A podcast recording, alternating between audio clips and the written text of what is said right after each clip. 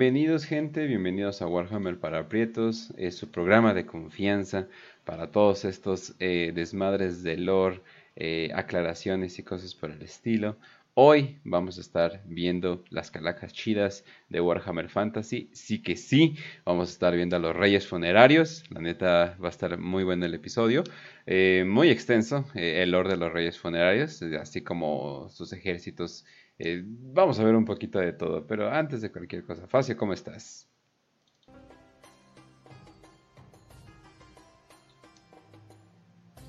Facio, me desconecté. ¿Todo bien? ¿Sí te escuchas? Ah, ok. Ahí está, ahí está, ahí está, ya. Se me trabó el, se me trabó el pedo, se me trabó, se me trabó el, se me trabó el puto Telegram en el peor momento. Ah, ok, ok. Pero un, saludo, un saludo a toda la gente que nos escucha en este lunes, 4 eh, de, abril, primer episodio de abril. Eh, hoy vamos a hablar efectivamente de los reyes funerarios, de los verdaderos no muertos. Cualquiera que les diga que los vampiros son los verdaderos no muertos, es un arpero. Eh, los reyes funerarios fueron antes y los reyes funerarios van a quedar después de todos. Entonces, vamos a hablar de ellos, de Cetra, que bueno, ya hemos hablado un poquito de aquí. Recomendación, alta recomendación antes de ver este episodio, vean el episodio de los vampiros, y el de Nagash. Ya están los dos. Bueno, el de Nagash era exclusivo de Patreon, pero ya está subido desde hace unas cuantas semanas a, YouTube, entonces ahí lo pueden encontrar. Una cápsula donde explicamos toda la vida de, Nagash, el gran nigromante, que en parte pues, es fundamental para entender tanto a los condes vampiro como a los reyes funerarios. Aunque vamos a ver que no es el único. y bueno, pues eh, otro, otro lunes y, y qué cagado que prácticamente de la que nos salvamos hoy porque a mí se me fue la luz hace como media hora antes del programa. Afortunadamente llegó antes de que comenzara. Entonces, gracias a eso, tienen episodio el lunes. Y vamos a hablar de unas cosas al final del programa acerca de Warhammer Plus que nos llegaron como de putazo. Bueno, las anunciaron creo que hoy o ayer. Lo de en este como video que hace cada semana Wayne's Workshop de esta semana en Warhammer. Entonces vamos a hablarlo al final. Lo dejamos, lo dejamos porque me, eh, otra cosa ahí de, anotar a las, a las a los fracasos de, GW. Hablando de muertos, ¿no? sí, hablando de muertos. muy temática, muy temático el pedo. Entonces sí, pues a darle. Va que va. Y también nos acompaña Raz. Raz, ¿cómo estás? Hola Kencho, hola Facio, ¿cómo están? ¿Cómo está la queridísima audiencia en este programa de Warhammer para Prietos? Esperen un momento. Eh, mi perro está, perro. mi perro está, ladrando. Está emocionado, definitivamente. ¿Qué, te puedo decir? Oh, está muy feliz, muy contento de que vamos a hablar probablemente de su facción favorita. Oye, mi, perro es. ¿Y Raz, Team Cetra o Team Nagash? Nagash. ¡Ah, todavía! ¡Ah, hijo de puta! sí me lo esperaba, sí me lo esperaba. No mames. Los dos son válidos, los dos son válidos. Los dos son, chats en su, en su propia manera de ser chats. Sí, pero te voy a decir algo. Kench, primero te tengo que preguntar a ti y también a Facio. ¿Ya comieron? Ya, ya comieron. ¿Ya, ya, ya, ya, Porque los muy flacos tienen que comer. Este programa es el programa de la gente flaca. Completamente, completamente. Gracias al cielo. budistas de gracias, años. Gracias al cielo me persino, nunca he sido flaco, porque no, no, no, definitivamente, pero, pero sí, ya, ya, ya estamos viendo a las, las super ultra calacas. Muchos andan como que con la referencia de, ah, como los necrones, ¿no? Pero es al revés. o sea, sí, estás bien, es al revés. Más bien los necrones son como los, los, si alguien le confía a alguien, los necrones fueron a los reyes, porque pues, Fantasy fue primero. Y los reyes sí preceden a los, a los necrones, creo. Bueno, sí, sí, sí, porque son de los, de los primeritos, ¿eh? Entonces, también hoy estamos eh, aprovechando, hicimos nuestro ayuno de ocho semanas para estar así como los reyes funerarios. Em, cagadamente es que también es Ramadán en el mundo musulmán, entonces están haciendo ese su oh, ayuno. Especialmente en, Egipto. En Egipto. Ajá. No creo que haya musulmanes que nos escuchen, pero si no, de todos modos, no sé cómo digan feliz Te sorprendería. Te sorprendería. Eso es, lo, que voy a decir. Bueno, sí, sí, sí. Entonces. Estaba checando en Anchor las, eh, las estadísticas. Eh, seguimos con eh, de 2 a 0% de mujeres. Gracias al cielo. Eh, Bien. pero... Basado. pero... Bueno, sí es que está cabrón que... Nah, es- es- está cabrón que el universo de Warhammer es literalmente lo más espantaviejas O sea, mundo. sí hay, pero, pero son, son contadas, ¿eh? Contadas con los dedos de las manos. Oh, Y si hay, pues vean como Hobby Knight. Eh, joder, qué buenas miniaturas. uf, sí, no, hombre. Muy buenas miniaturas. Increíble nombre, ¿no? Eh, y en los cosplays y todo eso de son, pegaditos, tra- ¿no? son Sí. trans, güey. Son trans como Norm Queen Alexis. Una Ah, sí, cierto. Valió verga. No. Sí me duró como, sí me duró como O- cinco o como minutos, el güey- ¿eh? O como el güey ese que hizo un video de, creo que fue de fantasy, pero como de, mm, como el estilo Bricky. Y dije, ah, pues es una vieja, ves el video desde la miniatura y ya te metes y oyes cómo habla la, la supuesta Hola, ¿cómo eh, morra y, ay, cabrón. Ay, Y ya, le, ya te fijas en sus facciones, en su mentón y dices, ah, cabrón, aquí como que algo de escuadra. No lo confirmé, pero tengo altas sospechas. Los Entonces, esqueletos pues, sí. nunca mienten, definitivamente, ¿no? También tenía, también tenía sospechas Sí, sí, de. Discord, Discourse Miniatures, eh, una tipa que hace varias Ah, cosas ya, ya. de YouTube. Tenía mis sospechas, pero no, nada más es fea, entonces de todo está bien. Pero de países musulmanes, Pakistán llega a ser el, el lugar que más nos escucha. Eh, Ah, cabrón. con menos de 1%. Pero definitivamente lo vamos a contar. Y, Un saludo a Ibrahim. y diría la India. Pero es controversial mencionar musulmanes y la India. Así que lo voy a dejar con, Sí, con, no, con vamos a Pakistán. Los, los- eso. los- los pakistaníes son como indios. Los, los pakistaníes lo único que los diferencia de los indios es que son indios, pero musulmanes. ya, Entonces, Sí. o sea, Son literalmente indios musulmanes, de hecho, ¿eh? Son pelean. musulmanes. es. Exacto. Y aún así. Pero bueno, de todos modos, un saludo y un feliz Ramadán, supongo, entonces a todos ellos. Pero, Sí. pero bueno, hoy venimos a hablar de los este, habitantes de Egipto preislámico. Bueno, en este caso no, porque es Warhammer Fantasy, pero es lo más parecido. Entonces, vamos a hablar de los reyes funerarios. Em, empezamos entonces por donde siempre empezamos, como ya estaba diciendo en este programa, historia, ¿no? Historia siempre es lo que hay que tocar, contexto, ¿no? Porque siempre viene, viene un buen contextito para entender qué son los reyes funerarios, sus facciones, sus tradiciones, sus culturas, etcétera, etcétera, ¿no?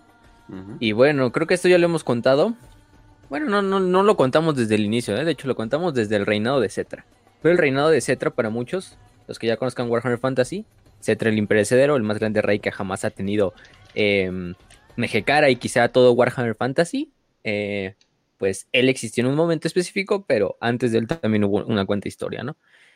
Eh, la historia de los reyes funerarios se remonta a, mm, a, pues a las antiguas eh, epopeyas que nos hablan de el- de la destrucción de los portales eh, de los polos, cuando los ancestrales todavía reinaban en la Tierra, la gran invasión del caos, la gran guerra contra el caos, eh, la era del cataclismo prácticamente, esta era oscura que vio el mundo de Warhammer Fantasy, donde literalmente los demonios, los servidores de los reyes, de los poderes ruinosos, se filtraron al mundo y empezaron a aterrorizar a las jóvenes razas. Bueno, jóvenes sí, porque estaban los hombres lagarto, eh, los altos elfos, bueno, los elfos en general, porque todos estaban unificados como raza. Eh, ¿Quién más? Estaban también los, los enanos, ya también existían por ese entonces. eh, y una incipiente civilización humana, que pues los humanos no tenían nada más que vivir en cavernas, ocultos y, y ver cómo podían sobrevivir a todos estos pinches mm, demonios que de repente salían del inmaterio, ¿no?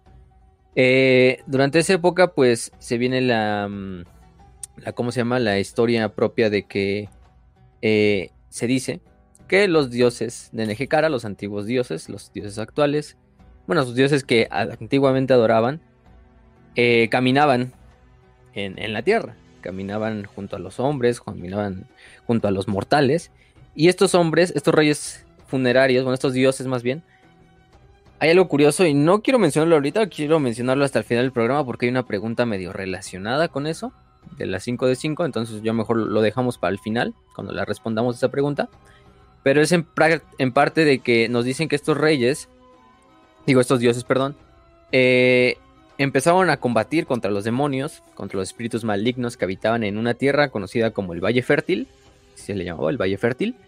Esta zona, pues, como el nombre lo indica, ustedes que pueden esperar de un lugar que se llama Valle Fértil, un lugar bastante verde, un lugar bastante apto para la vida, eh, etcétera, etcétera, etcétera, ¿no? Para, la, para los cultivos, etcétera, etcétera, etcétera. Entonces, durante este tiempo, pues los dioses, en especial Petra, el dios Sol, y el rey de todos los, y el rey del panteón de todos los demás dioses, junto a sus compañeros, se supone que combaten contra estos demonios, los, los hacen retroceder, incluso los, los logran expulsar de esta zona del Valle Fértil. Obviamente eh, se nos dice que para este punto ya vivían algunas eh, tribus humanas en esta zona, tribus humanas bastante primitivas, pero al final del día tribus humanas, que obviamente se apartaron del camino de los dioses oscuros y al ver a estos dioses eh, solares, este dios Petra y a sus demás compañeros, ayudarlos y salvar y lograr expulsar a todas estas criaturas de lo que era el Valle Fértil, empezaron a adorarlos. obviamente los dioses, pues, como son dioses, saben que ellos se deben de alimentar de la adoración de otros seres vivos, pues dijeron, ah, pues a cambio de su adoración, a cambio de que nos volvamos prácticamente sus dioses de ustedes, de ustedes tribus humanas, pues prácticamente les vamos a dar todos los secretos para eh, crear una civilización, ¿no? Y se supone que Petra, junto a los demás dioses, empiezan a eh, inculcarle a estos humanos los primeros pasos de la agricultura, de la construcción, de la ganadería, de, las matemáticas, de la astronomía, de la propia religión, incluso de la magia o de los vientos de la magia. Entonces, pues estas pequeñas tribus empiezan a organizarse y este valle fértil luego posteriormente va a pasar a llamarse la región de Nejecara. Nejecara es en general toda esta zona. ¿No se te hace curioso que justamente le hayan puesto Valle Fértil? Como que, ah, sí, este es el Valle de la Vida. Y bueno, Nejecara, Reyes Funerarios. Nombre, nombres bastante ominosos como siempre en todo Warhammer. Así de, ah, no, pues claro, este nombre no va, este nombre nunca va a ser irónico, ¿verdad? En, unos cuantos años. Entonces, pues sí, el Valle Fértil al final de cuentas, nadie lo conoce por ese nombre, todos lo conocemos como Nejecara. Los que ya hayan jugado, o los que conozcan a los Reyes Funerarios ya de, de antes, que hayan jugado con Reyes Funerarios en el juego de mesa, etcétera, etcétera, pues sabrán que Nejecara es en general toda la zona que habitan. Actualmente se le conoce como la Tierra de los Muertos, por lo mismo.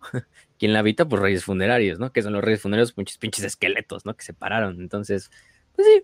Pero en esta época, pues simplemente era Nejecara. Eh, era una zona bastante fértil, sí, todavía medio desértica, o sea, no hay que quitarle el, estilo desértico que ya tenía Nejecara, pero es como el Egipto, ¿no? Como el Egipto de la antigüedad, de nuestra vida real. Es Egipto, ustedes escuchan Egipto y lo primero que se le piensan es arena, y en parte tienen razón. Pero aparte, pues no nada, por nada Egipto fue una de las primeras civilizaciones en la historia, de las más prósperas, era porque tenía gran cantidad de tierra fértil a lo largo de todo el, río Nilo. del todo el del, delta. Entonces era un lugar donde cohabitaba tanto la tierra fértil como la tierra muerta, que es el desierto. Que al final el desierto, pues tierra muerta también entre comillas, porque muchas cosas habitan en los desiertos y, y es otra cosa, ¿no? Pero el punto es que Nejecara empieza a prosperar. Prosperar eh, en relación a todas las diferentes eh, civilizaciones humanas. Por este punto se supone que ya se debió haber vencido a los, a demonios, eh, por lo menos en, la gran guerra contra el caos, por parte de los hombres lagarto, por parte de los elfos, al crear el gran vórtice y desterrar a los demonios otra vez en la disformidad y salvar el mundo. pero bueno, eso los humanos de, de Nejecara poco les importaba, ¿no? Ellos venían a hacer su propia historia y venían a hacer su propia civilización. Y efectivamente empiezan a crear su propia civilización. Eh, de hecho, hay durante toda esta etapa bastantes eh, dinastías, dinastías pre, mm, preimperiales, vamos a ponerlo así, para que se diga mamón. Estas dinastías preimperiales eran dinastías que prácticamente vivían a lo largo de todo Nejecara y que se extendían hasta la zona llamada Arabia, que es la parte de arriba de Nejecara, ya muy cercana a lo que es el viejo mundo, eh, donde también habitan algunas civilizaciones humanas que, bueno, el nombre no los dice, son, son prácticamente árabes. Obviamente no tiene nada que ver con los, con los estos, con los reyes funerarios, más que muchas veces fueron súbditos de los reyes funerarios. Pero durante estas dinastías preimperiales, pues estaba la Nehek, que fue la primera, Sakash, Keshek, Hekesh, que en realidad, pues más que dinastías, eran pequeñas tribus que se organizaban alrededor de un cacique, de un rey. Eh, y este cacique los lideraba como tribus del desierto, ¿no? Tribus eh, nómadas que iban a ir rondando y, peleando entre ellas, y etcétera, etcétera, ¿no? Hasta que finalmente, una vez que se encuentran con los dioses, se asientan, se vuelven sedentarios y empiezan a crear sus civilizaciones, sus ciudades como propias. Podemos decir que cada clan o cada tribu empieza a generar diferentes ciudades. Entre ellas la más grande, la más grande de todas, fue Kemri. Kemri, la ciudad de los reyes, que es otro nombre. Es otro nombre por la que la pueden encontrar. Entonces esta ciudad pues pasa a ser la capital, en teoría, de todo el reino de Nejecara. El reino de Nejecara pues es un reino que no está unido, es un reino que está disperso, o sea, es más como una confederación de diferentes reyes. Aunque todos responden, eso sí. Como eran los griegos con las ciudades-estado, ¿no? Que todos tenían como que su centro en Atenas, pero lo demás era Ah, sí, pues tengo yo mi propia ciudad con su propio rey. Ah, sí, yo también mi propia ciudad con mi propio rey. Así es como se llevan estos, ¿no?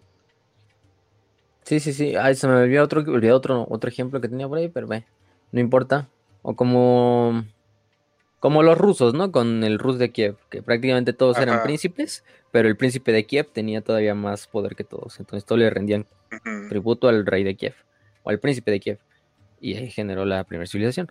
Pero igual aquí era de que todos los, pueblos, todas las ciudades tenían su propio rey, su propia nobleza, su propia familia noble, su propia dinastía.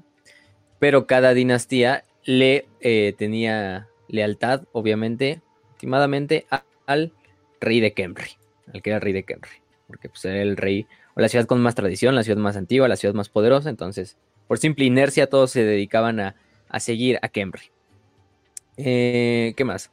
Lo que hago de aquí es que, pues, Kemri durante, durante sus primeros años, bueno, en general Nejecara, pues, y recordemos que se está pasando miles de años antes de, de, incluso creo que son 2500 años antes de la, del nacimiento de Sigmar, entonces, no mames, todavía falta un chingo.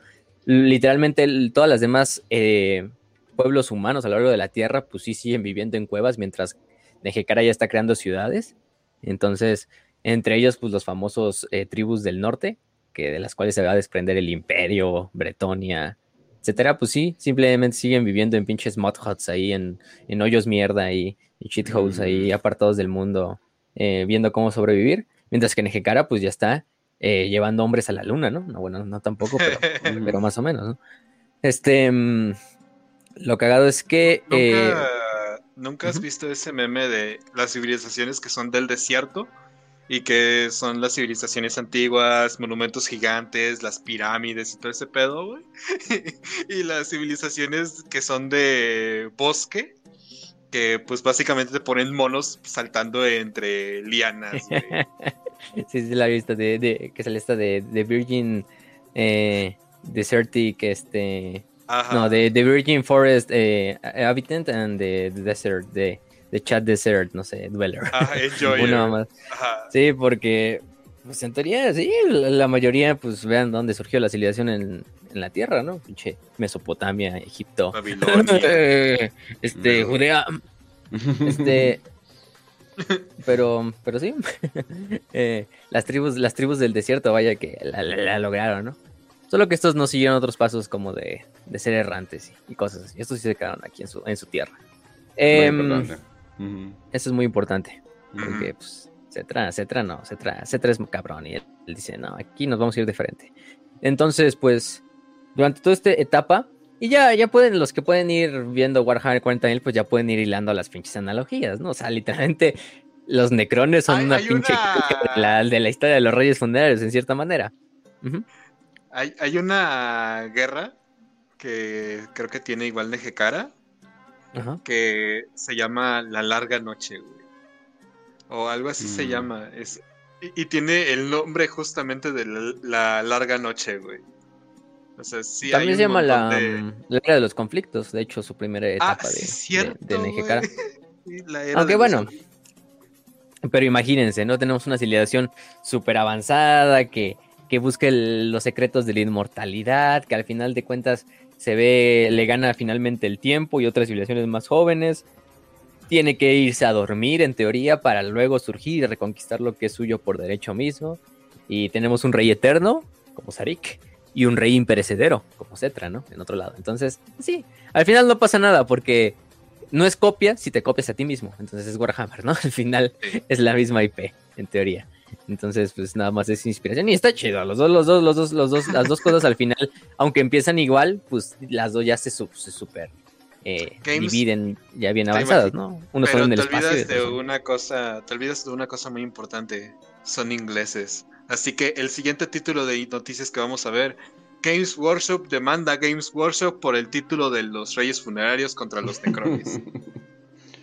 Son capaces, güey. Sí. Son capaces de regresar en el, inventar una máquina del tiempo nomás para regresar a demandarse, güey, así. Ajá. demandar a Rick Priestley o, o no sé, güey. sí, una mamada. Pero, pero bueno, por ese punto entonces empieza la primera era de, de Kemri, digo, de, de Kemri, de Nejekara, que es la era de los conflictos. Esta era donde las primeras civilizaciones, donde las primeras dinastías empiezan a luchar entre ellas por el poder, obviamente, por dominar a las demás, por tener más recursos. Aparte también empiezan a, a intentar medio mm, expandirse sin mucho éxito, ya que en el norte habitaban bastantes tribus de pieles verdes y de humanos salvajes también de humanos salvajes, eh, humanos bárbaros, que combatían y prácticamente lo único que hacían era irrumpir en Ejecara y asediar a ciudades, destruirlas, robarlas y regresarse. Como son Cielos, qué bueno que soy un, un habitante común promedio de Nejecara en el sur de Nejecara. Espero que nada malo me vaya a pasar. Estoy seguro de que todo va a salir bien y que voy a tener una vida tranquila. ¿Verdad? Y de repente, y de repente la selva de las tierras del sur empieza a hablar en hombre lagarto. Y valió más, porque también los hombres lagarto empezaron a atacar. Recordemos que los hombres lagarto no solo viven en Lustria, que es como Sudamérica, sino también ah. habitan como en lo que es la África. Recordemos que los continentes prácticamente de, de, Fantasy están igualitos casi a los nuestros, ¿no? Ah. digo, Nejecara, para que ustedes lo pongan, prácticamente pónganlo donde estaría el desierto del Sahara, ¿no? O sea, literalmente ahí.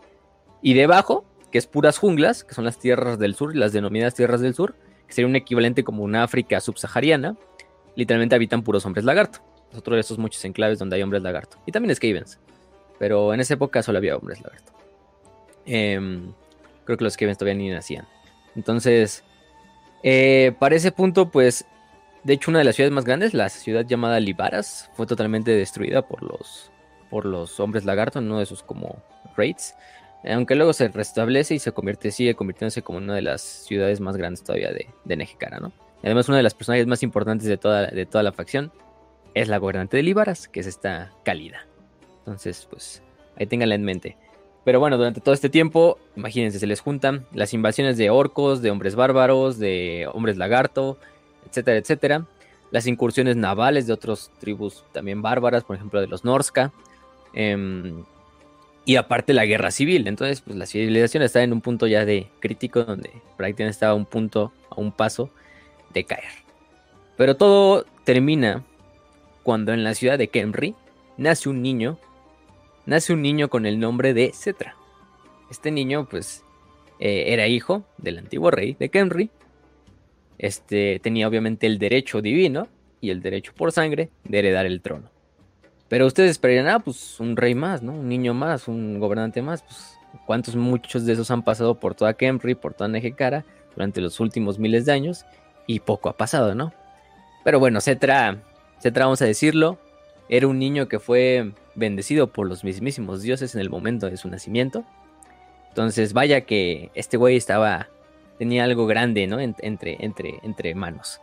Supone que ¿Alguna vez has visto, ¿Alguna vez has visto esas chaparritas que se supone que en su fábrica, cuando Dios las hizo, le puso ternura y celos? Bueno, pues Cetra, así, fue como hizo Cetra, diosa Cetra, güey, que le puso con, un, con una botella le puso poder y, con otra botella le puso ira y con otra botella arrogancia. Entonces. Pero, y, con otra, y con otra botella más grande, unos pinches huevos para sostener todos esos tres, esos tres momentos. Entonces, unos huevos y una proeza marcial para sostenerlos. Entonces. Cetra es chaparrita de, Warhammer Fantasy. Sí, no, Cetra, Cetra, como saber, nació emputado, murió emputado y vive emputado. Pero por buen punto, o sea, el güey es un güey que tiene el poder eh, para mantenerlo no por nada es el rey más recordado en la historia de Nejekari, creo que del viejo, de todo el mundo en realidad. O sea, si vamos, a, la, general de todos los reyes, emperadores, eh, monarcas que ha vivido en Warhammer Fantasy, Cetra es el, el más grande autócrata de todos, ¿no? Por, simplemente por su forma de gobernar, su tiempo, sus conquistas, etcétera. Solamente después de Gilles el Breton. Eh, Cope. Ah. No, no es cierto, pero, pero sí. Este, o sea, entonces nace este niño, Cetra. Cetra, el, el que va a pasar a la leyenda. Este era un joven, un joven que cuando accede al trono, pues dice que, que en este punto no puede dejar caer a, a. Obviamente tiene que restablecer la soberanía de Kemri y el dominio que tenía Kemri sobre todas las demás ciudades. Todo el respeto a los antepasados, a los dioses, a lo que antiguamente fue Nejekara, pues se perdió. Entonces dijo, em, este, prácticamente vamos a hacer a Nejekara grande de nuevo. Así, no, no mames. Entonces, em, en este punto, pues Cetra se convierte en el rey, se empieza a comandar sus ejércitos, empieza a salir de la ciudad. También de este punto hace que, em, que hay una, una anécdota bastante interesante.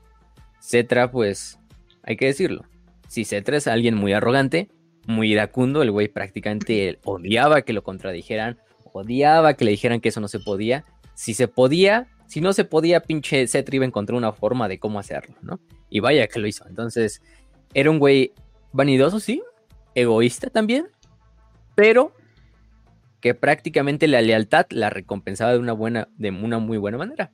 Entonces, por ese punto, etcétera.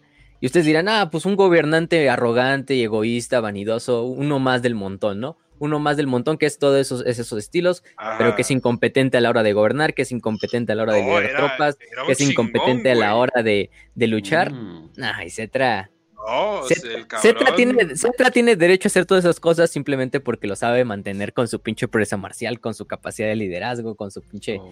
genio militar y político. Entonces, pues no, sí, pinche de Cetra es, este, dijimos, pues a lo mejor Nagash es el, el alfa male, pero pinche Cetra Sigma male, entonces, Ajá. madres, al final de cuentas. Entonces, sí, Cetra, y además Cetra tenía un gran respeto por los dioses. De hecho, una de sus primeras eh, ideas es cuando los sacerdotes de los, de los dioses, pues le dicen, no mames, pues es que un, un- un líder así como tú, pues no, no va a llegar a, com- a ganarse la adoración de su pueblo y mucho menos de los dioses. Y Cetra, ah, pendejo, me estás retando, ¿eh? Me estás retando. Entonces, Cetra, sí, ¿eh?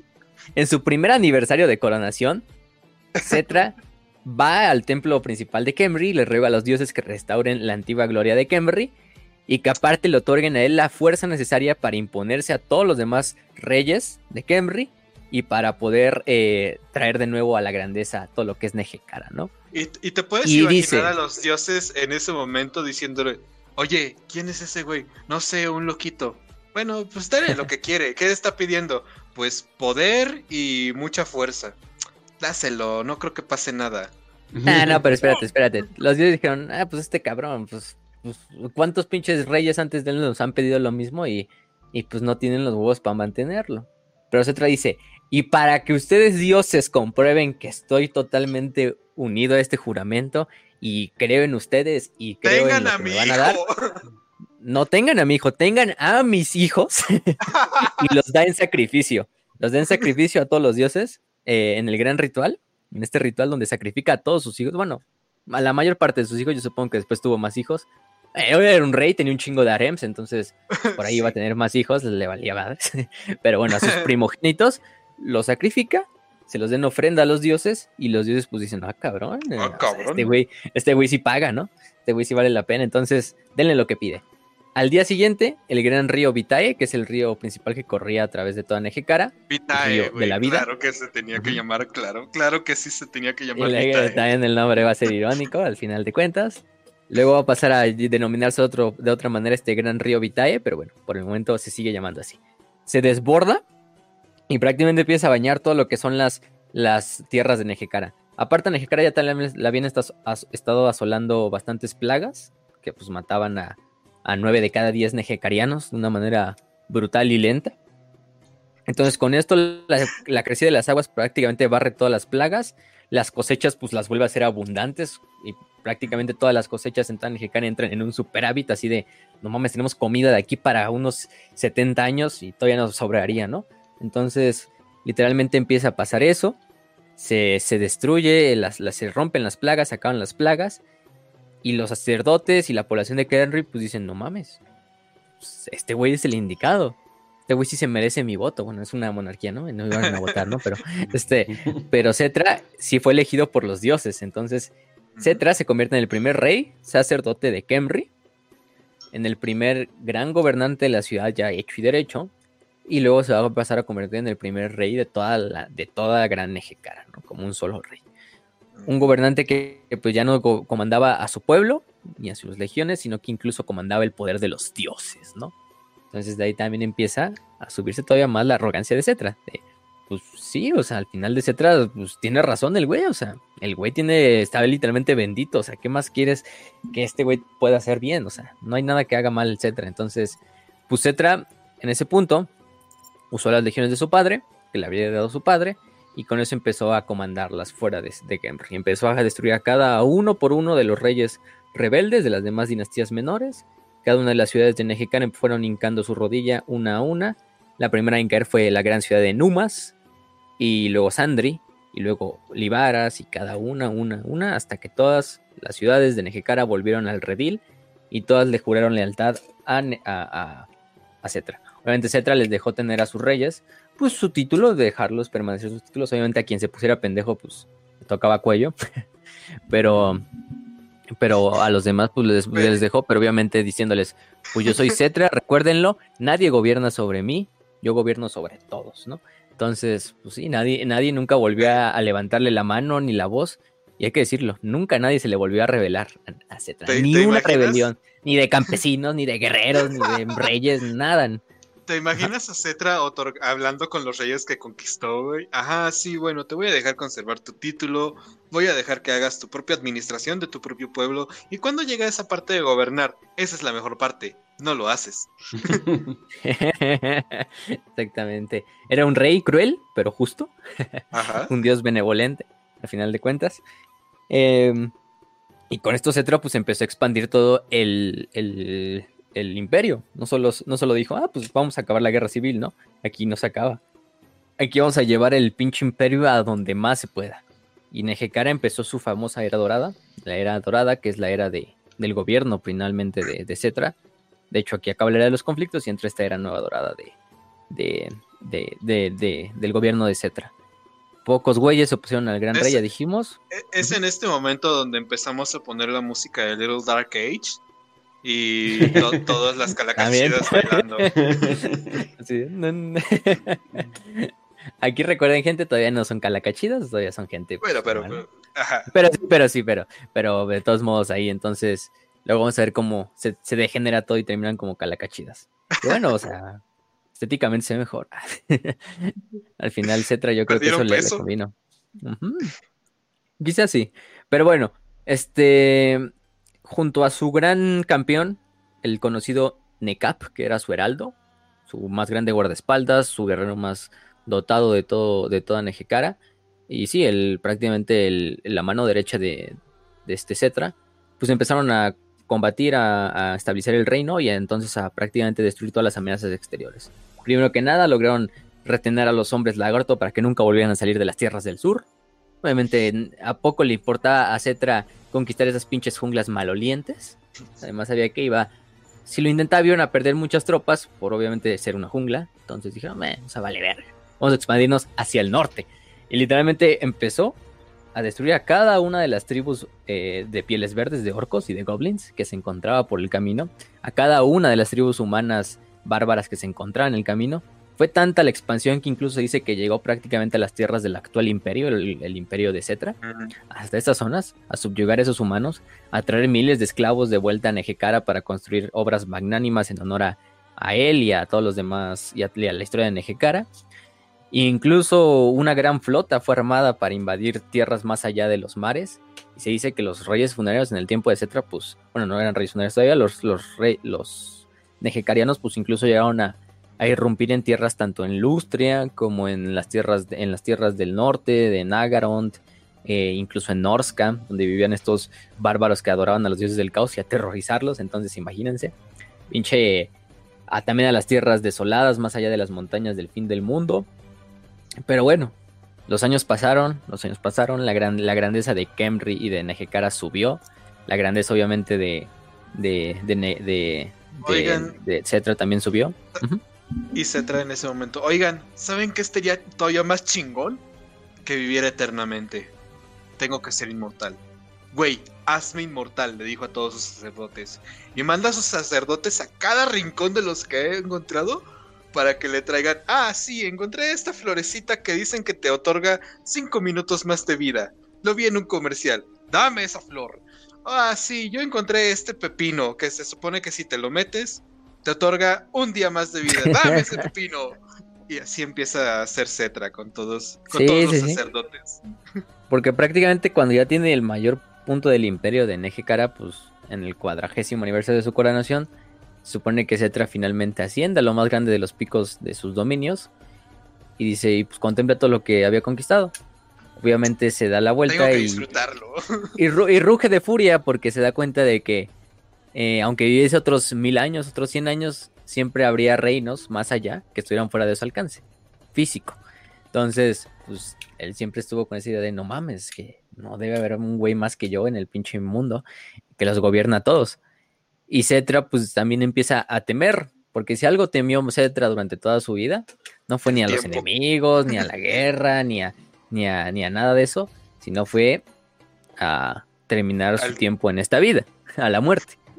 Este, ¿Te imaginas a Cetra en ese momento, o sea, viendo pieles verdes, eh, todo lo que se pueda ocurrir de que exista hombres lagarto, podría incluso haber visto Skaven y no hay pedo, güey. Pero el güey luchó contra demonios, güey, contra servidores de los dioses mismos del caos. El olor, el olor que desprende a alguien de Norska, que es como que, ah, guacala, qué asco. Pinche vago de la esquina, güey. y entonces ve un reloj, güey. Y ahí es cuando empieza a gritar del miedo. Exactamente, el tiempo. el tiempo. Él sabía que, pues, aunque conquistara todo lo que tuviera, obviamente en un punto le iba a llegar el bello beso de la muerte. Y al final del día él tenía, pues, quizá el temor de que a su muerte, pues, todo lo que él había conquistado y todo su legado se fuera a la mierda. Entonces, pues, qué mejor que mantener un legado si vives eternamente, ¿no? Así nadie puede echar a perder lo que tú creaste si, si tú gobiernas eternamente. Y bueno, Se es Dallas Review, pero sin lo pedófilo. Y justificado. al, puro pinche estilo, al puro pinche estilo chairman de la Soviet, de la Unión Soviética, güey, así de no, güey, tengo que vivir lo más posible, güey, para gobernar. Si no, nadie mejor lo puede hacer que yo, así pinche Stalin, ¿no? Nada más que pues así me le llego. así. Entonces, descansa en paz, allá arribita. este. No te tocaba, mm, carnal. Pero, pero sí, o sea, mm, dice, pues, o sea, todo se me arrebata cuando muera de un vergazo, ¿no?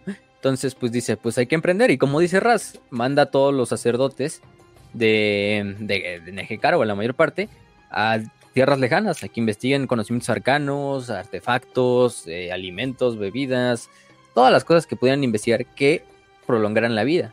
Y el chiste era encontrar la vida eterna, una manera de que, de que Cetra viviera eternamente eh, sin, eh, sin, sin sufrir la enfermedad sin sufrir el paso del tiempo, y funda lo que es el culto mortuorio.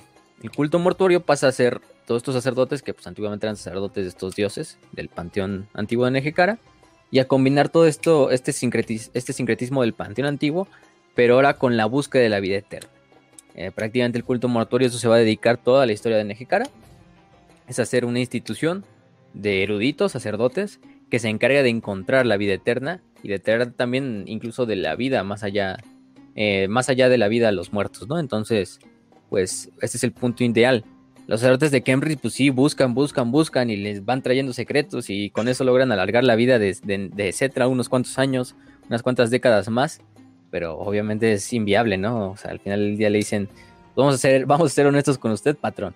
No encontramos nada que finalmente podamos decir que obviamente le va a dar la vida eterna. Y, este se así de, no mames, hijos de su puta madre. Son unos pendejos, no puede ser que estén, eh, los haya. ¿Cuánto tiempo les pagué de su vida? Que hacerlo yo mismo. Me lo recompensan? sí, sí, sí, sí. Este, y el güey, pues no mames, o sea, emputadísimo. Emputadísimo, como siempre. Bueno, Cetra siempre fue famoso por eso. Entonces, bueno. Los estudiados, los sacerdotes, pues finalmente le dicen, pero bueno, aparte de eso tenemos otra, otra podemos ofrecerle algo a cambio. Le podemos ofrecer lograr hacer que su cuerpo permanezca lo más preservado eh, posible, igual su espíritu. Eh, obviamente usted va a de cierta manera morir, pero lo vamos a preservar, lo vamos a preservar Y cuando sea el momento, cuando finalmente hayamos descubierto la, la cura o esta inmortalidad, lo vamos a despertar, la vamos a dar para que usted gobierne un millón de años más. Y cuando Güey, usted ¿alguna despierte, vez? despertar en una Nejecara todavía más dorada de la que lo dejó, ¿no? Entonces, pues se dice, a mala Güey. gana acepta, ¿no? Sabiendo que pues no van a encontrar una forma.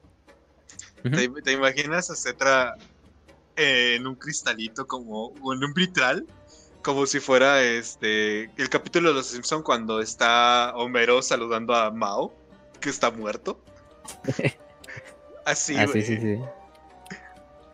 Este, pues sí, o sea, pinche Cetra lo, lo preservan hasta donde se puede. Y finalmente, en el último año de su vida, en el último momento, eh, este perece Cetra. Perece incluso con una maldición en sus labios. O sea, les digo, ¿no? Ese cabrón hasta murió emputado. No puede ser. No puede que ser- De hecho, podemos decir que Cetra eterna. es el cabrón que está demasiado emputado como para morir. O sea, Ajá. entonces, en serio, pues Cetra sí tiene ese punto a su favor. Y bueno, el. lo último que le dijo al culto mortuorio antes de morir y fue, fue esa la maldición que ok pero tienen que ser ustedes los que me revivan cabrones. Si no son ustedes los que me reviven les juro que les voy a partir su madre hijos de su puta madre eh estamos van a ser ustedes los que me van a revivir nadie más me va a revivir y quiero que ustedes me den vida eterna. Estamos. Sí señor se lo prometemos. Corte a siguiente escena no pasa la mierda. Entonces, pues sí, o sea, se supone que entonces cuando el rey finalmente perece, cuando Cetra finalmente perece, después de cientos de años de gobierno, de un gobierno dorado, de un gobierno que literalmente así como cuando la gente iba a llorar al papá del Kim Jong-un, así de no, no, así en las calles, así, la gente en Nejecara llorando, así de que se murió. Cetra y este. O sea, pueden decir lo que quieran de Cetra, es un culero, sí, es un autócrata, sí, es un dictador, sí, pero Güey, te trajo la mejor época en toda la historia de tu civilización. Nunca te faltó de comer, nunca te faltaron eh, este, grandes conquistas a tus tierras, nunca te faltó nada. O sea, entonces, pues ahí va, ahí va, ahí va el mejor, como de como el SMM de los Simpsons, ¿no? Quizá era un arrogante, un, un, un iracundo, un ególatra, pero ahí va el Pero ahí mejor se va el rey, mejor que rey. jamás ha tenido. Sí. Entonces, pues carajo, ¿no? O sea, entonces, pues muere, muere Cetra. Y su cuerpo se empieza a preservar, lo empiezan a preservar con los. Con, con rituales, con em- un embalsamamiento, que bueno, el culto mortuorio también se dedica principalmente a investigar las formas de preservar los cuerpos lo más posible para que duren años. Entonces, pues lo empiezan a preservar con cánticos eh, y con poderes de los vientos de la magia, de sus propios dioses, también empiezan a hacer que a sellar como el, cuerpo de, de Cetra, ¿no? Mantenerlo seguro con diversos hechizos y diversos juramentos, runas, etcétera, etcétera, para que permanezca. Y lo empiezan a, lo meten en una pirámide, que es la, gran pirámide de, de Cetra, que es una pirámide blanca, blanca, blanca. Incluso se decía que con tan solo verla te dejaba ciego por el pinche reflejo que hacía contra el sol. Entonces, eh, se supone que Cetra es enterrado en esta, en esta pirámide. Eh, y también se le entierran con todas sus pertenencias, con todas sus riquezas, incluso a cientos de miles de sus soldados se les entierra con, con, con, con Cetra en, en, en la pirámide para que les Oh. sirvan en la otra vida cuando Ah. finalmente los, los revivan. Entonces, de hecho, sí, o sea, prácticamente podemos decir que los, los soldados tuvieron que sacrificar, se tuvieron que sacrificar voluntariamente para permanecer con su rey en la otra vida. Y los entierran. Y obviamente a muchos demás los enterraron vivos, ¿no? Así de, ah, pues sí, te toca, ni modo. Tienes que honrar a tu rey, etcétera. Ahí te, ahí, te, ahí te quedas encerrado. Y pues murieron, pero bueno, lo importante es que, que iban a, permanecer con su rey para que una vez que regresara Cetra, y lo entierran de hecho con los mejores soldados de Nejecara, los mejores soldados que jamás le sirvieron. De hecho también lo entierran con su, con su gran guardaespaldas, con este Nekaf. A Nekaf también lo entierran ahí. Entonces, pues en realidad todos estos fallecen, pero literalmente preparados para que el día que tenga que resurgir Cetra, resurja, ¿no?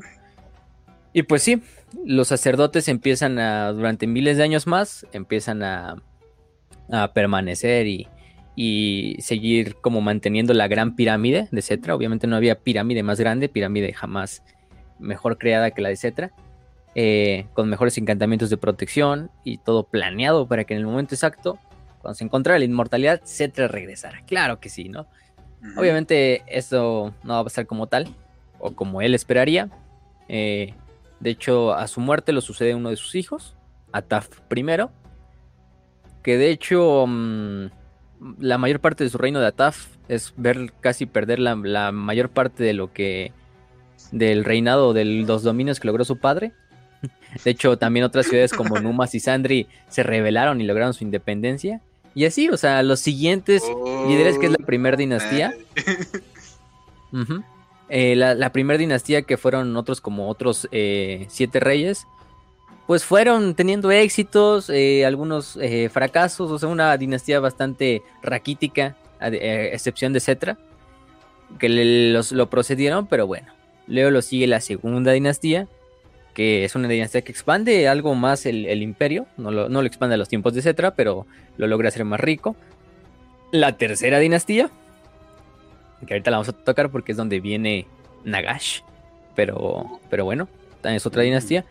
Pero lo cagado es que después de la muerte de Cetra, pues muchos reyes funerarios, pues como que, oye, dicen, ah, pues ya se murió Cetra, güey, ya somos como libres de nuevo, ¿no? Ya no está ese cabrón que, que pues, nos traía a pan y de verga a todos, ¿no? Entonces, pues vamos a seguir haciendo. Eso sí, la Nejecara no vuelve a entrar en una guerra civil, o sea, sí los reyes, muchas ciudades ganan su independencia como política, a diferencia con, con Kemri, eh, pero no, no se vuelven a meter en guerras civiles, hasta eso se mantiene estable la región. Sí, a lo mejor se vuelve un poco más pobre, quizá pierden territorios que habían conquistado en los tiempos de Cetra. Quizá hay todo tipo de reyes, tanto unos que son muy capaces como otros que son unos completamente incompetentes. Pero hay de todo, ¿no? Esta edad se conoce como la edad de los reyes. Lo que hago es que punto del culto mortuorio como una, una mafia dentro de dentro de, de- la propia Nejecara. ¿Quién lo diría, no? A la muerte de, de Cetra, que este culto mortorio se diría como empezar a degenerar. Y el culto mortorio, y tampoco es una degeneración tan grave, pero imagínense, o sea, el culto mortorio empieza a intercambiar con esta moneda de la vida eterna, o de preservar los cuerpos, o de prometerles a los demás reyes una vida eterna, de que finalmente los van a revivir como le habían prometido a Cetra. Pues muchos reyes le empiezan a dar tanto poder al culto mortorio que dicen, ah, sí, a cambio de que te dé todo este poder, pues tú me prometes, como le prometiste a Cetra, que me vas a revivir, ¿no? Cuando sea el momento oportuno y, y con todas vivir eternamente, etcétera, etcétera, etcétera. Y lo que veo es que los del culto mortorio sí dicen, ah, sí, güey, tú, tú tranquilo, nosotros te revivimos cuando el tiempo venga Te adecuado. juro que lo Obviamente voy a hacer. Ahorita. Sí, obviamente el, cul- obviamente el culto mortal decía, ah, sí, este pendejo así, hasta cree que la vamos a estar reviviendo, ¿no? Si ni a Cetra, quizá lo vayamos a revivir, ahora imagínate este pinche don nadie, ¿no? Que a lo mejor es un rey funerario, pero pues no mames, no, nos dio dinero. Pero eso les promete, pues al final del día un rey funerario muerto, pues no te puede venir a cobrar como la deuda, ¿no? Entonces, pues dicen a huevo. Em, y se empieza Uf. media a, a tergiversar, ¿no? es como, es como una iglesia evangélica cobrándole a sus eh, a- a sus seguidores, a sus fieles, antes de fallecer, güey. Prometiéndoles el cielo, güey. Sí, oh, sí, te juro que vas a ir al cielo. Mira, aquí tengo mi varita de Israel. Eh, estoy seguro de que vas a ir al cielo. Diosito mismo me lo dijo. Te lo juro, güey, por esta. Y pues, Entonces, imagínense, aquí se viene un pinche desmadre de que cada rey funerario, o incluso no reyes, cualquier miembro de la nobleza, príncipes, princesas, eh, otros, otros sacerdotes, pues empiezan a ir con el culto, ¿no? Y dicen, no, güey, yo también quiero esa vida eterna. pero sí me revives, ¿verdad? madre". Sí, Simón, Sí, Simón. sí, sí. Entonces, imagínense, se empiezan a hacer un chingo de tumbas, de lugares ahí en todo pinche Nejecara, de santuarios para los muertos. Literalmente la cultura de, de pasa totalmente 180 grados y se empieza a convertir en una cultura totalmente destinada a, lo que es la muerte. Ajá, así prácticamente. Incluso dioses que eran un poco menores a, a Petra, eh, como dioses de la muerte, pues pasan a tomar también como un poco más de, de, de poder, ¿no? Incluso se ponen al mismo nivel de, de Petra en, el, en los cultos de los dioses, ¿no? Como Yaf, que era dios de los muertos, o Usirian, dios del inframundo, pues llegan a ser tan ampliamente adorados como el mismísimo rey de los dioses, que era Petra. O Petra, sí, Petra. Entonces, el culto mortal de ahí empieza a tener su, su, su, su riqueza, ¿no? Em, obviamente las generaciones de los, de los, de los sacerdotes aquí generan el, el título de sacerdote funerario, que es como lo traducen en español, aunque bueno, luego también lo encuentran como los Lich Priest, que es el nombre que le ponen en inglés, o los Lich. Vamos a decirle Lich para, para fines rápidos. Estos Lich, básicamente lo que empiezan a tener es pues bastante poder, bastante conocimiento, y ellos también logran prolongar su vida bastante tiempo, al igual que Cetra. Obviamente no la inmortalidad, pero sí la logran eh, prolongar. Básicamente se convierten en los mejores zánganos que pueda existir en cualquier lugar. Así es. Son sacerdotes al final de cuentas. Zánganos. Entonces, este, pues sí, o sea, los, los sacerdotes pues guardan muchos de sus secretos, van muriendo generaciones de sacerdotes, pero la siguiente generación los supera en conocimientos, en poderes, eh, así hasta la, la, quinta generación, que es como la, la, la que estaba actualmente, ¿no? Eh, para este punto, pues sí encuentran finalmente lo que es la verdadera vida inmortal, en una forma como de sellar el cuerpo con el alma. Obviamente el alma va a estar sellada al cuerpo, pero el, el cuerpo va a seguir descomponiendo. Muchos de estos sacerdotes pues van a ver que prácticamente unas pinches zombies ahí caminando. O sea, poco ya su alma sigue al 100%, su mente sigue al 100%, pero su cuerpo es un pinche sombra de lo que alguna vez fue, ¿no? O sea, ya literalmente podridos y llegan a vivir. Pero se lo siguen manteniendo en secreto a los demás de NGK. Dicen, ah, no, pues no le encontramos. Pues ustedes siguen esperando, no hay pedo. Entonces, pues sí. Eh, el desmadre viene cuando, ya dijimos que toda la, ciudad se empieza, las ciudades se empiezan a convertir más que nada en necrópolis por tantas cosas que son al culto mortuorio, a, los, a las tumbas, a las momias, a, los, a la preservación de los cuerpos. Aquí entran otros güeyes que también se llaman los necrotectos, que los necrotectos pues son, el nombre lo dice, son arquitectos de lo, de lo muerto. Estos artesanos que prácticamente eran arquitectos de extraordinaria habilidad e ingenieros, los que se empiezan a encargar de hacer todas las tumbas, los rituales, bueno, los, sí, las tumbas, los constructos, lo que va a proteger todos estos, los mecanismos que protegen todas estas tumbas, de saqueadores. ¿Alguna vez, uh -huh. ¿Alguna vez has visto esas personas que dicen, ay, sí, pero al final todos nos morimos en la misma tumba y ponen esta imagen de, ay, sí, no importa si, si eres rico o pobre, aquí está, esta siempre va a ser nuestra tumba, ¿no? Y llegó el cabrón que le pone, le postea la imagen de las pirámides de Egipto, güey. Esto es lo que estamos viendo ahora mismo en Ejecara. ¿Cómo te puedes morir con todo el blink blink chang chang? Oh, no, no te ves tan lejos, así como los narcos cuando ponen sus pinches tumbas así, sí, todos gigantes, así, pinche. se, trae, se, trae, se trae con su imagen en la entrada de la tumba así de, ah, de Malverde. Ya, están hablando madres, mal, ¿no? ya están hablando mal de los tilines. Nos están matando. ya me mataron. No mames, parecía pinche Fortnite, güey, como decía. Dulce bueno, México. Sí. sí. Dulce tercer mundo. ¿Qué más? Entonces, si los necrotectos empiezan también a ser tan valorados para crear estas tumbas, también crear constructos, porque hay una gran tradición en, en Ejekara de crear constructos, eh, que sí, prácticamente son eh, pues seres de piedra, una piedra negra que es como una obsidiana, un tipo de obsidiana, eh, bastante elaborados, principalmente como adornos, como, como estatuas, como guardianes también de los estos, de las propias eh, tumbas, de las tumbas. Más de nada robots mecanizados, ¿no? O sea, medio mecanizados, pero a partir de piedra. De hecho, tienen ya un cierto punto de vida. Entre ellos los Ushapti, que ahorita vamos a ver cada uno de ellos, ¿no? Pero vaya que es también lo que logra como hacer aparte, ¿no? Porque no la, la, la, facción de los reyes funerarios no es nada más calaveras, ¿no? Guerreros calaveras, ¿no? Como muchos se pueden esperar.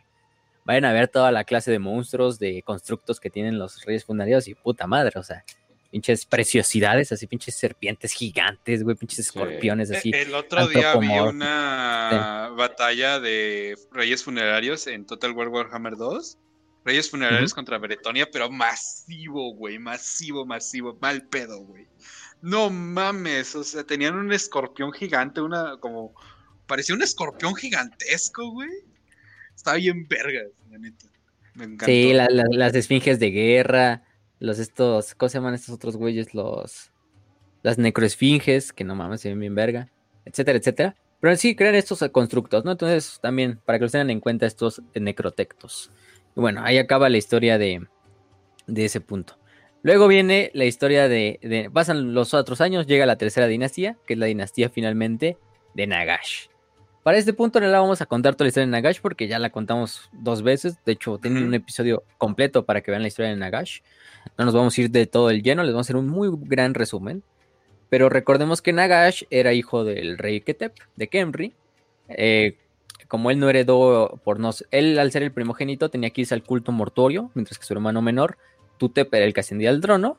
Obviamente Nagash, muy celoso por esa parte y también con una gran ansia de poder que solo la rivalizaba Cetra en ese punto. Sí. Pues empieza a, a conspirar contra su padre y contra su hermano. Y también empieza a meterse en el culto mortuorio y a hacerse su líder y a, es- a investigar cosas que estaban medio prohibidas. Captura unos elfos oscuros que le ayudan a encontrar en- o aprender magia oscura o magia de las sombras también. Y experimentar con esto también experimenta con demonios, con conocimientos prohibidos de lo arcano y de lo disforme. Y empieza a crear estos nueve libros de Nagash, donde recopila todo su conocimiento que, que logra eh, terminar, ¿no? Vuelve tan poderoso que incluso mata a uno de sus, mata a todos sus tutores en un duelo mágico. así nada más como para, para, ah, sí, te invito a un duelo, ¿no? Así como, así, cordial, ¿no? Y se lo chinga hacia esos tutores, ¿no? Mata a las elfo- mata al elfo, mata a, las, a los elfos y al elfo oscura que le habían enseñado los propios secretos.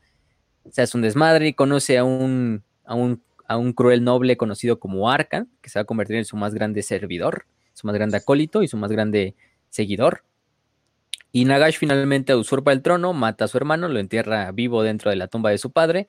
Cuando su padre muere, pues él usurpa el trono y entra en un reinado de terror completo para, para, para Nejecara que no se había visto desde el tiempo de, de Cetra. Bueno, el- no digamos que el de Cetra fue un reinado del terror, pero por lo menos de un rey tan sangriento como lo fue Cetra, eh, se vio hasta Nagash. Pero por lo menos Cetra, pues decías, ah, pues es un rey justo y, y nos trae prosperidad y todo. No, No, Nagash sí era un culero. un culero. Sí, sí, le Nagash era un culero. un culero. sí, sí, sí, sí. Eh, no, este es otro güey. También creó el elixir de la vida por ahí, que con eso logra desentrañar el secreto, realmente de la eterna juventud y de la vida inmortal. Pero de la vida inmortal, pero bien, ¿no? Como lo que había encontrado el culto mortuorio de prolongar y sellar esas mamadas de que sellabas tu cuerpo en el alma y, y etcétera. No, aquí bien, bien, bien. Aparte de eso, este Nagash crea lo que es la nigromancia, la habilidad para revivir a los muertos a través de toda esta magia oscura, magia del caos, magia disforme, etcétera, etcétera. Y incluso va él valiéndole madre a los dioses, ¿no? O sea, él completamente lo contrario a Cetra, ¿no? Cetra un completo respeto y, y Nagash casi casi de, no, güey, yo también, yo soy mi dios. Y a la verga, aquí, aquí se acaba todo esto. Dioses, aquí no veo ningún espejo, cabrón. Sí. O como el ejemplo que dio Raz en el video de Nagash, vayan a verlo, de la tiktokera, ¿no? De la yo soy mi- con- me considero mi propio dios y la, la verga, no sé, no mames. Sí. Anise Mar. Sí, sí, esa, mera. Este, mm, entonces también aquí manda a construir una pirámide, una llamada pirámide negra, la pirámide negra de Nagash, que incluso llega a ser mucho más grande que la pirámide de, Cetra, que era la pirámide por mucho más grande en su época. Bueno, durante toda la época de Nejecara hasta que se construyó esta pirámide negra, que le ayudó a canalizar sus poderes y los vientos de la magia y a seguir manteniendo su reino del terror. Después de muchas batallas en las cuales muchos reyes obviamente se hartan del reinado de terror de, de, de Cetra e intentan combatirlo, Cetra finalmente utiliza la nigromancia por primera vez y destruye a todos estos reyes prácticamente utilizando a legiones de no muertos, ¿No de antiguos no muertos. Sí, digo Nagash, Nagash, Nagash. Este, ya ves. Para destruir a estos reyes y finalmente seguir con el reino del terror. Hay un punto en donde estos obviamente vuelve a entrar otra, otra, ¿cómo se llama? Otra rebelión. Y, y Nagash, eh, junto a junto a sus legiones de no muertos, pues avanza a combatir a estos, todos estos reyes rebeldes. Y obviamente los reyes rebeldes, pues sabían que tenían toda la, oportunidad de perder. No es hasta que finalmente muchas estatuas y muchos constructos a lo largo de todas las necrópolis de, de se supone que se alzan, esfinges de guerra, ushaptis, colosos necrolíticos, que son estos gigantes como de piedra que prácticamente parecen un esqueleto gigante, eh, etcétera, etcétera. Eh, son poseídos por antiguas almas de antiguos héroes e incluso semidioses y, y por los mismos dioses, ¿no? Entonces, se supone que con esto logran vencer a las fuerzas de Nagash, finalmente llegar hasta Kemri, asediarla por años, y en una última instancia entran en Kemri, logran desterrar a Nagash, Nagash no muere, debido al sacrificio de su gran amigo Arkan, aunque eso es entre comillas, por eso vayan a ver el episodio que, que hablamos de Nagash, porque en esa historia hay demasiadas versiones de si Arkan se sacrificó, de si Arkan traicionó a Nagash, etcétera, etcétera, etcétera, ¿no? Pero lo que sabemos es que Arkan fallece en esa batalla y Nagash no tiene otra más que eh, exiliarse hacia lo que es el norte, ¿no? Finalmente él va a llegar a una madre que se llama el Pico Tullido, donde va mm, Así a se generar llama. su... Se llama, así se llama. Va- Vamos a decirle... Vamos a decirle Nagashizar mejor, Nagashizar. Sí, por favor. Se ve muy cagado. ya viéndolo ahí, tullido. pillo tullido. Este. El. Que se lo quita a los Skavens. Parece entonces ya hay Skavens. Se los arrebata a los Skavens. Esto también va a generar una gran rivalidad con los Skavens por parte de Nagash. Mientras tanto, en otra ciudad llamada este, Lamia, en esta ciudad de Lamia, eh, hay otra reina llamada esta Neferata que logra eh, como reconstituir o rehacer el elixir de la vida del famoso Nagash. Lo toma y se convierte en la primer vampiresa. Con ello empieza a darle el beso de sangre a muchos de sus seguidores y convertirlos también en vampiros. Entre ellos este Ushoran, este Bashanesh, que va a ser Vlad, Vlad von Karstein, Aborash, su propio hermano, bueno, su hermano es este Ushoran, entonces, em, entre muchos otros, y empieza a ser la primer corte de vampiros, ¿no? Para este punto, eh, Nagash pues, sigue en, en, en- en Nagashizar ahí planeando su venganza ya después de muchos años. Él ¿Te planea puedes hacerlo. imaginar? ¿Te puedes imaginar a los habitantes de Nejekara diciendo, "Uh, bueno, ese desmadre que pasó con Nagash estuvo muy pesado. Menos mal no va a pasar nada, ahora vamos a vivir tranquilamente. Mientras tanto, toda la ciudad de la mía, sangre. Entonces, no. Sí, no mames, no. O sea. Y obviamente, todo, obviamente para este punto se supone que este par- esta parte de convertir a estos hombres y esta mujer en vampiros era parte del plan de, Nagash, porque recordemos que uno de los estos. Se me fue el nombre del. este- creo que es. No, no es Shushatan, es el otro güey. No me acuerdo del nombre. De uno de los vampiros, de los primeros vampiros. eh, era un agente Nagash que va de hecho con Neferate y le ayuda a crear el elixir de la vida y a convertirlos en vampiros. Los vampiros no tienen otra más que jurarle lealtad a Nagash en secreto, primeramente.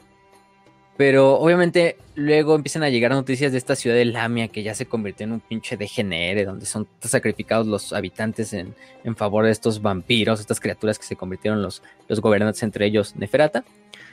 Eh, y bajo el mando del nuevo rey de Kemri, Alcadizar, Alcadizar el Grande, otro, otro grande.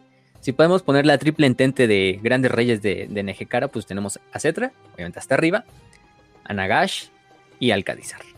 Alcadizar, Nagash y Cetra se convierten en los tres reyes más legendarios de la, de la historia de, de, cada uno por sus propios éxitos, sus propias maldiciones, sus propios eh, eh, peligros que generó para Nejekara.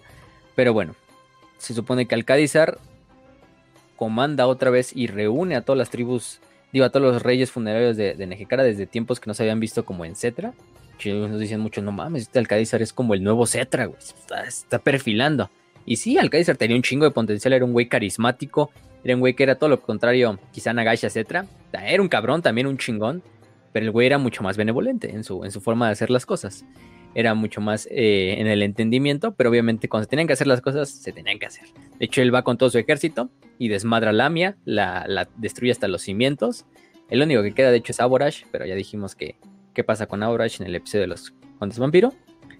Y los demás vampiros tienen que eh, exiliarse, irse hacia el norte, hacia Nagashizar, a reunirse con, con Nagash.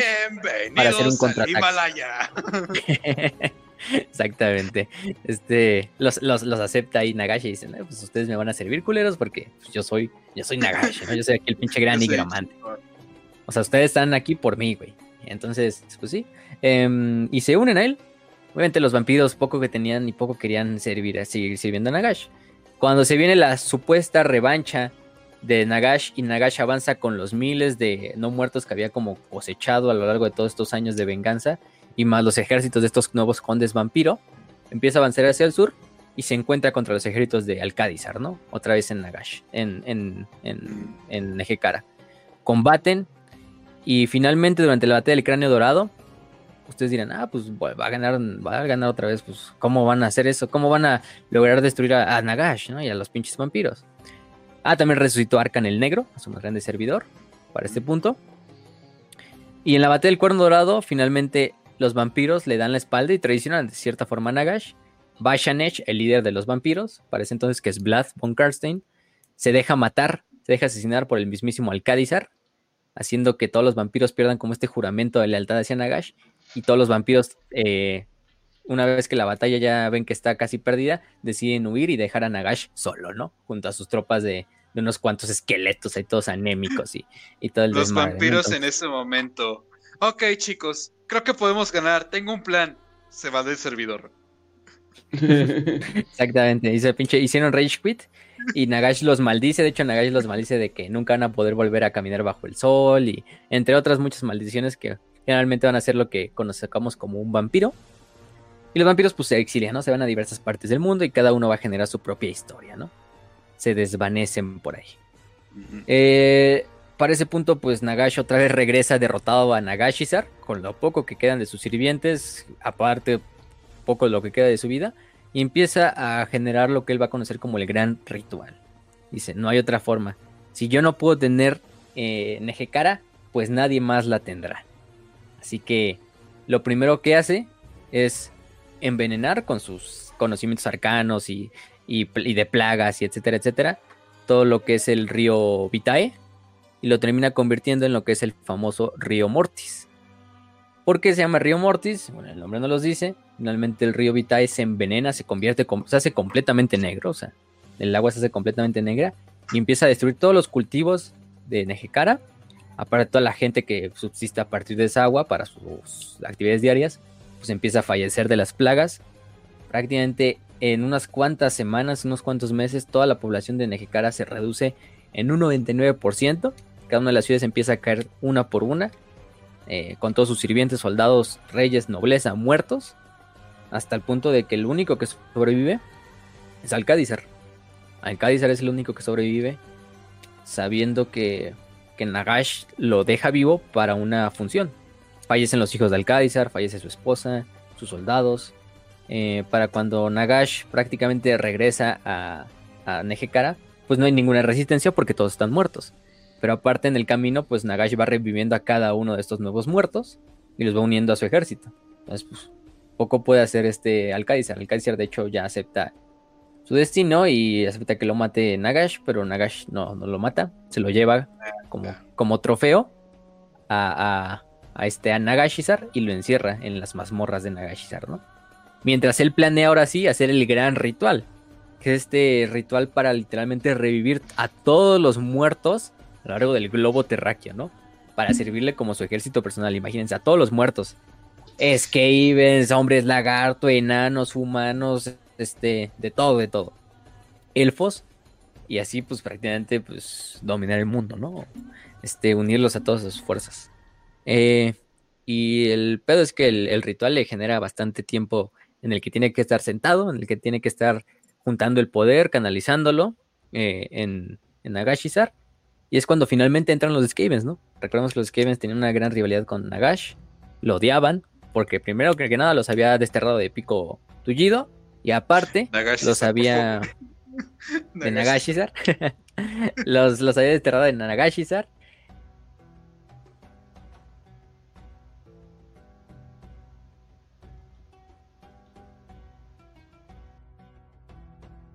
Y posteriormente, pues les había robado la piedra bruja que había rica en, Nagashizar, etcétera, etcétera. Entonces, pues les había generado muchos problemas. A los Skavens no les convenía con un güey así. Eh, subsistía porque al final del día iba a ser una facción que incluso a los Skavens les iban a poder, pues, de cierta manera, ganar en números. Imagínense para ganar a los Skavens en números. Porque, pues, literalmente es que revivir a todos, güey. Entonces, o juntar a las demás facciones. Entonces, pues sí, se revive y empieza a revivir a uno por uno de todos estos seres. Primero que nada, se revive a toda la gente de Nejekara. A la que murió recientemente, pero también a la que murió hace cientos y miles de años. Un momento. Cada uno de los reyes funerarios. Cientos de miles de años. Eso quiere decir que revivió a. Oh, no. No, a él no. Ah, ah. Vamos a decir por qué. a él no. Este. Mm, lo que hago es que, pues, para este punto, pues. Nejekara empieza a, a revivir. Empiezan a revivir todos los muertos eh, recientes, ya dijimos, y los anteriores. Empiezan a revivir todos los reyes funerarios de leyenda, de las antiguas dinastías eh, de todo este desmadre, excepto uno. La único lugar donde no, reviven los muertos es en la gran pirámide de Nagash. La pirámide blanca permanece impoluta y los cuerpos ahí dentro permanecen todavía dormidos, porque todos los juramentos, los hechizos que habían hecho los del culto mortuorio, lograron hacer que, que, que Cetra y su cuerpo se permaneciera libre de este hechizo de Nagash, ¿no? Entonces el cuerpo de Cetra hasta, hasta este punto está bien, ¿no? Obviamente todos los demás están siendo revividos para servir a los secretos de Nagash. Y es aquí cuando a Alcáizar lo liberan los Skavens, le dan una espada de piedra disforme para que vaya a asesinar a Nagash. Finalmente Alcáizar se, se cuela en el, el, el sala del trono de Nagash y lo asesina después de una batalla cruenta donde casi también prácticamente Alcáizar queda totalmente loco, totalmente eh, destruido mentalmente, espiritualmente, incluso físicamente. Alcáizar posteriormente va a salir de Nagashizar y se va a desvanecer en la historia. Nunca sabemos después de qué le pasa. Bueno, sabemos que fallece en un punto, pero pues se desvanece para siempre. Y Nagash pues finalmente muere. Su cuerpo es destruido, su alma se esparce, podemos decirlo así, o permanece como encerrada en muchos de sus artefactos. Los escriben, de hecho, incluso queman el cuerpo de, de Nagash, excepto una mano, que es la que no se puede recuperar, y luego esa mano va a ser uno de los puntos importantes por qué Nagash va a permanecer vivo. Y también la corona, la corona de Nagash, porque se la lleva este, este, este Alcádizar. Los que no saben dónde queda la corona, entonces no pueden destruirla, ni destruir esta garra de Nagash. Pues por eso Nagash posteriormente también va a regresar, ¿no? Ya muchos años después, durante los tiempos de Sigmar y todo este desmadre. Eh, y entonces los reyes funerarios despiertan. El pedo es que em, cuando se rompe el hechizo, al morir este Nagash, los cuerpos de estos antiguos monarcas no, no, se destruyen. a lo largo de todo el mundo no se, se, destruyen todos los demás cuerpos de los revividos de Nagash. Pero en parte gracias a los avances del culto mortuorio, de la protección de muchas de las runas, pues los cuerpos de muchos de los reyes de esta zona de los reyes funerarios de Nejekara permanecen vivos. Entonces imagínense, son reyes eh, pues ya muertos, que ahorita ya no son no muertos, ya son prácticamente seres que ni, ni están muertos pero tampoco están vivos. Estos nuevos calaveras, estos nuevos pinches zombies, etcétera, etcétera, como se quieran decir, momias. Pero se dan cuenta de que, imagínense, en una ciudad, ¿no? Pongamos una ciudad de Numas, la ciudad de Numas como un ejemplo. Digamos, se revivieron a toda la gente que habitaba en Numas durante todas las generaciones anteriores. Ahora imagínense, si había un rey funerario que decía, a huevo, yo soy el que va a regresar cuando me revivan y validar todo este desmadre. Pero el pedo es que también revivieron a todos sus tatarabuelos, ¿no? Que lo precedieron como reyes de la ciudad. Entonces es un desmadre generacional, así de, verga, pero yo soy el rey. No, pero yo también soy el rey. Ah, pero yo soy más viejo que tú. Ah, pero yo soy tu abuelo. es como en la de Toy Story, cuando yo soy Buzz Lightyear. No, yo soy Buzz Lightyear. A ver, a ver, ¿quién de ustedes es el rey? ¡Yo! Y todos contestan al mismo tiempo, güey. Sí, sí, sí, sí, porque pues imagínense, al final del día todos tienen razón, porque todos fueron reyes de la ciudad pero, pero pues cada uno de una generación diferente. Y aparte, pues las demás ciudades también están reviviendo y está pasando lo mismo. Entonces es un desmadre, una pinche guerra civil, pero enfermo otra vez, así de, de que ahora los revividos, estos nuevos reyes, que ahora sí los podemos decir reyes funerarios, pues están luchando uno contra el otro para dominar sus ciudades y luego para dominar las ciudades de otros. Entonces se vuelve al, al estilo del caos. La tierra de Nejecara pues queda devastada, si ya estaba devastada por el gran envenenamiento que le hizo este Nagash pues ahora está peor, la ciudad, las mayoría del parte de las ciudades son enterradas por la arena, los pocos, la poca vida o la poca plantas, poca vida vegetal, vida animal que quedaba en Ejecara finalmente fallece y se convierte ahora sí en lo que conocemos como un desierto, hecho y derecho, sin nada de vida, una tierra muerta, una tierra de los muertos, ¿no? Que es Nejecara. Entonces, pues para este punto, mm, em, lo cagado es que pues los reyes se siguen, siguen y siguen luchando entre ellos. Eh, y pues la, situación es crítica, ¿no? También, porque pues, no, hay, no hay ningún punto de avance. El culto mortorio también sabe, no mames, o sea, el culto mortorio, que para ese punto creo que es la quinta generación de, del culto mortorio, pues sabe que pues, tampoco esto les conviene, ¿no? Porque, ¿qué, pedo, no? Pues nada están matándose entre ellos. Y entre ellos, el líder del culto mortorio, el gran hierofante Katep, dice, pues hay que hacer algo aquí, güey. Me voy a responsabilizar de restaurar el orden ¿Y qué creen, güey? Voy a ir a romper todos los sellos de la pirámide de hay una persona que lo ha podido hacer, güey. Estoy seguro de que no se va a enojar, pero le vamos a tener que dar la noticia de que todo valió pito. Así que, pues, no, creo que eh, pase eh, nada. Y, quién le va a dar la noticia, Katep? Este. Eh, bueno, no hay Katep así de quién le va a dar la noticia a todos nosotros. Y pues todos, no, pues tú fuiste de la idea, pinche Catep, te toca a ti, pendejo. a ver, a ver cómo le dices, a ver cómo le dices al patrón así de que ya la cagamos, ¿no? miren, el primero que dice la noticia diga qué, y Catep, ¿qué? ya vale madres. Pero sí, o sea, dicen, solo hay un hombre que puede restaurar este desmadre, ¿no? Y ese hombre, pues es nada más y nada menos que Cetra. Entonces van a la tumba de Cetra y finalmente de la tumba, que finalmente se abre, sale el más poderoso de todos los reyes que jamás han existido en Ejecara y en el mundo, y sale Cetra. Otra vez a liderar a las huestes de sus miles de soldados que están enterrados con él, sus propios guardes, su guardaespaldas también renace o revive, al igual que todas sus legiones, sus servidores, etcétera, etcétera.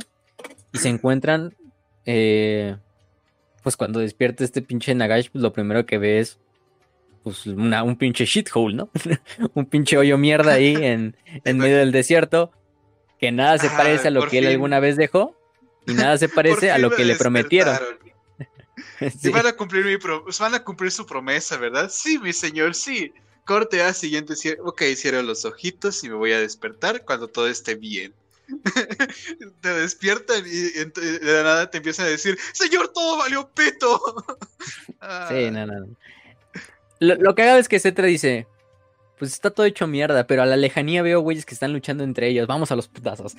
y literalmente Cetra agarra a todas sus, a todas sus legiones, a su guardia del sepulcro, que son la, sus fuerzas de élite, sus guardaespaldas principales y a todas sus demás legiones. Y decide, pues a los putazos. Y de repente nada más se así ya no muerto de su tumba con su carro de los dioses, con su, con su, con su alabarda esta gigantesca y listo para romper madres. Y sí, rompe madres hasta el último rey funerario que encuentra, lo desmadra. Incluso Arkan el Negro, que pues permaneció vivo después de la muerte de Nagash, eh, decide retirarse de todos, de todo este, para no, no hacer emputar más a Cetra y no traer, no traer la ira de Cetra.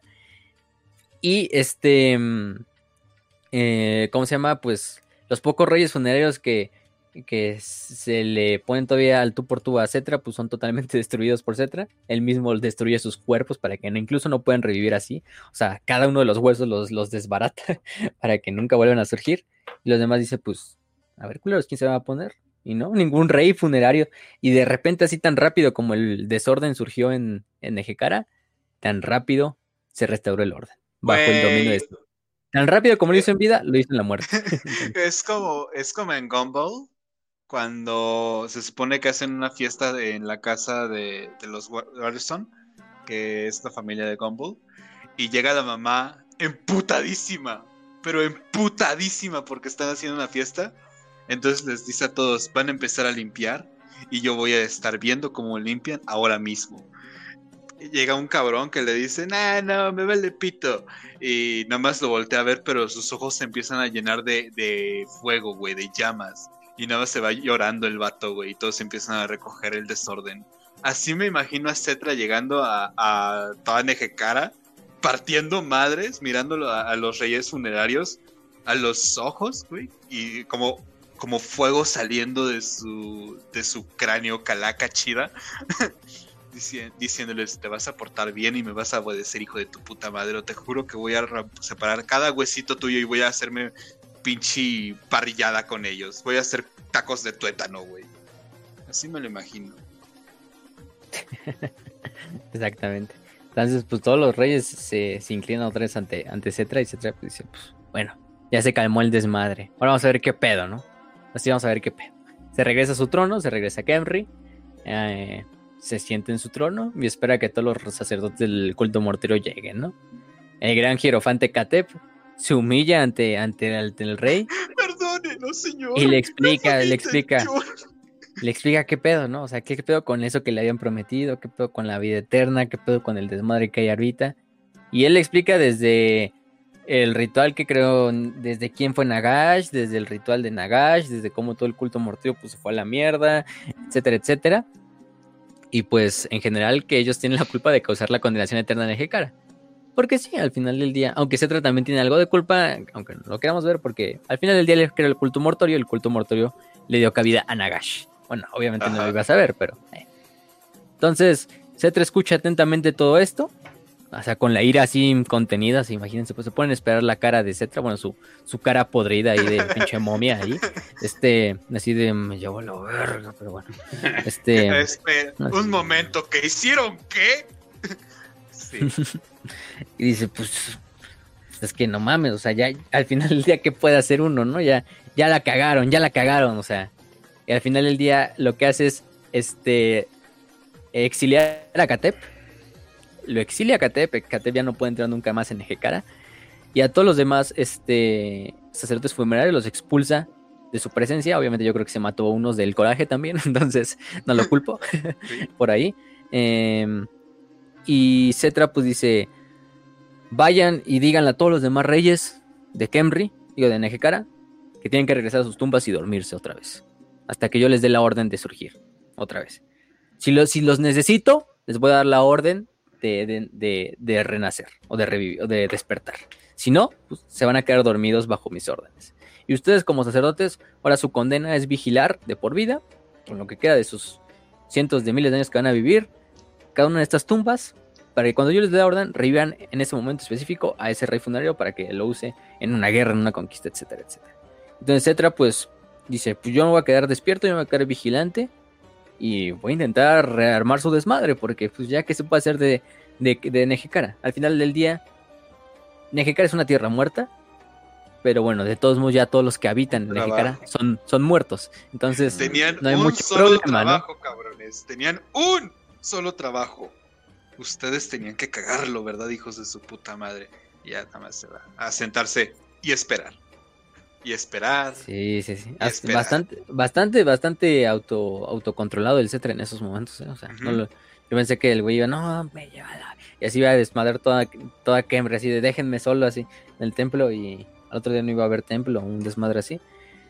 pero, pero sí, entonces él dice, nunca más volverá a dormir a fin de poder cuidar en todo su momento al maltrecho reino de Nejecara e impedir, impedir que se hunda más y a partir de intentar expandirlo otra vez a una era dorado en lo que se pueda, ¿no? Tetra en ese momento pues, de si quieres algo, hazlo tú mismo. Sí, sí, sí, exactamente. Y Cetra en ese momento agarra otra vez su corona, se la pone. De hecho, es una corona que está hecha a partir de las coronas de un chingo de más de reyes funerarios. Así no es para pa flexear así de, mira, pendejo, esta es la corona. Entonces, Yo te chingo. Toma el Jeca y el Nejeca, que es el báculo curvado y el flagelo para como soberano, se va en su carro de los dioses, que se dice que la leyenda que es el mismísimo carro que usó Petra para comandar a los dioses en contra de las legiones demoníacas, que es este coche, este, este carro de combate cargado por cuatro caballos, así también esqueletos, ustedes pueden esperar, los caballos reales de, de, de, Cetra, pero bien también.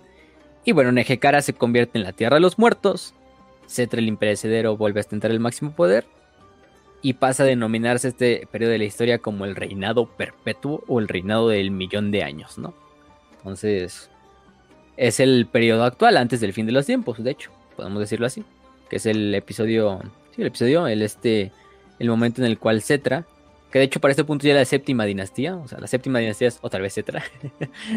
él, él inició la primera y él va a acabar la última, entonces, pues sí. Y de ahí, pues Cetra ha hecho bastantes campañas, ¿eh? O sea, el güey le ha valido madres. Al final del día ya no es lo que alguna vez fue Nejecara. Eh, ha intentado expandirse hacia el norte, ha hecho mierda muchas veces a los orcos, a los humanos, a las tribus humanas, el imperio, a los árabes, e incluso ha intentado también hacer raids, pero pues por más que se pueda, poco, poco puede ser. Vamos a ir hablando más de esas campañas a lo largo de, del episodio, pero bueno, con eso yo creo que vamos a acabar la, parte de, de esta era de esta era del reinado perpetuo y de la historia de los reyes funerarios, que es hasta el punto actual donde Cetra, pues si Cetra sigue activo y debido a las conquistas, debido a todas las campañas que emprende, pues a veces decide revivir a unos cuantos este, eh, reyes funerarios. Y es decir, la sociedad de actualmente de Nejecara pues se compone completamente de soldados esqueleto, de constructos, etcétera, etcétera y de algunos reyes funerarios y de algunos de sus súbditos que revive para fines de tareas de que, ah, pues ayúdame en mi, en mi conquista y ahorita vas a, y ya va así su lista donde tiene todos los nombres de todos los reyes funerarios y dice, ah, pues revíveme este cabrón, este güey sabía hacer, este güey sabía hacer bien, bien en los ataques sorpresa, ¿no? O revíveme este güey, este güey sabía hacer bien, pues no sé, las carnitas, entonces también revíveme. Este cabrón contaba muy buenos chistes, hijos de su puta madre, tráiganmelo. y así los va reviviendo, ajá, y entonces pues ahí están todos los reyes, pero obviamente bajo el dominio y la voluntad de nada más y nada menos que, el buen Cetra, que es este punto de la, de la historia hasta el fin de los tiempos, que en el fin de los tiempos pues pasan muchas desmadres, que también yo creo que al rato hablamos. Pero, pero bueno, creo que con eso podemos hacer pasar un poquito a su sociedad. Ah, bueno, y también ahí se forja la, la, famosa frase, ¿no? De, de, de Cetra, ¿no? De, cuando incluso le cuentan, ¿qué pedo? De, de que Nagash intentó como controlar a, a, tus reyes y a ti y a todo este desmadre. Pues yo soy Cetra, yo, yo no sirvo, yo gobierno, entonces, I not serve, I rule, ¿no? Pero lo hace con su acento bien pinche egipcio, así bien cagado, que lo, que lo ponen en el Total War Warhammer. Este. Mm, pero sí, Cetra. Ahorita vamos Al final tenemos que hablar más de Cetra cuando hablemos de sus armas y todo el desmadre. Pero, pero bueno. Cetra también se merece una cápsula, ¿eh? O sea, porque el güey, fuera de, de esto que les contamos, también tiene bastantes momentos importantes después, en el fin de los tiempos. Vaya que en el fin de los tiempos se la superda el cabrón. O sea, casi, casi así se saca así la verga contra los dioses del caos, les mata a uno de sus más grandes servidores, así que es literalmente Kolek, el Comesoles. Fíjense por el nombre, ustedes se pueden esperar qué es Kolek Comesoles. Pues Kolek Comesoles es un miembro de una raza que le sirve al caos, que se llaman dragones ogro, Shagot. Pues por el nombre son, imagínense, como un tipo de centauro, pero gigante, como del tamaño de una pinche montaña. este. que llevan, que llevan así, que llevan así pues la pinche pues a los servidores del caos y, llevan así súper armados, güey. O sea, es como un pinche. Tiene el cuerpo de un dragón, pero aparte como el torso como de un pinche ogro. Bueno, no un ogro de los. No tanto como los ogros que vemos en Fantasy, pero sí es como un cuerpo así gigante, ¿no? Entonces los güeyes están súper gigantescos, güey. Cole, que es hijo de uno de los más grandes, que, que se dice que este pinche habitaba debajo de una montaña. Y literalmente Cetra lo mata, güey, en el fin de los tiempos en combate singular, güey. Y Kolek también son los pinches güeyes más poderosos de todo Warhammer Fantasy. De hecho, es un lord legendario en, en este en Total War Warhammer. Kolek también. Entonces, si quieren, búsquenlo. Kolek, así K-H-O-L-E-K. Eh, Son Eater, de Comesoles. Y les va a salir. Y Cetra, Cetra lo mata, lo decapita incluso. este, eh, bastante épico, eh, bastante épico. Pero, pero bueno, al rato hablamos de eso. Kolek, eh, fuera de Kolek, ¿qué más íbamos a decir? Este, los. Ah, sí, vamos a pasar con la sociedad, ¿no? Y con todo el desmadre de qué pedo con Nejekara, tanto antes como hoy. Y pues los Nejekarianos, pues recordemos su panteón, ¿no? Vamos a empezar por su panteón, que es lo más importante. Que es eh, reconocido a partir de estos dioses de los desiertos. Estos dioses de los desiertos, que son las antiguas eh, deidades que prácticamente fueron las que derrotaron a los demonios en esa zona de la tierra y que aparte les enseñan a los humanos todo lo que saben. Em, de hecho, hay una imagen muy bonita, creo que está por, también ahí por el, por el overlay, que es una donde se ven unos propios altos elfos, espalda con espalda con unos reyes, soldados de los reyes funerarios, cuando eran todavía humanos, o estas primeras civilizaciones eh, de los reyes funerarios que habitaban en Ejecara y están combatiendo junto a, están combatiendo codo a codo contra todos los tipos de demonios de la disformidad se ve bien épica, ¿no? Porque son los altos elfos de un lado y los otros, eh, los otros soldados de Nejekara y los demonios ahí alrededor intentando eh, asesinarlos, ¿no? Pero ellos uno, uno, uno, ¿no? Entonces, pues, está muy épica. Pero bueno, supone que estos dioses ayudaron y en realidad fueron los que terminaron rompiendo la madre a los demonios en esa zona de la, del mundo. Eh, ¿Qué más? También tienen un concepto muy interesante que es el concepto del reino de las almas que bueno, probablemente ustedes puedan esperar, pues es la disformidad, y sí, en realidad es la disformidad, pero este es, este, este lugar de las almas es un lugar donde se supone que se reposicionan todas las almas de los nejecarianos y permanecen como en ese limbo para que una vez que sean revividos, pues esta alma regrese al cuerpo y pueda seguir participando, ¿no? La mayoría, hay que decirlo, son algo parecido a los necrones, la mayoría de los reyes funerarios eh, de nobles, este, líderes, sacerdotes, conservan su, conservan su conciencia, su personalidad, su alma. Y la mayor parte de lo que antiguamente eran los ciudadanos normales de Kemri, los soldados de Kemri, que prácticamente pues es una sociedad de no muertos, ya no necesitas gente que trabaje como, no sé, un zapatero o un pinche güey que cultive comida, no, o sea, ya todos son soldados. Güey, te, digo algo cagadísimo. Es que Al igual que los checado, yo había checado y se supone que algunos nobles y eso, como todavía siguen conservando esa personalidad, en el momento no, luego se les va el avión, güey, y piensan, ah, sí, eh, puta madre, no he comido, tengo mucha hambre. y pueden pedir fruta o pueden pedir este vino o cualquier cosa y, se lo van a tragar y nada más va a pasar por su como esófago, güey. No sé cómo se llaman los, los huesitos de. Ya, ni tienen, güey. Pues la pinche, pues por ahí va a caer del otro lado. sí, se me hizo súper como entre tierno y cagado, güey. Pues es como este Necron, ¿no? ¿Cómo se llama el Necron que estaba en su desmadre así de que todavía sentía que, que vivía Que toda madre? vivo, ajá. Sandrek, Era creo que así. Sandrek, ¿no? Sí, era Sandrek. Sí, este. Sandrek que todavía ese güey pensaba que seguía vivo y algo así, o sea, depende también de qué tan loco, de qué tan de qué tanto porcentaje de la conciencia de ese príncipe o de ese rey se pudo lograr rescatar. Pero sí, o sea, la mayor parte de la gente, al igual que los necrones, ya sirven como guerreros y no tienen una conciencia, simplemente son esqueletos reanimados. O sea, Ajá. o sea, Lo, simplemente lo que yo como- me hago una pregunta muy fuerte es ¿cómo chingados hablan? O sea, ¿te das cuenta de que tú Eso sí es un pedo mágico. No, pero ese sí es un pedo mágico. Pedo- pedos de reanimación mágicos. Y ya. No sé. Bueno, fíjate que, fíjate que, de hecho, o sea, si te fijas en el Total War, cuando, cuando pones el cursor sobre una unidad, como que a veces sueltan una línea, ¿no? Una línea de texto así como de, sí, de que las elecciones es así, lo que usted Ajá. me diga, mi emperador, ¿no? Una mamada así, ¿no? O algo así. Pero cuando seleccionas a los de los hombres, a los de los, a los esqueletos de los estos, de los estos reyes funerarios, de los, de los condes vampiro, pues simplemente es el sonido así como de huesitos así como chocando entre ellos, así de, Sí. así como de, de, de chocar, Como- ¿no? Pero, Dientes o sea, no güey. eh, pero fíjate, o sea, hay muchos reyes funerarios, sacerdotes, príncipes, los lich, los estos lich, los tecno, los estos necrotectos, que recordemos que los eh, momificaron, ¿no? Los embalsamaron para que su cuerpo permaneciera. Entonces la mayoría de ellos, digamos, todavía permanecen como, no son calaveras del todo. De hecho, muchos son como, Como todavía tienen pedazos de carne o órganos o un cuerpo putrefacto. De hecho, si te fijas en el modelo de Cetra del Total War Warhammer, el güey se ve, no se ve como una calavera, o sea, se ve sujeta así como totalmente putrefacto y todo el desmadre. Y de hecho, si te fijas también en su abdomen, ahí se ven como algunos pinches órganos todavía como hasta con sangre y así como con tripas ahí saliéndosele. Pero, y con su armadura, obviamente, ¿no? Con su armadura de, rey.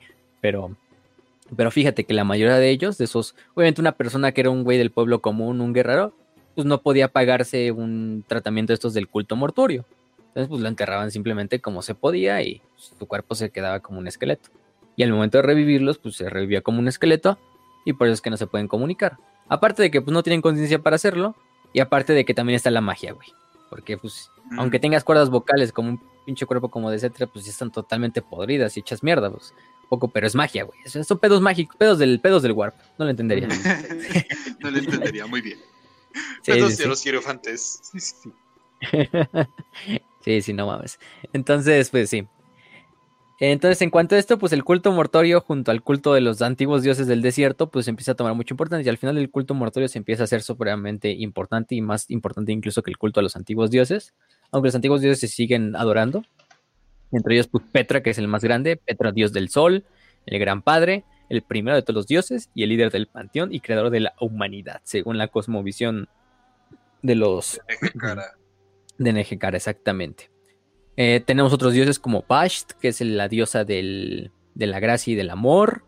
Yaf, que es el dios eh, chacal, o dios perro, que es dios de la muerte, así como Anubis, literalmente. Este Gehef, que es el dios de la tierra y el que da la fuerza. Kesar, que es el dios maligno del desierto. Ay, güey. Este. mm, Hola, Neru es el que le sacrifica así abortos y todo el desmadre. Entonces, ese es Casar, yo supongo. Este. mm, Neru, que es el- una diosa menora de la luna. Y la esposa de Petra, del dios Petra. Este Kat, que es el dios con cabeza de halcón. Que es dios del cielo. Que es este como. ¿Es Horus o Osiris el que tiene cabeza de, de halcón? No me acuerdo. Ra. Creo que era Ra. No, Ra era más como el güey que traía un solecito, creo, pero como Petra. Este. Pero bueno, quién sabe. A ver, búscame Osiris o Horus. ¿Cuál tiene cabeza de halcón? Horus. Nada más para, para el autismo. Horus. Horus, ¿no? Ajá. Oye, Horus, señor de la guerra. Ah, este, Ajá. no, sí, sí, sí, pero... Horus y. No, te- no, Thoth tiene como cabeza de. Fla- ¿Flamingo? O algo, o algo, o algo por el estilo, no sé, o sea, también tiene como Es que- de. Es extraño. Te digo, Ra y Horus tienen cabeza de aves. ¿Ra? ¿A poco también Ra? Sí, checa. A ver. Según yo, Oh, Ra es como un güey sí, que... Ah, cierto. También.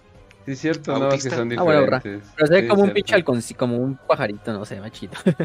Ajá, Pero sí. un Este parece razón, como. parece como un agaporni o algo por el estilo. Y Oro sí tiene cabeza como de halcón. No sé, güey, Sí, todas sí. son fursonas al chile. Pero bueno. Sí, los, los primeros furros de la historia, los pinches estos cabrones, ¿no? Qué bueno que los romanos les partieron su madre, pinches furros. Sí, sí, sí. También tenemos a Kuap, que es el dios de las serpientes, aunque también Asap también es diosa de las serpientes. Asap dijimos, bueno, ahorita no le, he mencionado, pero ahorita, le mencionamos. A Sekhmet, que es diosa de la luna verde, em, que es una de las concubinas de, de, de- Petra. Eh, Sokt, que es el dios de los asesinos, de los, este, de los ladrones y de los escorpiones. Tahot, que es el dios de, de- el conocimiento y del que guarda el lore secreto. Ualatep, el dios eh, buitre, que es dios de los, prácticamente de los, eh, de aquellos que se pierden en el desierto. Y Usirian, que es el dios del inframundo y de los no muertos, de los muertos, que también es un dios que tomó mucha importancia eh, junto a este Jaf eh, durante los tiempos del culto mortal, yo te digo, hasta el punto de incluso sobreponerse a veces hasta, ah, ¿cómo se llama? Este, a los otros, ¿no? Y Osirian, si se fijan, es Osiris, hasta el nombre es medio parecido. Entonces, es cagado. Eh, y otra diosa, otra diosa que es importante porque es importante para un personaje, es importante en especial para la reina cálida, que es Asap. La reina, esta diosa que es la diosa de la belleza, de la magia y de la venganza. Em, lo cagado de ella es que también es diosa, podemos decirlo, patrona de las serpientes. Eh, y es una de las principales diosas veneradas en la ciudad de Libaras. La ciudad de Libaras es una ciudad que, eh, que fue muy leal por siempre prácticamente a, a, a- a Kemri. Fue de las pocas ciudades que nunca se le pusieron al pedo hacia Kemri. Te dijimos, la fue, fue destruida de hecho completamente por los, por los estos, por los hombres lagarto. Se reconstruyó. Y una de sus, una de sus reinas fue la gran reina Cálida, Cálida Neferger de Libaras, ¿no? Eh, de hecho, hay una historia. Y bueno, si quieren la contamos de una. Bueno, no la contamos al final. Porque cuando hablemos de Cálida, vamos a hablar de esta leyenda. Pero Cálida finalmente se vuelve como la. el avatar de la rey, de la diosa Asap. Se convierte en su avatar y se convierte como en la. en la más grande seguidora de, de la reina, de la diosa Asap. Y, y- y gracias a que la diosa Asap salva a, Cálida de convertirse en una vampira. Cálida es prima de. ¿De quién creen? Es prima de. de Neferata, de la reina de Lamia, la primer eh, vampira. De hecho, Cálida, vamos a ver que se convierte en una de las principales reyes funerarias. Quizá la rey funeraria que odia más a los vampiros. Incluso su misión es casi casi como buscar vampiros simplemente para cazarlos y darles la muerte así, pero la pinche muerte más, más cruenta y más dolorosa a todos los vampiros que encuentre. Es famosa Ah, porque... pinches pedos familiares, los entiendo. Pero todo porque odia a su pinche prima que le dio el beso de la sangre. Eh, de manera. Literalmente la violó, o sea, le dio un beso ahí y, la- y- y casi casi la convierte en un vampiro. Entonces, la violó con un beso. Entonces, No pues, el desmadre. ahí. Pinches regios, güey. Expandiendo. Pero está bien cagada porque- De fantasy. Y al ejemplo les dijimos, de Cálida, o sea, ven, ven el modelo de Cálida. Cálida, literalmente, si ven su modelo, o sea, la vie- la- literalmente su cuerpo se ve como un, el de una momia. Bueno, no sé, o sea, se ve completamente cubierto por, por estas. Eh, ¿Cómo se llama? ¿Satela? De- Se fue el nombre. Estas vendas, pues. Estas vendas. Eh, Sí. de hecho, todavía mantiene su, su, su- su figura así femenina. Hasta todavía trae el busto y todo. Así su armadura. Y trae como una máscara así mortuoria.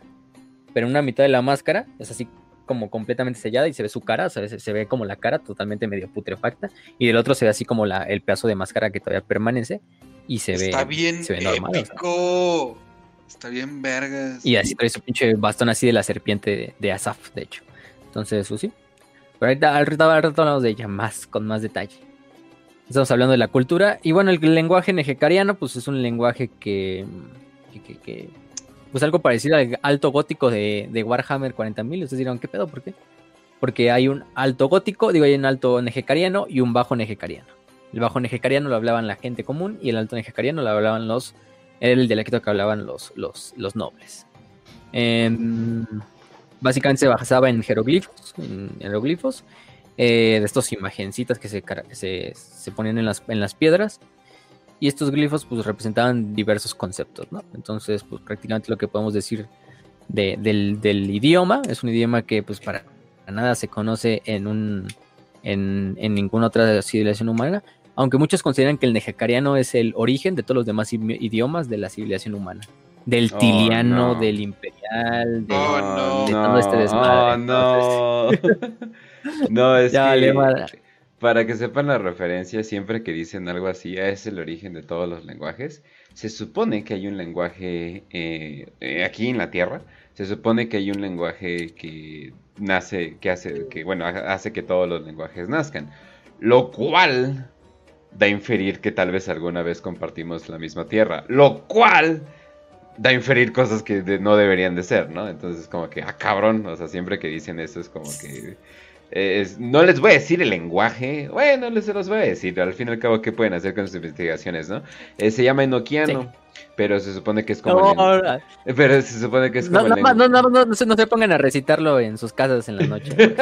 se supone que es el lenguaje de los ángeles, pero también enoquiano viene de Enoch y se supone que es de la muerte. Se supone que es un lenguaje de la muerte. Entonces, completamente sentido que los reyes funerarios estén hablando de esto, ¿no? Sobre todo de que es el origen de todo y cosas por el estilo. ¿Qué nos querrá de estar diciendo Games Workshop en este momento?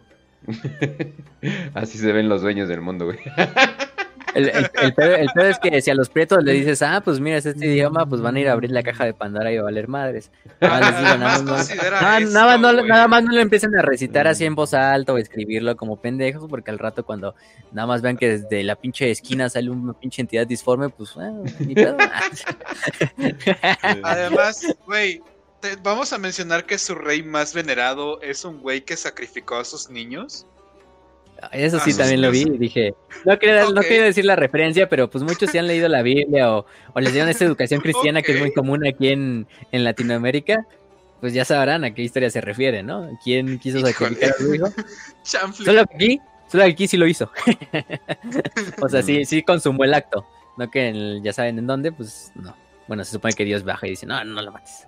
Era, eso ya hizo Eso ya es un pedo entre dos pueblos, entre árabes y ya saben quién. Ajá. De quién era el hijo que habían escogido.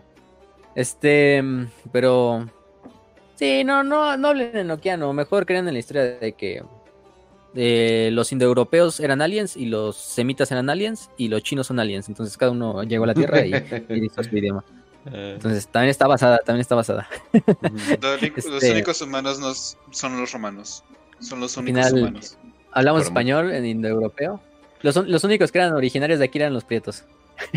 Entonces esos idiomas, esos idiomas no, son, no son aliens. Ah, como los semitas, los chinos o los, o los pinches indoeuropeos. Pero bueno, fuera del desmadre sí cierto. terror. Sí, cierto. Y también con los pedos eh, de los hombres reptiles también dan a aclarar de que sí, hay como que esta población que sirve, pero los hombres reptiles bien, bien son otro pedo. Igual, oye, mira nomás, mira nomás. Pues es que, güey, o sea, si lo ves desde ese punto así súper mamón, así súper pinche, pinche bien... Vamos a hacer un paréntesis, ahorita dejamos hablar de, hombres de, de, reyes funerarios, pero pues el desmadre eso de, de las diversos como, vamos a poner, no me gusta usar ese pinche término porque se ve muy mamón, así muy pinche, muy pinche, muy pendejo, así de aliens, ¿no? Así como de, ah, sí, los aliens, los reptiles, ¿no? Los grises o los pinches Güey, así que literalmente son como arios, pero que son aliens. Entonces, pues, o sea, yo, yo, mira, te voy a ser sincero. Yo creo que cada uno de estos idiomas o estas familias de idiomas, semítica, indoeuropea, eh, finoúgrica, las lenguas chinesas o sin, no sé cómo dicen a las chinas o las que vienen de Asia, que no son, pero no son mongolas ni nada de esa historia. Las finoúgricas serían turcos, mongoles, finlandeses Indoeuropeas serían todos los, casi todos los europeos, indios y, y iraníes, que son arios también. este, semitas, pues ya saben, árabes, judíos, cananeos, eh, arameos, etcétera. Y los africanos, no, eso es este, este, yo sí creo que es como que, o sea, esas pinches lenguas, como que al final del día sí, cada una surgió, o sea, no hay, yo no creo en esa teoría de que hay una lengua como originaria de todas, sino más bien como que hay ciertas lenguas que son originarias como en núcleos, ¿no? O sea, de que hay tres grandes lenguas que originaron a todas las demás, ¿no? Y esas tres grandes lenguas no tienen nada que ver una con, con la otra, sino que son como que... Y eso es así muy pedo. por ejemplo, en el náhuatl y tú pones eh, varias similitudes, ¿no? Que hay con el chino o cosas así en la lengua maya.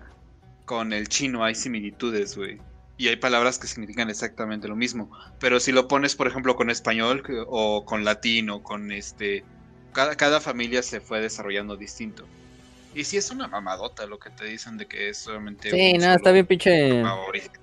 El pedo es que nunca lo vamos a ver porque para rastrear esas mamadas de lenguas, no, pues, está en pinche chino, literalmente. O sea, Yo, yo O sea, hice un imagínense, trabajo de... todavía, todavía, ni, todavía ni encuentran de dónde desciende el japonés. O sea, no saben ni si es altaica, si es pinche a- eh, aislada, si es Te pinche- digo, ¿eh? Semita. Yo hice un trabajo de latín, de cómo se fue desarrollando, y te juro, hay como cinco lenguas que son desconocidas, y eso es de latín, güey, o sea, como tiempo que sí conocemos. Y luego hay gente hay- que habla pinche otro idioma alien como los vascos, ¿no? Que hablan como, como Sí. un idioma otra vez. O, así. o- Sí, o pero- los suizos que tienen el romanche. Un saludo, un saludo a todos es- los vascos, ¿no? Que también son aliens, porque pues nadie sabe dónde salió su lengua. Es que eso ni siquiera es un lenguaje, es un como... Igual es- el albanés, güey. Es como si, no sé, la gente de Catepec También. pensara que hablan una lengua distinta, así, no, güey, solo hablas mal, güey. O sea, Sí, sí, sí. Timón, perdón. carnalito. Perdón, gente de Catepec.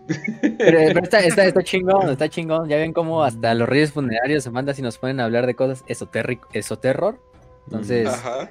ustedes búsquenle, ustedes encuentren su propia teoría. Es, una, es un apéndice de curiosidades aquí en Warhammer para aprietos de los que siempre hacemos. Ya Ustedes saben, crean en la teoría. Todos somos hijos de aliens, hijos de demonios. Simplemente somos una colección de aminoácidos que surgió aleatoriamente, que es como la más aburrido. Entonces, o ustedes búsquenle, ustedes búsquenle. Final del día, nosotros al hablar español hablamos lengua indoeuropea. Entonces, pues, pues, nosotros estamos hablando un pinche como los aliens de Alpha Nosotros sí Centauri. somos humanos, güey. Como, como los demonios, los demonios guion aliens de Alpha Centauri, una mamada así, ¿no? Ajá. Entonces, sí, sí, sí. Entonces, de hecho, hasta, hasta hay una muy buena referencia en la película esta de Prometeo, no sé si la vieron, la que es como de la saga esta de Aliens. Ah, claro. De, Ah, sí, es cierto, que tienen como que literalmente origen, los, ¿no? los ingenieros, los ingenieros que son los blancos que se supone que son los que originan a la humanidad, hablan Ajá. proto, hablan protoindoeuropeo, ¿no? Que es el lenguaje que le dio teoría vida a todas las lenguas de, de Europa y de India y de Irán. Entonces, está cagado que hablan protoindoeuropeo, güey, en la, en, la, en la película. ¿Qué nos quiso Ah, decir ahí? Pues. Entonces, ¿Quién sabe? El Ridley Scott, quién sí, sabe El Ridley Scott, ¿qué nos quiso Ajá. decir el Ridley Scott en esa película? Pero bueno, Nunca vean, nunca vean la voz. De paso. no hemos hablado de ese tipo de cosas ahí, pero bueno, ay, ay, ay, a ver si... Eh, algo ah, Dale tiempo, dale episodios- tiempo. En los episodios viejos, pero como, como son prietos no van a encontrar los episodios viejos. Sí, Ya les hemos dicho dónde. Es muy difícil buscar en Spotify, pero bueno. Sí, sí, sí. Sí, No, sí, pero sí. vayan a... um, ¿Cómo se llamaba el pinche ese Telegram. lugar donde están todos? No, no, no, en Telegram, no. Era uno de podcast bien desconocido. Listen, Listen Notes. Notes. Ah, el árabe, el árabe, encontrando. claro, el que está en árabe. Ah, sí. Mm, Ah, sí, sí. En, en cirílico, ¿no? Sí, sí, no lo van a encontrar. Mm. Pero bueno, ya, ya que terminamos de hablar de nuestro autismo esotérico y de nuestro autismo así pinche Bueno, sigamos. alienígena Hablemos de. Warhammer otra vez. Hablemos de Warhammer, que es lo mismo nada más que en un libro, güey. En un códex Ajá. así. Es una, nada más la excusa para venderte miniaturas, güey, pero es lo mismo. Entonces sí. Em, pero bueno. Eh, ¿Qué más? Entonces estamos hablando de la sociedad. Pues sí, la sociedad actualmente, pues dijimos que era una sociedad actualmente hecha en la, muerte y bueno, antes de la gran, de la gran tragedia cuando se destruyó totalmente Nejecara. Em, pues la, la cultura de, de Nejecara era una cultura bastante marcial, bastante eh, de gente bastante que vive al día al día, porque muchos, obviamente era una- una sociedad muy estratificada en la cual había campesinos, gente hasta abajo, artesanos, comerciantes, guerreros y nobles, ¿no? Reyes, al final. Entonces, esta, esta cultura, pues, la, propiamente la gente de hasta abajo, pues lo poco que podía hacer era trabajar en lo que hacía para el imperio de Nejecara y dar su vida a los dioses, ¿no? Honrar a los dioses. Poco podían creer en el culto mortorio porque pues, no tenían los recursos como para pagarse uno de esos tratamientos así de, ah, sí, momifícame mi cuerpo y el desmadre, ¿no? No, más bien era rezarle a los antiguos de Nejecara. A mí aquí va subiendo en los grados de la jerarquía de social, pues sí, por ejemplo, los nobles, pues cuánto despilfarraban para preservar sus cuerpos para vivir esta supuesta vida eterna que les prometía el culto mortuorio. Entonces, era una forma muy dual de ver la vida, vivir entre estos dos cultos, entre el culto antiguo a los, dioses, a los dioses del desierto y el culto a los sacerdotes mortuorios, ¿no? O al culto mortuorio, pues, el culto a la muerte. Que en final de cuentas también se secretizaban y, o sea, había, había güeyes que le rezaban a las dos cosas, ¿no? Al final del día, pues se veían uno complementario del otro. Eh, además, no, tampoco nunca mm, Nejecara fue una tierra que digamos, ah, una tierra donde la muerte convivía todo el día con la, con la vida, ¿no? Pues no, Nejecara era una tierra bastante próspera donde, o sea, sí, la gente se moría, pero tampoco era así como de día a día la, la supervivencia, ¿no? Era una tierra muy próspera donde hasta el campesino, hasta el agricultor, pues vivía de cierta manera bien en su, en su estilo de vida, o sea, trabajaba, tenía para comer, para mantener a su familia y eso era suficiente para él. Una vez que se viene todo el desmadre,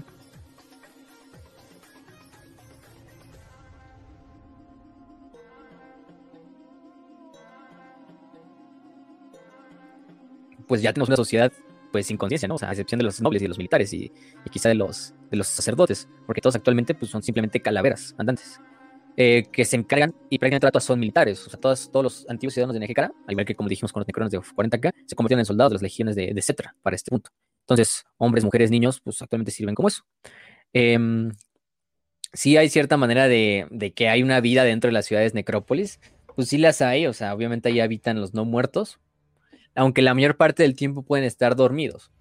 Pueden estar dormidos y simplemente cuando hay una perturbación, cuando algo intenta entrar o no sé, quizá un, porque es muy curioso, ¿no? Hay muchos imperiales que obviamente conocen de Nejecara, bueno, imperiales, bretonianos, en general imperiales, porque son los más como que le saben eso, ¿no? Eh, los bretonianos casi siempre iban hacia Nejecara o hacia el sur para irse a desmadrar contra los árabes en sus cruzadas religiosas. Sí. este, fuera de eso. Como debe y ser. Los imperiales, los imperiales, los tilianos, que prácticamente son italianos de Warhammer 40.000, que se, digo, de Warhammer Fantasy, que se dedicaban más pues al, al comercio, al, a, la, a, la búsqueda de riquezas, pues sí se infiltraban a veces en Eje Cara en busca de pues, tesoros, ¿no? Porque pues, es una tierra donde hay muchos tesoros. El problema es cuando te metes a una pinche tumba que le pertenece a un gran rey funerario de tiempos antiguos y de repente todas las pinches estatuas de la, de la, de la pirámide empiezan a cobrar vida y te encierran ahí y te masacran como un pinche perro en, dentro de una tumba desconocida en tu búsqueda de oro, ¿no? Entonces, sí, la mayoría habitan, habitan así de esta manera actualmente. Pero eh, actualmente podemos decir que toda la sociedad es una sociedad pues militar, porque pues, no hay una sociedad, o sea, son calaveras, güey, ¿qué van a tener sociedad ya actualmente? O sea, más que los, los nobles, que sí todavía viven y, a excepción de Cetra, que permanece todo el tiempo despierto, porque pues, ese güey, eh, Cetra, y lo puede y lo quiere, este, los demás pues la mayor parte del tiempo están dormidos, a excepción de que Cetra los comande otra vez a, a reanimarse o con ese estilo. Güey, visita Nejecara, no hay mejor lugar para tomar una siesta. ¿Sí? de hecho, de hecho, vean el tráiler, el tráiler cuando anunciaron a los reyes funerarios de, de Total War Warhammer 3, que fue uno de mis. Total Warhammer 2, perdón. Uno de mis trailers favoritos, que son esta partida como de, de elfos oscuros. Bueno, es una partida bastante grande porque incluso tienen un pinche campamento gigante así a las afueras de una de las ciudades de los, de los reyes funerarios, así como, pues nada más vienen a ver riquezas, ¿no? Y de repente se meten bien verguilla los, los, los estos elfos oscuros hacia una de las tumbas, a, a, ver ahí, a ver qué pueden robarse. Se encuentran con una gema, con una tumba, la abren y de repente los pinches Ushapti nada más cobran vida, empiezan a matar a cada uno, el líder de los elfos oscuros logra escapar, y ya cuando está bien algo así de, ah, sí, traigo la gema, me vale verga, ¿no? Así, y va saliendo así de la, va saliendo así de la, de la pirámide, nada, se ve como debajo de la tierra va algo arrastrándose y sale un pinche escorpión gigante de estos escorpiones eh, de constructo y, y, lo atraviesa y lo vuelve a meter a la arena, güey. Y ya luego de repente los elfos oscuros entran como en orden de batalla y nada más ven como del desierto empiezan a salir todos los pinches ejércitos de los reyes funerarios comandados por el mismísimo Cetra, así, así. No, ya pobres elfos oscuros, pues ya sabrán qué les pasó, ¿no? O sea, nada, nada bonito, nada bonito. Todo por irse a buscar estas riquezas de estas tierras de Nejecara. Aunque la mayor parte del mundo exterior pues sabe que Nejecara es una tierra maldita a la cual nadie debe de ir. Solo los más eh, valientes o los, o los güeyes más necesitados de dinero van a Nejecara por, por voluntad propia, ¿no? O sea, valientes porque... y necesitados de dinero. ¿Dónde, es, ¿Dónde he escuchado eso antes? Básicamente todo el viejo mundo, güey. Excepto. Eh, excepto Estalia. Aparentemente ahí tienen buen dinero. Que la, la hispanidad, la estalianidad. Este, pero. Pero sí. Y bueno, en la, en la jerarquía, pues hasta arriba está Cetra. No hay nadie más que Cetra, obviamente, eso recuérdenlo, llévenlo de por vida. Este, debajo de él están todos los reyes funerarios. Abajo de ellos están sus príncipes funerarios, que son sus hijos. Porque muchos, pues, fíjense, también están los príncipes funerarios, que son hijos de los reyes funerarios. Obviamente ya no van a obtener ningún título de ser rey funerario, porque pues, su padre es inmortal. Entonces, pero ahí sirven también como héroes, comunidades de héroes. En el juego de mesa, en Total War Warhammer, en, en general. Em, también están los Lich Priest o los sacerdotes. ¿Cómo les pusieron? Sacerdotes funerarios en español, ajá. Que son los magos, los hechiceros que utilizan el, poder del culto mortuorio y de la nigromancia. esta nigromancia eh, propia de Nejekara. Y aparte tienen su propio saber de los vientos, que es el saber de lo, del. Algo se llama saber del desierto, algo así. Es un tipo de magia, pues híbrida, entre ofensiva y defensiva eh, que utiliza los poderes de esos desiertos, de estos dioses desérticos, para utilizarlo como, como arma. Desde generar tormentas de arena. Eh, eso te iba a decir, no, yo que esa es una magia real, eh, que se supone que tribus del desierto, que se supone... ¡Ey! espérate, Vas a hablar de mi pueblo. oh, ahora tú eres judío, qué pedo. Ahora ya todos, ya, ya todos somos judíos, chingada madre. Mm. No, pero la cosa es de que, bueno, se, supone, hay un tipo, hay un pueblo judío que se supone cree que son hijos de Dijins, o sea, son hijos de demonios, de, o sea, un humano pudo mm, tener sexo con algún Dijin, y bueno, una, una humana obviamente, y de ahí salen, y se supone que de ahí viene la fuerza del desierto. Y si quieren ver una versión como súper caricaturesca, vean la momia.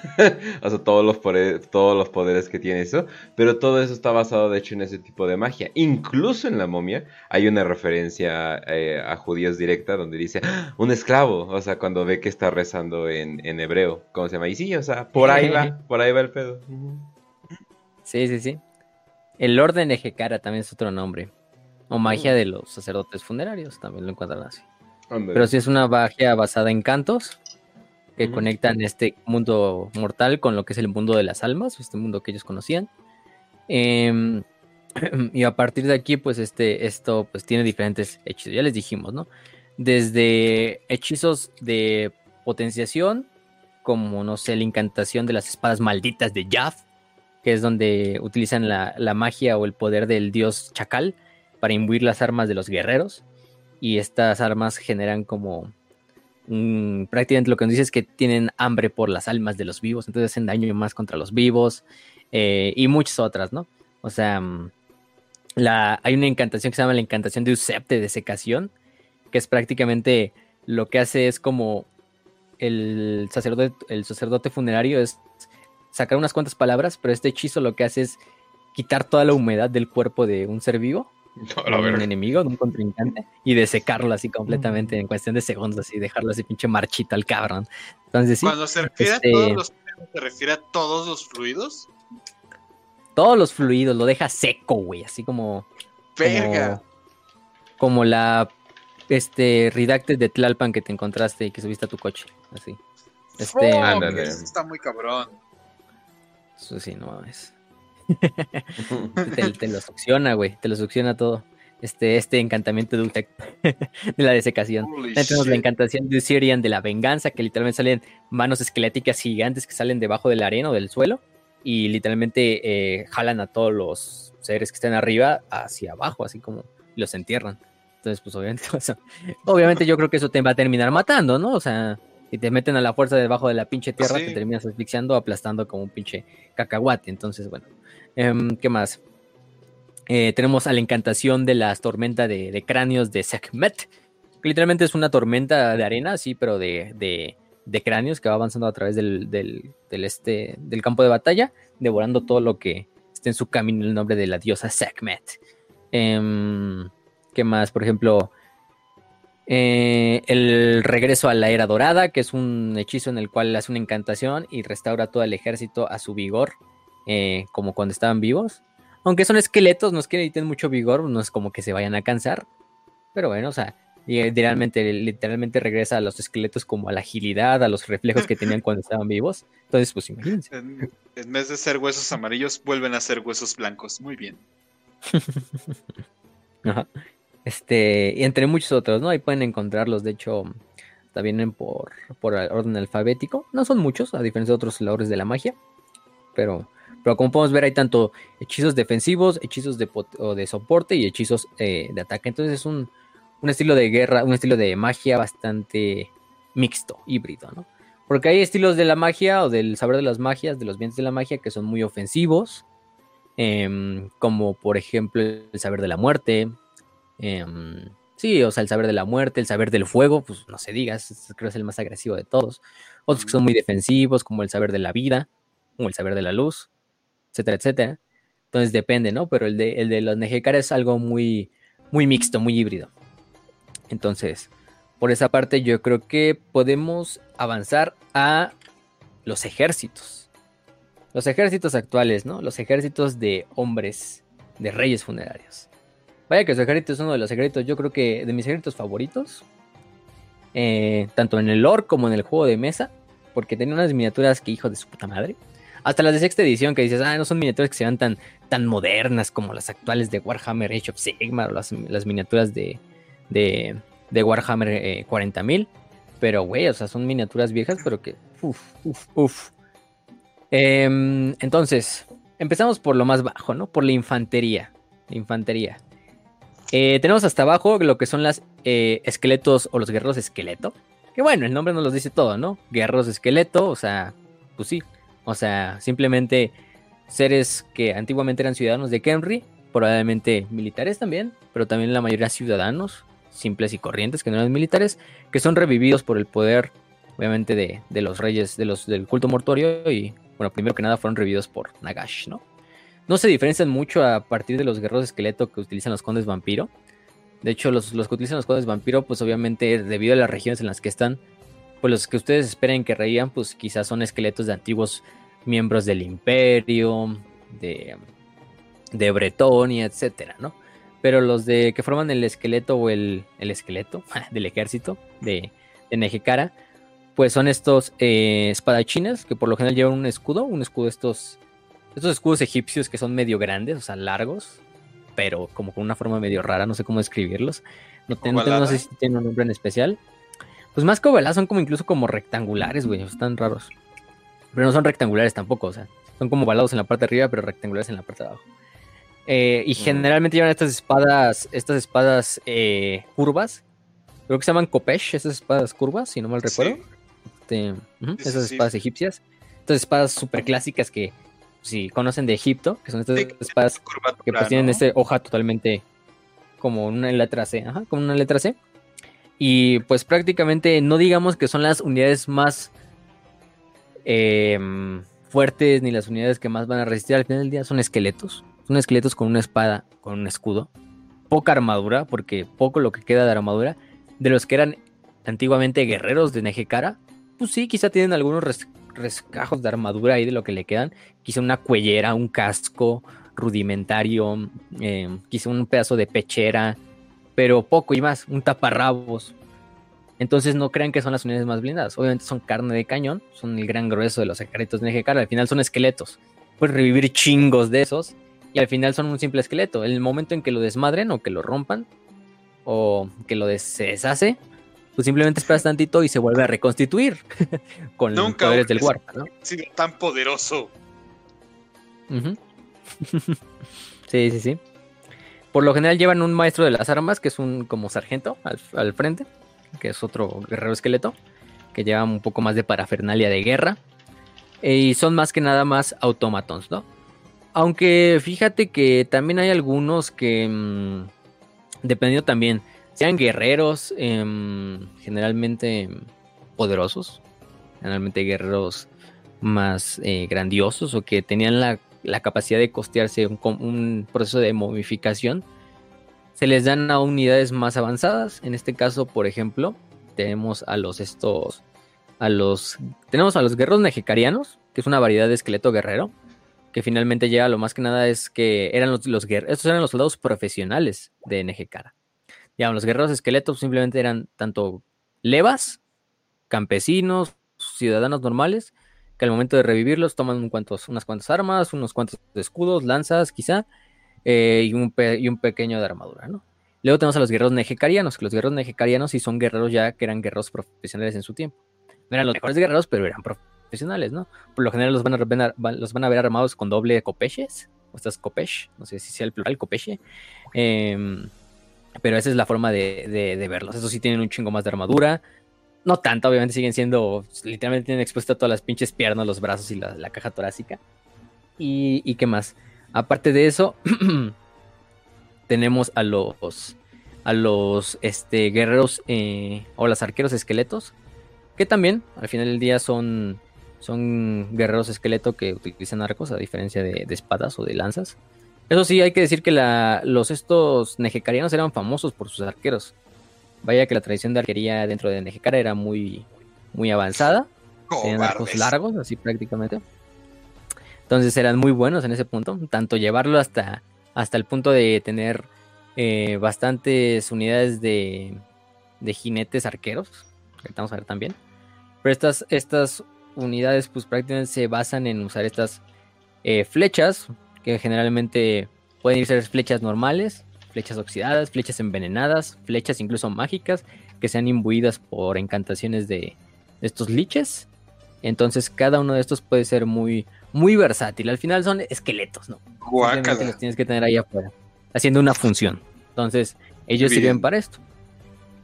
Y luego tenemos finalmente la unidad de élite. Son guerreros que están en los huesos, ¿verdad?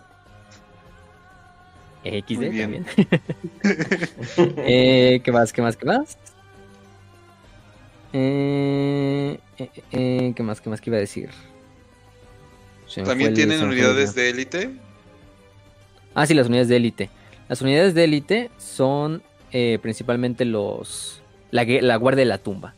La guardia de la tumba la hace diferente y la hace mejor, porque en vida eran mejores guerreros, en vida eran los guardaespaldas de tanto los sacerdotes como de los reyes, de los príncipes, etcétera, etcétera. Eran lo más profesional del ejército, pero aparte porque estos sí tuvieron la capacidad de costearse procesos de momificación, y en este punto el proceso de momificación les ayudó bastante para permanecer de cierta manera más activos y con mucho más, pues decirlo, carnita, ¿no? Para combatir. Entonces, pues es que esa es la principalmente diferencia. O sea, si comparas un guerrero esqueleto contra un ser que prácticamente todavía permanece medio vivo y medio muerto, pues tienes mucha diferencia. A partir de que, aparte de que es un guerrero que ya es em, invulnerable a las enfermedades, invulnerable al cansancio. Eh, eso sí, la mayoría permanecen con su conciencia. Eso es importante aunque es un poco una condición un poco más rudimentaria. Eh, y los van a dar armados principalmente con alabardas o con espadas. Y con estos escudos que dijimos, estos escudos bastante ornamentados, sus armaduras también bastante ornamentadas, incluso así para hacer este propios esqueletos. Depende de cada, también de cada guerrero de la, de la guardia de la tumba, porque cada guerrero, pues, dependiendo de dónde lo enterraron, dependiendo de lo que le pasó a su tumba, pues algunos pueden tener su armadura así pulcra y completamente épica, y otros simplemente así estar ya simplemente las vendas ahí descolgadas, ahí cayéndoseles.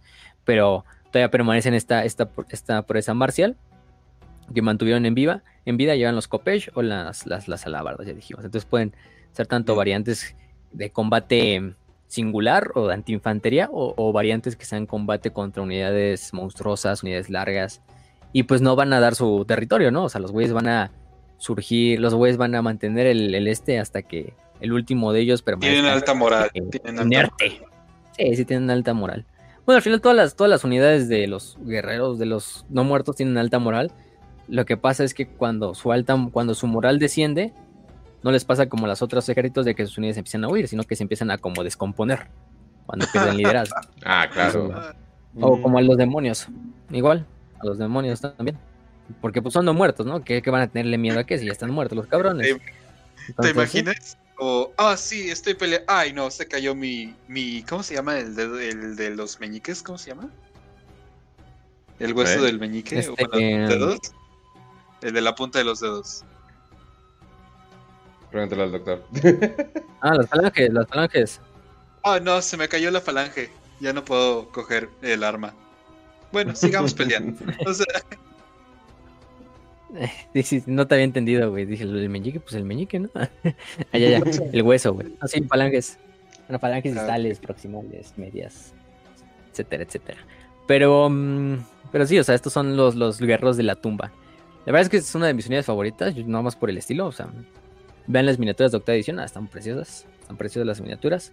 Em, y de hecho está cagado porque ves de todo, o sea, porque ves guerreros de la tumba que su armadura está todo completamente pulcra, o sea, súper chingona, pero aparte del lado ves otro que tiene una pinche armadura ya toda bien desmadrada, o quizás ya se le ve completamente la cara como esqueleto, otro que todavía tiene algo de piel y que le hace ver como si tuviera todavía una cara, pero, pero sí, o sea, están, están curiosos. Eh, eso es en cuanto a infantería. De hecho, si ven, su infantería es muy, muy escasa, ¿no? O sea, solo son los guerreros esqueletos, los guerreros nejecarianos, la guardia de la tumba y los arqueros. Que en realidad pues, no cuentan mucho como. Como, como, como este. Eh, como. Como. Como infantería, pero bueno, los contamos, mm, los, contamos como los contamos. Mira, te voy a decir algo. ¿Sabes cómo sé que son poderosos? ¿Cómo? ¿Cómo? Porque están muy magros. Ah, otro chiste. No tiene nada de gracia. no, hoy andamos cagados, ¿no? Hoy desayuné payaso, perdonen. bueno, tú ya lo dijiste. Mm, entonces sí. Pasamos con la siguiente, ¿no? La siguiente es este. ¿Cómo se llama Caballería. Caballería. Pues la caballería prácticamente se desprende en jinetes, jinetes de infantería y jinetes arqueros, eh, carros, carros, estos carros de combate, jalados también por caballos. Y también otro tipo de infantería, bueno, caballería más bien monstruosa, ¿no? Este. Mm, los, primero que nada tenemos a los, a los jinetes esqueleto, que son los más clásicos, los normales, ¿no? Pues en general también eran miembros que eran parte de la, de la caballería antigua de Nejecara cuando estaban vivos. Al morir, eh, al morir este, mm, pues prácticamente reviven con todo y caballo, güey. El pinche caballo es un pinche caballo ya esquelético, güey, si se lo fijan ahí. O sea, dependiendo también del estilo. Y también varían, hay diferentes tipos de regimientos. Eh, en general, el caballo. El caballo es un caballo grande, un caballo de raza nejecariana, que eran caballos bastante poderosos físicamente, altos, grandes. Entonces, simplemente. Ahora imagínense que simplemente este caballo nada más se le cayó toda la carne, entonces ahí van montando un pinche esqueleto, que por lo general te van armados con lanzas, eh, con escudo o con, con copesh, ¿no? Que son las otras espadas que habíamos dicho. Este, mm, ¿qué más? Eh, eh, son bastante mm, utilizados como caballería ligera, ¿no? No son caballería pesada para nada. O sea, son caballería ligera, son caballería para entrar en combate contra otras caballerías ligeras, para estar intentando como eh, haciendo un ataque relámpago por los flancos, por la retaguardia, estar como chingando y chingando a las unidades enemigas, pero obviamente no se espera mucho que tampoco estos caballos y estas caballerías aguanten, ¿no? Porque al final del día son un esqueleto sobre otro esqueleto, ¿no? No es como que te dé mucha pinche fuerza de resistencia si te cae un pinche impacto de una bala, una mamada así, ¿no? Entonces, Em, lo cagado es que eh, fuera de estos tenemos a los a otras unidades un poco más más más más más blindadas que son los caballeros nejecarianos. Es los caballeros nejecarianos que prácticamente son lo que serían los caballeros lo que son los caballeros lo, que son los guerreros nejecarianos a los esqueletos a los guerreros esqueleto. Son mejores equipados más elite llevan lo que son dobles copesh o una copesh y escudo pesado y también en generalmente eran los, los, los, los caballerías de élite de la antigua Nejecara. Hay que decir, también montan sobre este caballos esqueleto. Fuera de eso, nada. Los, los arqueros esqueleto, pues al igual que sus estos compañeros sin arco, pues finalmente se, se dedican a eso, a estar como caballería al estilo arqueras, al estilo, no sé, mongola o el estilo, pues sí, al estilo egipcia esta antigua caballería que iba totalmente rondando por el campo de batalla, eh, eh, utilizando el arco, para luego, una vez que se le acaba la munición, cambiar a lo que eran armas combate cuerpo a cuerpo y unirse a la caballería ligera. Tenemos a los, a los estos eh, carros de esqueletos, que la tradición de, de Nejecara es muy buena en cuanto a, carros. Vaya que los carros, pues, también en el antiguo egipcio los utilizaban un chingo. Vaya que pues, ellos los hicieron famosos junto a los hititas y entre muchos otros. Eh, y también son jalados por, otra vez dijimos, caballos, eh, eh, esqueleto. Por lo general van dos, soldados en el, en el carro, va un soldado que va liderando o el que va pues arriando a lo que son los caballos para que sigan corriendo y otro que lleva una alabarda. Esto sirve muy bien para romper las líneas de defensa pesadas, porque aunque sean un carro cargado por esqueletos, pues estamos hablando de un carro que mínimo de pesar pues, unos 500 kilos. Entonces, buena suerte intentando parar esa chingadera. Aparte, por lo general también llevan estas eh, llantas modificadas en las cuales llevan como estas eh, lanzas, como estos cuchillas que llevan las, llantas para que cuando vayan girando, cualquier güey que pase al lado de la llanta, le corten las patas. Entonces, pues ahí quedó.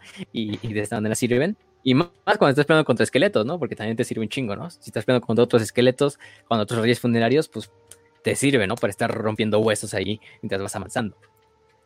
De ellos, el más conocido de todos es el, el, el carro de los dioses, que es el que trae Cetra, ¿no? Que va cargado por cuatro caballos, ¿no? Incluso los cuatro caballos reales, que eran los caballos de, de Cetra.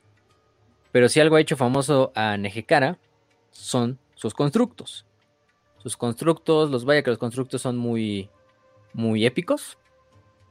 Los constructos, entre ellos el primero que vamos a hablar de caballería es el Necrópolis, o los caballeros de Necrópolis. Son estos tipos de, de serpientes gigantes hechas de piedra. Son estatuas al final de cuentas.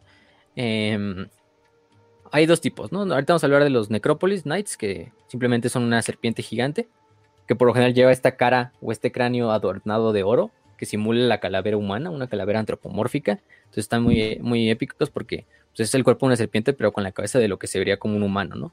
De un esqueleto humano.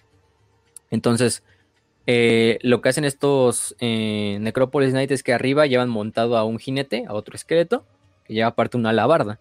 Entonces, aparte tienes la potencia de esta serpiente gigante de piedra, de obsidiana, de oro, de metal que lleva arriba. Y aparte tienes al pinche esqueleto que va arriba con su alabarda. Entonces, es una unidad que es muy buena en combate contra otras unidades grandes, contra otras caballerías. Em, aparte, estos Necropolis Knights también tienen imbuidos como, como este veneno dentro de sus propios dientes para, pues, para implantarlo cuando, cuando mueran, obviamente si te mueres una de estas chingaderas, pues probablemente te va a partir a la mitad también. Entonces, pues del veneno nada más como para meterle más pinche, más, más, más, más mamada. sí, sí, sí. Eh, de hecho, están en, honor al dios Kupa, o Quap, digo Quap, que es el dios de las cobras. Porque de hecho es una cobra, si se fijan bien en la, forma de la, de la, serpiente. Pero, pero sí, también tiene una, una cola, una cola que es como su cascabel, hecho a partir también de una masa de piedra, de esta piedra entonces, si no te, también utilizan esta como un arma. Y estos constructos de serpiente no son los únicos. Hay otros de los que ahorita vamos a hablar que los pueden diferenciar porque los Necropolis Knights eh, finalmente tienen a este jinete que va montado en la parte de arriba. Y aparte tenemos a los Stalkers o los estos Sepulchral Stalkers que no se construyeron en español. Ya saben que yo me aprendo los nombres en inglés. Entonces, si es gente, pues si lo saben así. Pues, este mm, que son estas otras serpientes, gigantes también, de piedra. Yo digo así calculando, les miden como unos pinches 6 metros, güey, o sea. Obviamente la cola, de la cola a la cabeza, unos 6 metros. Obviamente lo que sobresale, que va a eh, que la mayor parte del tiempo parado es como nada más el, la cabeza. Pero pues mide como 3 metros y arriba va montado todavía el, este, el otro cabrón. Em, a ver, déjame si encuentro el nombre de los otros en español para que la gente también lo tenga en mente. Eh, no importa, no importa. Luego, luego, lo, luego lo. Te digo, creo que si lo notan en inglés, incluso les puede salir en, la wiki en español, pero. Ah, está luego muy cabrón. Yo la verdad no identifico muy bien. Diferencian a que. Sí, no, no, es que yo para los nombres luego, y luego con que los, los traducen como la chingada. Sí. Este. Eh, pues los, los Stalkers sepulcrales son estas serpientes iguales, pero que tienen brazos y aparte que ellos llevan una propia labarda gigante. Entonces ya se pueden imaginar. Eh, aquí no necesitan del jinete porque ellos son su mismo jinete, porque imagínense si es una pinche serpiente que se mueve a la misma velocidad que imagínense cómo se mueve una serpiente a lo largo del campo de batalla para pegarle a esta cabrón, pero aparte trae una labarda gigante. Aparte, junto a ellos, creo que también escupen un tipo de veneno, un tipo de veneno, un proyectil venenoso que disparan a larga distancia Entonces desde lejos pueden ir desmadrando las unidades y luego cargar en una de las cargas más pinches devastadoras que pueda haber junto a los estos cuando los junto a los a los guerreros a los caballeros necrópolis. Todos estos stalkers sepulcrales em, pueden pueden permanecer mucho tiempo debajo de las arenas y esperar a, que pase un infortunado por arriba y simplemente salir, arrancarlo, agarrarlo con sus fauces eh, o agarrarlo con su alabarda y finalmente pues llevárselo debajo de la arena también. Entonces son una de las unidades incluso más ligeras, ¿no? O sea, estamos hablando de una pinche serpiente de piedra que mide como 6 metros o más, güey, o sea, y, y que te puede pinche empalar con una alabarda o que te puede morder que te puede disparar un pinche proyectil que te va a romper, te va a volar la cabeza así desde lejos, güey. Y es una de las unidades más ligeras, güey, de constructos. Entonces imagínense a la Verga. De hecho, las utilizan mucho como mm, guardianes también de las de las estas tumbas, junto a otros constructos. Em, ¿Qué más? También pueden utilizar la clásica de enroscarse de- alrededor de su víctima y ya saben que, ya saben que procede. Entonces, esos Te son llena unos, de ¿no? besitos Los y mucho cariño, ¿verdad? sí. No, ah. También, también. este. mm, ¿Qué más? Después de eso tenemos a los escorpiones. Los escorpiones de la tumba. Estos escorpiones son creaciones también de los cultos mortuorios, en el cual se combina metal, piedra, madera y hueso fusionado para crear este constructo que también supera bastante, bastante de tamaño a, lo que podemos decir un, pues más grande que un caballo, si es más grande que un caballo, más grande que, yo diría, eh, vamos a ponerlo del tamaño, no sé, de un pinche hipopótamo, de un elefante, a la verga. Porque es esta, es esta madre, ¿no? De que es un escorpión de piedra, lleva este cráneo como dorado en la parte de enfrente, que se asemeja también a lo que es el cráneo de un humano. eh, entonces sí está muy épico. También lleva su aguijón gigante en la parte de atrás, que también trae un cráneo, así, para, para terminar de chingar. Y lo que hago es que traen como en la parte de, del lomo, del lomo del escorpión, tienen como a un ser eh, o un humano que está como en su tumba. De hecho, sirven como una tumba también estos, escorpiones. Al final de cuentas, lo que sirve este, mm, este humano que está en el lomo del, del, este, del escorpión es un Lich Priest, un sacerdote funerario que pues murió, por ejemplo, en batalla, ¿no? A lo mejor no murió de viejo, pero murió en batalla, entonces se le entierra en este constructo. Imagínense, ahora está potenciado este constructo por lo que es la mente y la voluntad de un sacerdote, de un hechicero. Entonces, por ahí van a ver estos esqueletos que utilizan y también se meten debajo de la tierra, que es lo principal, más que las serpientes incluso lo hacen. Se meten debajo de la tierra, esperan el momento exacto, se, mueven por se pueden mover por debajo de la tierra a bastante velocidad. En el trailer ese que les dije de, de Total War Warhammer 2, ahí sé claramente cómo s- va el pinche escorpión, nada más cómo va sacando arena así como si fuera un pinche, como estos topos, ¿no? Cuando van los topos así debajo de la tierra en las caricaturas, así el pinche, el pinche escorpión. Y nada más para que salga, pum, te agarre con el aguijón y te vuelva a meter a lo que es el hoyo y, y ahí quedaste, güey, ahí quedaste. Este, mm, eh, ¿qué más? Entonces, pues, eh, estos escorpiones se dice que también sirven como guardianes del inframundo, porque recordemos que hubo un dios que, que era parte de- del inframundo, no me acuerdo del dios, del dios escorpión. Entonces también están hechos en su honor, que es este... eh, cada sarcófago que está eh, hecho en base a un escorpión tiene jeroglifos de preservación y se le hace una ceremonia en la cual también un, un Lich Priest lo anima. Obviamente esto los construyen los necrotectos, dijimos. Pero la mayoría de parte los animan los Lich Priest. Entonces, más que ahora que sean un robot, sí son como un robot, pero aparte están potenciados también por el poder de la nigromancia. Pues imagínense, pues, ya es doble como doble protección, ¿no? Ey, ese está muy Pues cabrón. sí. O sea, no es como que nada más desconecto a la máquina y ya se apaga, ¿no? No, o sea, aparte tienes que matar al Lich Priest porque él es el que lo está controlando, o al Necrotecto. Entonces sí. Em, eh, el, eso sí, el ritual tiene algo de, de peligro. Porque, em, ¿cómo se llama? Se puede decir que el, al hacer el hechizo y a intentar animarlos, pues puede salir una, ¿no? El escorpión se anima bien, se infusiona con todo lo que es el poder del, del, del Lich Priest y funciona, ¿no? Obviamente. Un problema es que si el Lich Priest se llega a equivocar en cualquier, incluso en la más pequeño error en la pronunciación del, del hechizo, el, el, literalmente sale un pinche enjambre de, de escorpiones de la tierra. Escorpiones también no muertos. Y empieza a picar al No, Lich Priest hasta la muerte. hasta que realmente Por muera. Así. Así de, no, pues le faltaste respeto al dios escorpión, no te chingas, pendejo. Y, y ahí están, ahí están los escorpiones, los escorpiones de Tlatumba. Entonces, sí, pero ustedes imagínense, imag- y aparte con las pinzas que tienen, pues fácilmente pueden agarrar un hombre a la mitad y partirlo en dos, ¿no? O sea, nada más con la pinza. No, o sea, Güey, el te- tamaño. ¿te, das es cuenta que de que eso es lo más. eh, ¿Te te das cuenta de que eso es lo más, este. o lo más jodido? O sea, ¿te imaginas que estás en el campo de batalla, te distraes por un segundo en tu pronunciación del hechizo, y por ese mínimo y minúsculo error ya valió todo pito, güey? Y salen escorpiones a matarte. No. Escorpiones no, muertos. O sea, ojo. Ajá. o sea, peor tantito. Valiendo pito. Mm,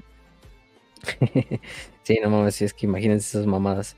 Este. mm, ¿Y qué más? ¿Qué más? ¿Qué más? Los colosos necrolíticos. Ah, sí, los. Vamos, no, vamos con. Nos faltaba, creo que uno de. No, ya creo que dijimos todos los de caballería. Vamos con otras bestias de guerra. Tenemos a los enjambres de Tlatumba. O sea, esa era la caballería.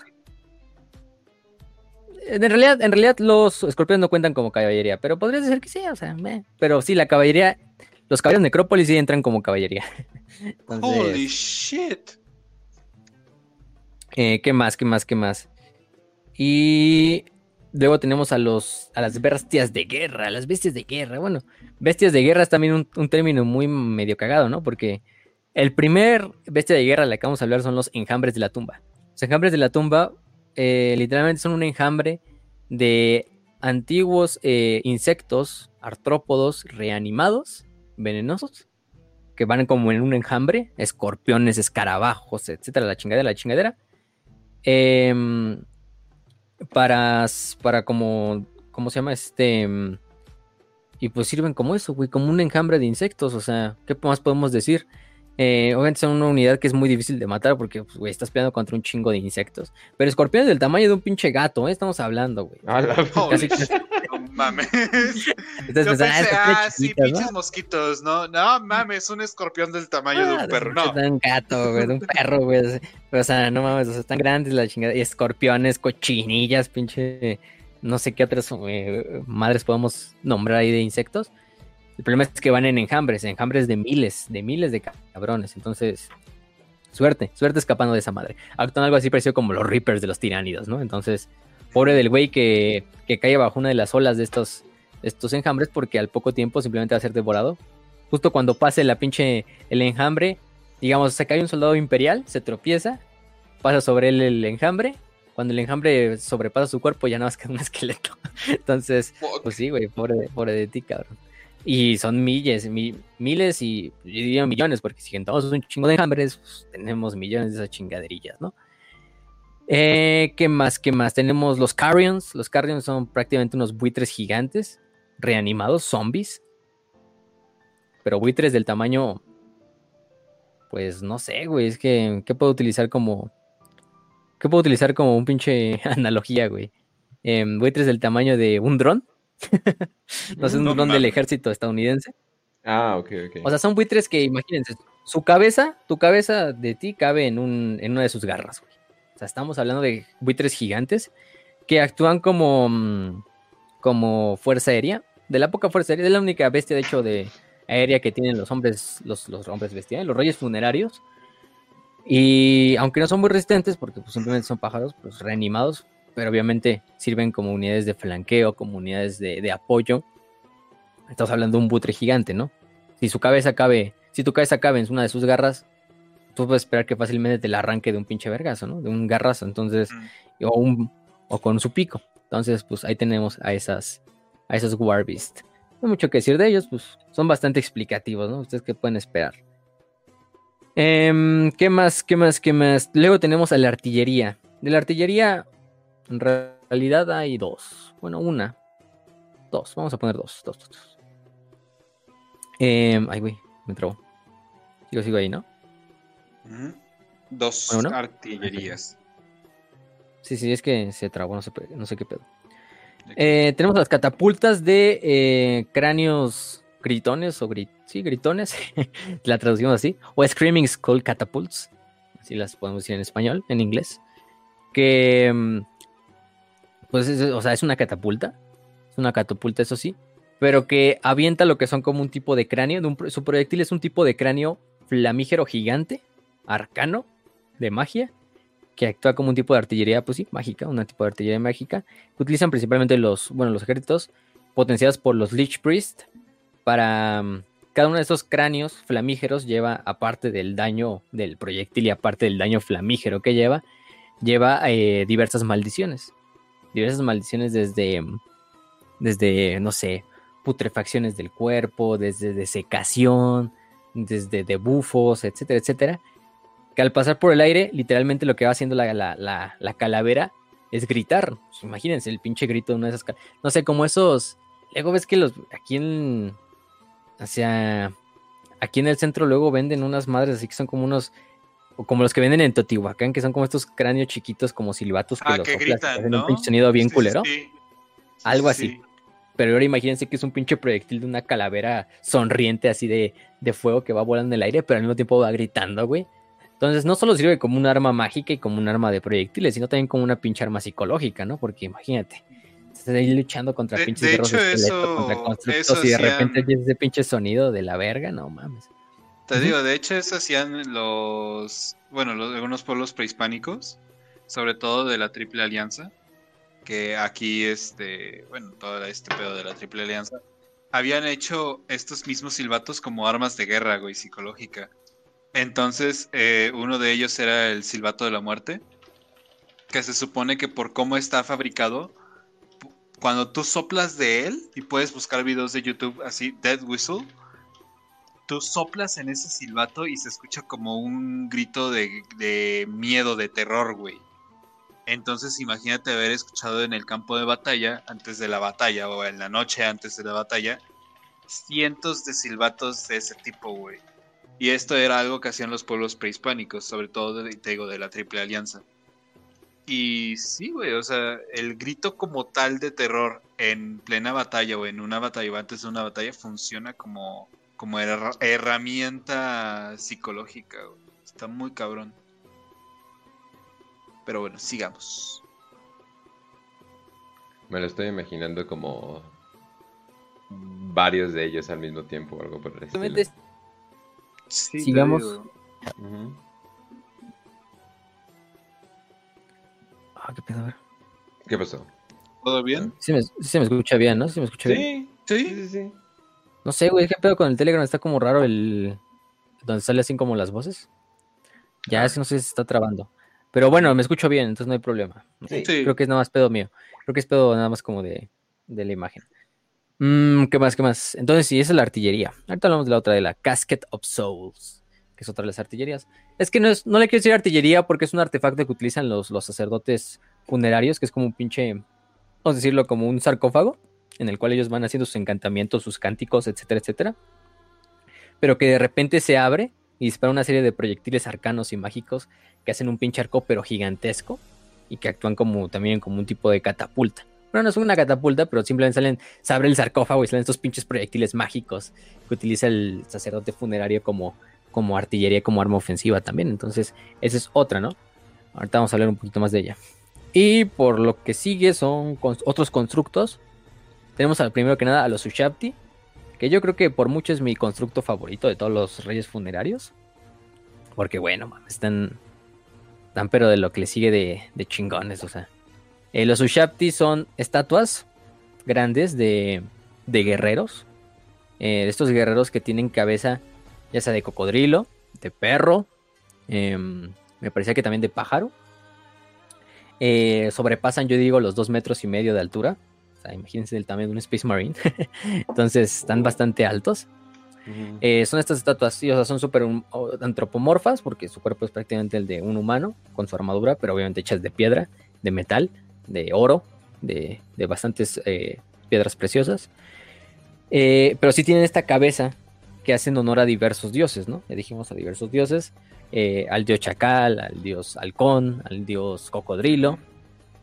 Y actúan como guardianes, esto sí, como guardianes activos de muchas de las tumbas. Entonces los Ushapti, por lo general los van a ver como que están dormidos, porque están así como parados, sentados, como parados, pero con sus brazos cruzados con sus dos Kopesh. Van armados con dos Kopesh gigantescas, o sea, más grandes que la, que la Kopesh promedio. Y están así. Y de hecho en el trailer se ve muy bien, en el trailer que les digo.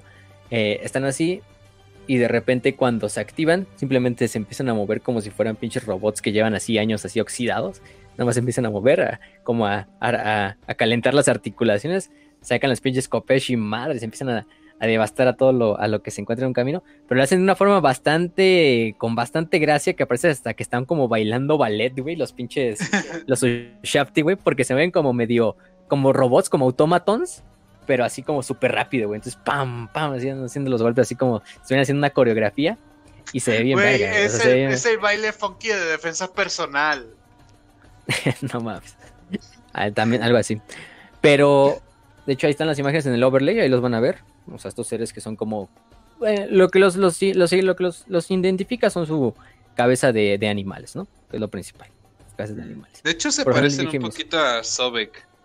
Eh, el dios egipcio cocodrilo es Sobek. Mm, Se parecen bastante. Pero te digo, hay unos que tienen cabeza como de perro, como, como Anubis, y otros que tienen como de, de halcón, como Horus o como este. Su mamá tenía una vida social muy activa. no mames. Y se supone que estos están hechos en base a espíritus, que se supone que eran como hijos de los dioses que bajaban a la tierra que eran representantes de, por ejemplo, de Jaf, que es el chacal, de Fact, que es el, este, el halcón, o del dios cocodrilo, y se les empezaron a esculpir los necrotectos como estos artefactos, estos robots, estos eh, autómatons para proteger las tumbas. Eh, los Ushapti, pues al final del día son infantería, cuentan como infantería monstruosa, de hecho, en el juego. Los podemos poner a la par de los trolls, de los estos horrores de la tumba, mm, que más de los ogros, más o menos en ese estilo de infantería monstruosa. Y imagínense, si son de piedra, si son de metal, pues poco daño les puede hacer un guerrero normal, ¿no? Con un arma menos que es un arma muy poderosa. Y los Ushapti, de hecho, está muy cagada la animación cuando se mueren en el juego, en Total Warhammer, por lo menos. Haz de cuenta que como que sale así como un destello de luz que se significa como que ya se cortó el, control del, del nigromante o del sacerdote sobre el, sobre el, sobre el Ushapti. Y el Ushapti nada más vuelve a poner los brazos así como en, cruzados sobre el pecho. Y nada más deja caer como hacia atrás, así como si fuera. Como cuando haces el, ese pinche. Eh, te dejas caer así para que te cache el otro. Así, y a mí ah, así se quedan así como, como una pinche estatua tirada ahí en el suelo, güey. O sea, se ve bastante cagado. sí, sí, sí. Em, ¿Qué más? ¿Qué más? También, eso hay que decir que aparte, pues ya cuando se creó todo esto del culto mortorio, algunos guerreros, a los mejores guerreros de toda la historia de Nejekara, se les dio la oportunidad de que su alma fuera la que, alma que iba a animar a ciertos Ushaptis. Entonces, algunos Ushaptis están poseídos por almas de antiguos héroes nejekarianos que han vivido a lo largo de todos los tiempos. Entonces, no solo tienes el poder del autómaton, sino también tienes el poder de uno de los más grandes guerreros que jamás ha vivido en Nejekara. Se ve bastante épico.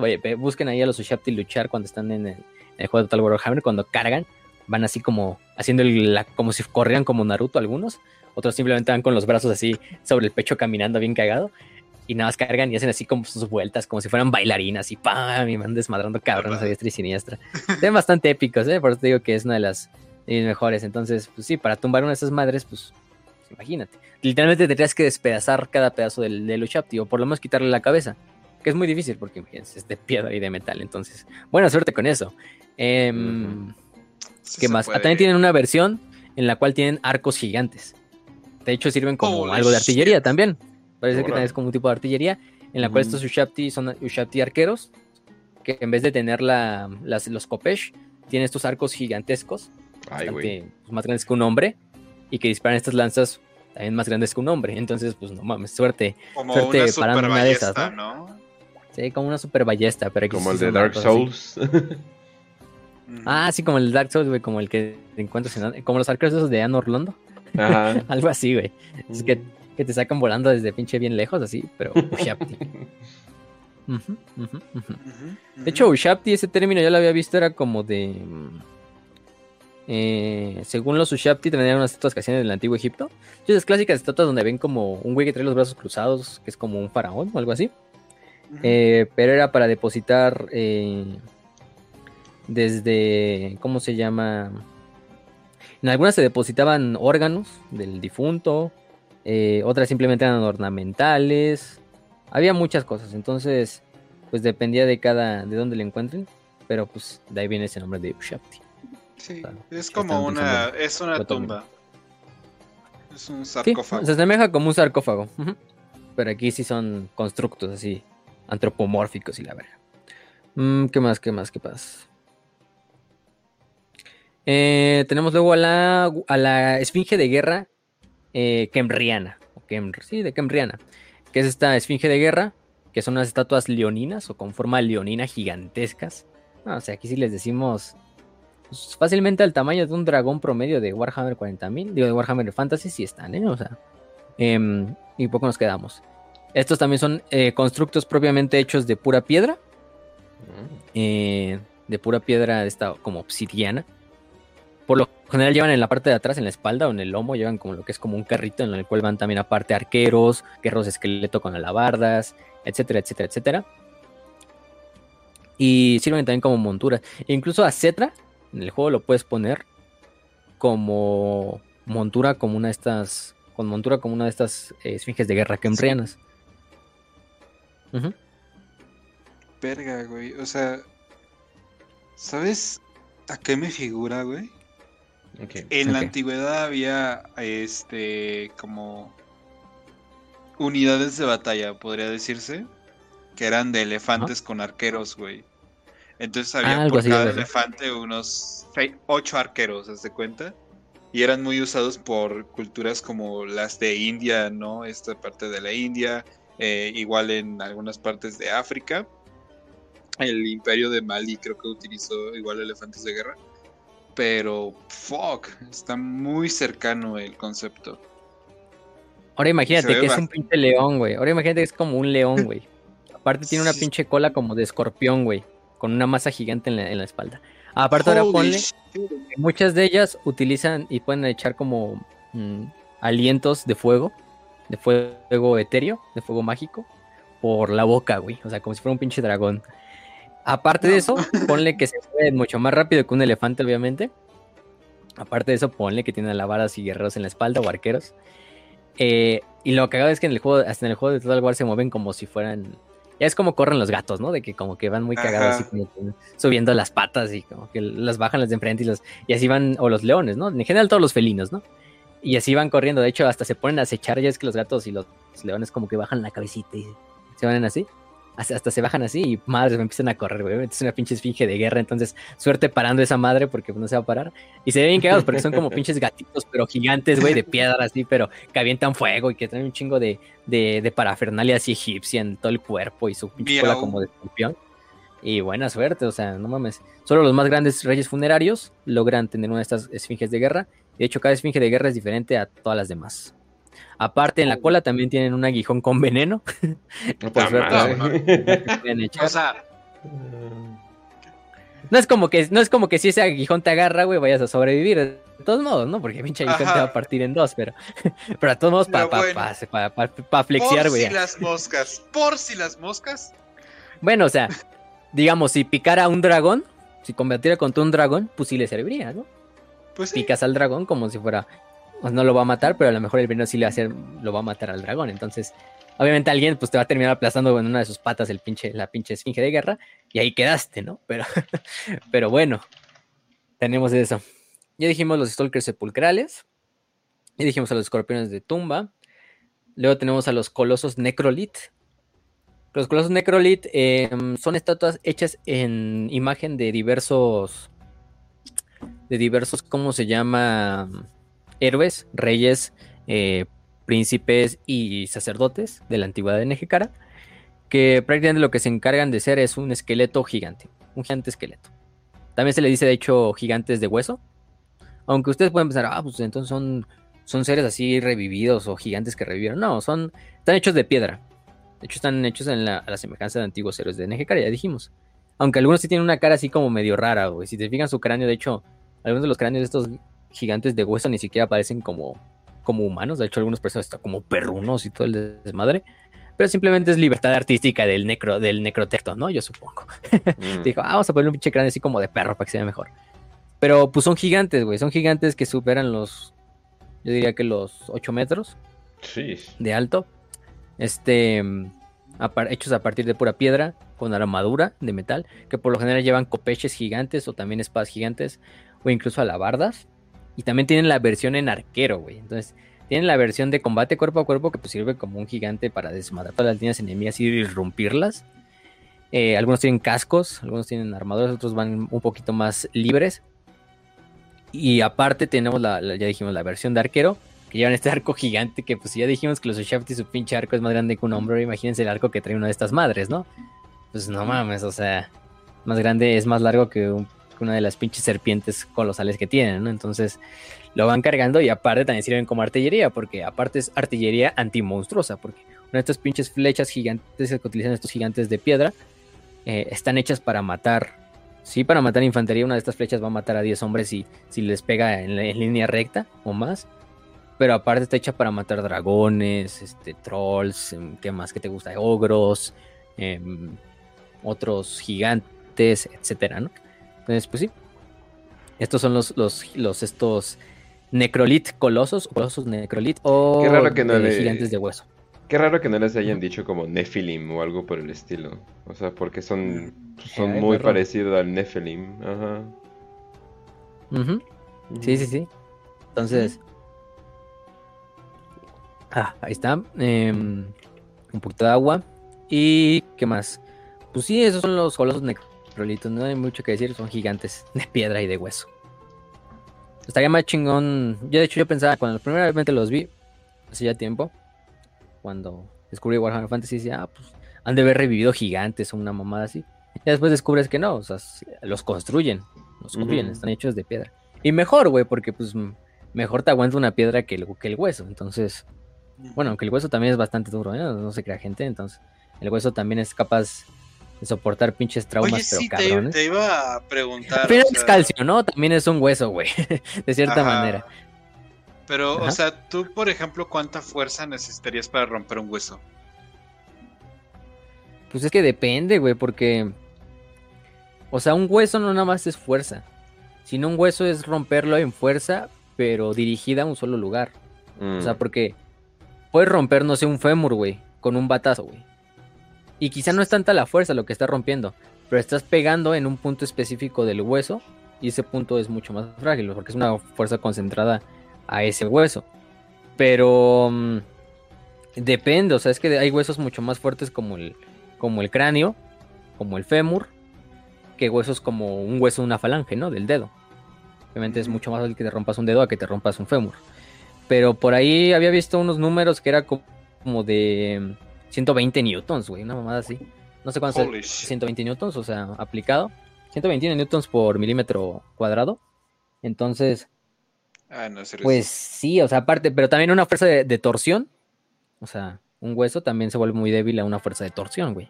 O sea, porque lo estás torsionando, ¿no? Sobre su eje, entonces pues, va a ser lo mismo.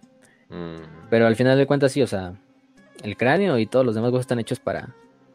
El, por lo menos el cráneo, ¿no? Que es el hueso, se supondría que más importante, Más logra ¿no? proteger el cerebro. Pues sí son bastante duros, o sea, son bastante duros. O sea, fíjate que hay gente que le han dado traumas así con, no sé, un pinche martillazo en la cabeza, güey.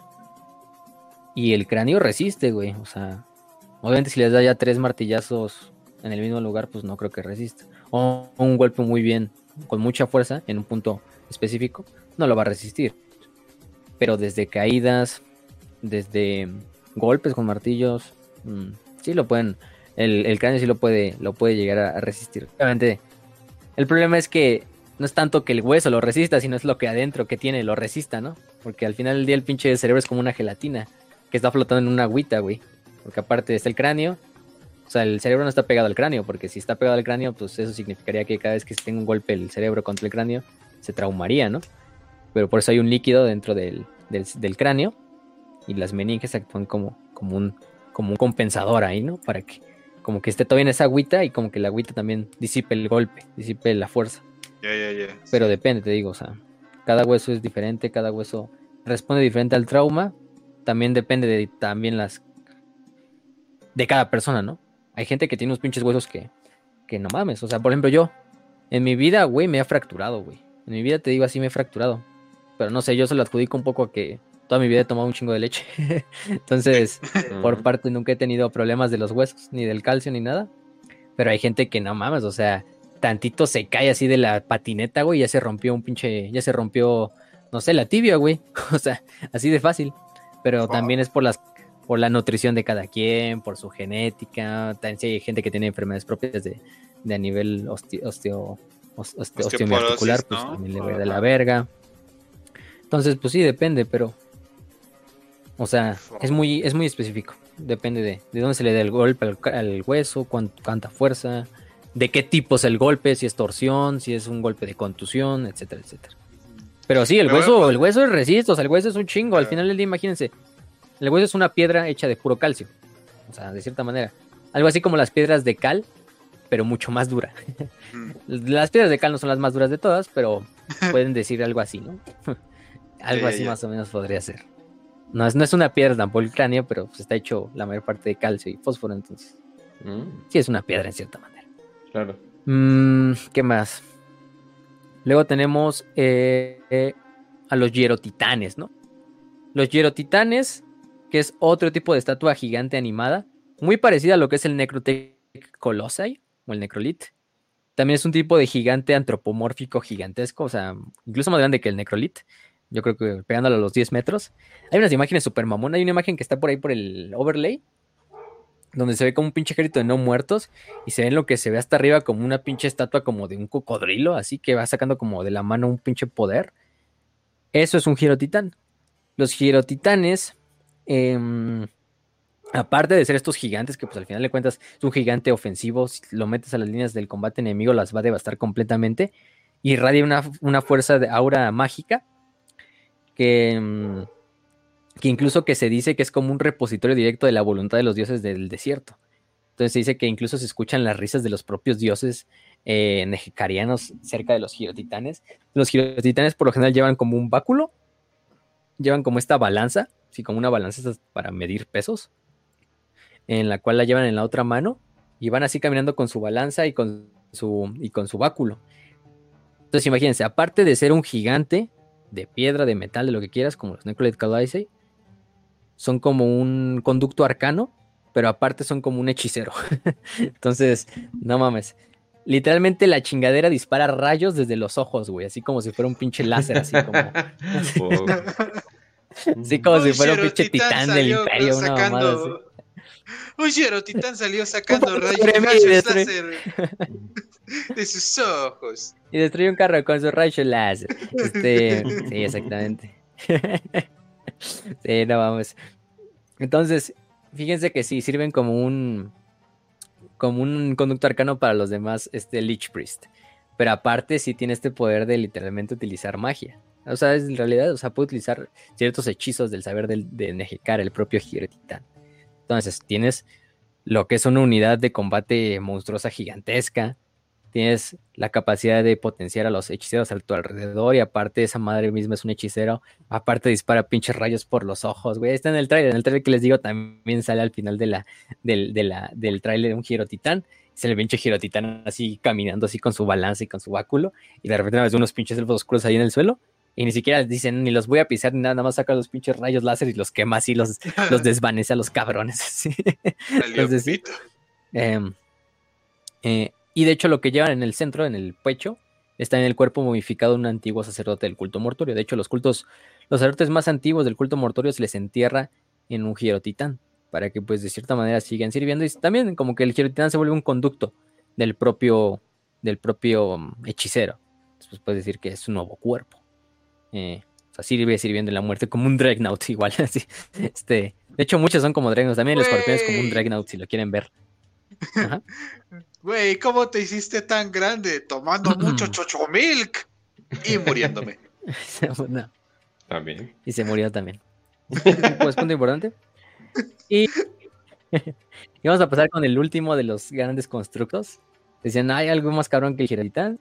Pues Sí, o a lo mejor está al mismo nivel del Giratán, pero es la necroesfinge. Necroesfinge.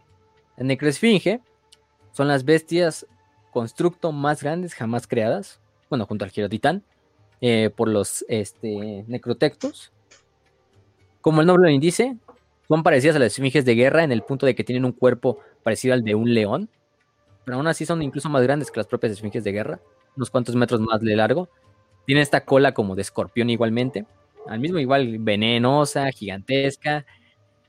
Pero si se fijan en el cuerpo de la necroesfinge, lo que sería el torso lo hace lo que es una forma humanoide de un guerrero esqueleto con un chingo de armadura.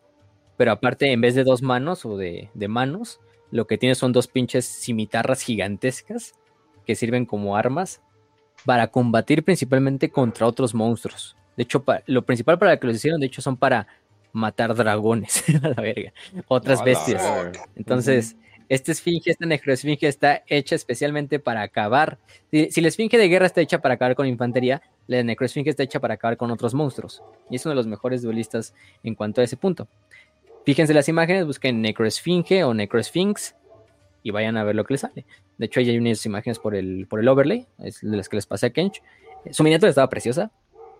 Eh, la miniatura de esta chingadera, la de la octava edición. Entonces también vayan a verla. Pero mm, se supone que estas bestias son una amalgama, una, una amalgama de antiguas bestias míticas, de león, de un hombre, el torso y la cabeza de un hombre, con estas dos cimitarras gigantes. Y aparte trae como dos pinches no sé, yo los describo como alas, güey, que traen el torso, que no le ayudan, no, es que vuele la chingadera, pero simplemente las trae así como de adorno, así ornamentales, pero se ven súper gigantes, son unas alas bien largas, así que trae como si fueran alas como de insecto em, o como de halcón. Tiene una cola de escorpión. Que se supone que les ayudan para, para, volar, también de escorpión, para volar en lo que es el inframundo, ¿no? Porque se supone que también son como bestias propiamente del inframundo, y, por ese punto sí, o sea. Eh, ¿Qué más podemos decir de estos necroesfinges? Em, hay muchas historias en las cuales una necroesfinge ha tenido la capacidad de cortarle la cabeza a un dragón de un solo tajo con una de sus cimitarras, una de sus espadas que traen en los brazos. Hay una historia por ahí de un guagorco que intentó atacar la Nejecara y lo que hizo fue que atacó con un chingo de wyvernas, ¿no? Que son como estos dragones más pequeños final del día es como un dragón más pequeño, como estas, sí, las givernas, que son como estas serpientes aladas, de hecho también es otro de los nombres que les, ponen. Eh, para destruir todo. De repente Cetra simplemente le ordena al culto mortorio que revivan a unas cuantas necroesfinges, a un par, una tripleta de necroesfinges. Y bueno, vaya que vaya que los orcos nunca quisieron volver a atacar. este este Nejecara no. no quedó ni una guiberna viva, lo cagado. Hasta la última guberna que llevaban los orcos fue eliminada y posteriormente la hora del WAG. Una a una, o sea, incluso las gubernas enfrentándose en grupo contra las, las, estas necroesfinges y las necroesfinges simplemente pues acabaron con una y una y una y una, ¿no? O sea, con un solo y de un solo golpe, ¿no? Entonces, pues tenemos esas necroesfinges. Y vaya, ¿no? En el pinche juego de Total War, su modelo también es una belleza. Porque, o sea, se ven tan. Porque hasta caminan así totalmente, así como como tú esperarías que caminara así un noble, pero obviamente en el cuerpo de un león, porque se traen el cuerpo del león, las patas de un león, pero aparte traen el torso un hombre, y aparte la, están hechas totalmente de piedra, de esta piedra negra como obsidiana que ya dijimos, pero de la mejor calidad, y aparte todo el torso está hecho puramente de metales preciosos, de oro, de diamante, de pinche, de la misma piedra, de metal. Entonces, buena suerte también, pues acabando con una de esas madres, porque no lo vas a lograr. Y, pues sí, esas son las famosas necroesfinges, las necroesfinges de guerra. Oh, no, necroesfinges, su término es normal, necroesfinges. Este, mm, después, de, después de esto solamente puedo hacer una pregunta. ¿Quién chingados querría invadir Venezuela? sí, también, también. Pues, pues, pocos, muy pocos, ¿eh? Muy pocos. Porque vaya que mm, que pues, con esas chingaderas la. Pues buena suerte trayendo tanques o trayendo esas porque incluso las necrosfinges todos van a desmadrar. Este. Mm, o sea, imagínense un pinche eh, tanque de. Un tanque de vapor de del imperio, pues una de estas necrosfinges lo abre, lo abre como un pinche abrelatas hacia la pinche chingadera y, ahí quedó la, el tanque del imperio ahí con toda su ingeniería y su mamada y imperial y Eh, Entonces, pues sí, no mames. ¿Qué más? ¿Qué más? Ay, hay otra unidad que se me va el nombre. Ahorita de hecho la tenía por ahí.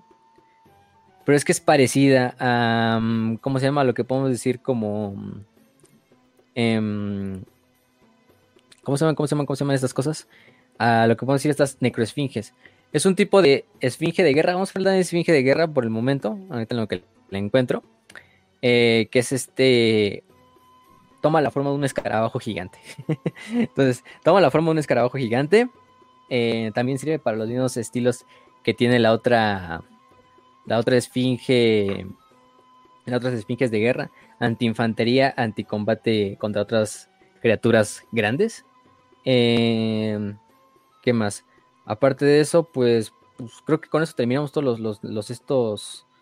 El titán Kemriak, el titán Kemriano, ya me acordé. El titán Kemriano. Kemriano. De hecho, también hay una imagen, creo que por ahí por el overlay. O, que, o de Kemric, no sé. Que prácticamente toma la forma de un escarabajo de Kefra. Estos escarabajos del dios Usirayan.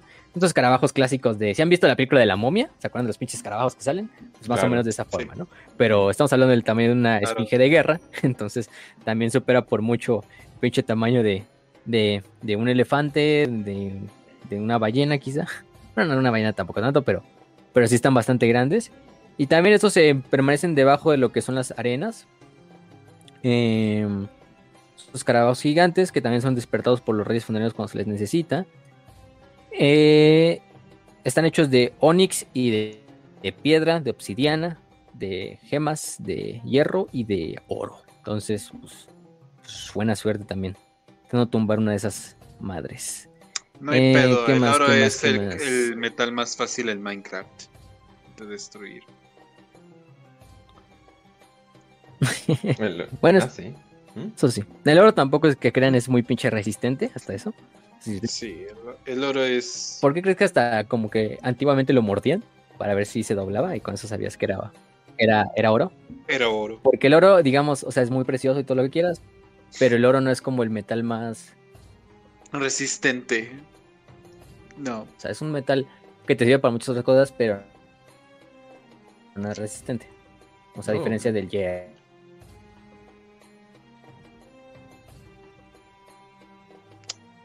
Güey, se me fue. Ok, Este, este, este, ya regresé, ¿no? ¿Qué pedo? todo bien, todo bien. Ah, bueno, bueno. No sé, se apagó, se fue la, la chingadera. Bueno, este. Digamos. mm, pero aparte, eso sí pueden volar, imagínense, uno de esos pinches escarabajos gigantes volando. Ay, tu cabrón. puta madre. No, no, no, vete a la- Entonces- No. ¿Qué más? También pueden-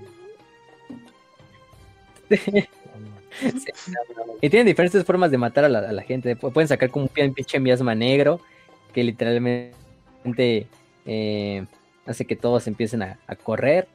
O literalmente absorber las almas de las víctimas, como si fuera un pinche artefacto ahí del Doomsday que absorbe las almas, así, no sé. O sea, A la bastante. verga. O utilizar su- sus garras, ¿no? De insecto. Para simplemente despedazar todo lo que se encuentra en su camino. Es el titán Kemriano. Y bueno, va- vaya. Creo que nunca tuvo miniatura oficial, ¿eh? Eso sí. Pero No, hay unas cuantas imágenes de ellos. Hmm. Por si las buscan. Estaría chido, definitivamente. ¿Y qué más? ¿Qué más? ¿Qué más? Pues con eso creo que terminamos. En cuanto a. mm, Creo que no nos falta ninguna unidad de las ¿Unidades? iniciales. Ah, sí, los, los Casket of Souls prácticamente son los sarcófagos que ya dijimos. Esos Casket of Souls, pues prácticamente son con fuerzas de eh, artillería también. Son las que mencioné hace rato, ¿no? Que también actúan como artillería. Mm, y fuera de eso, pues héroes.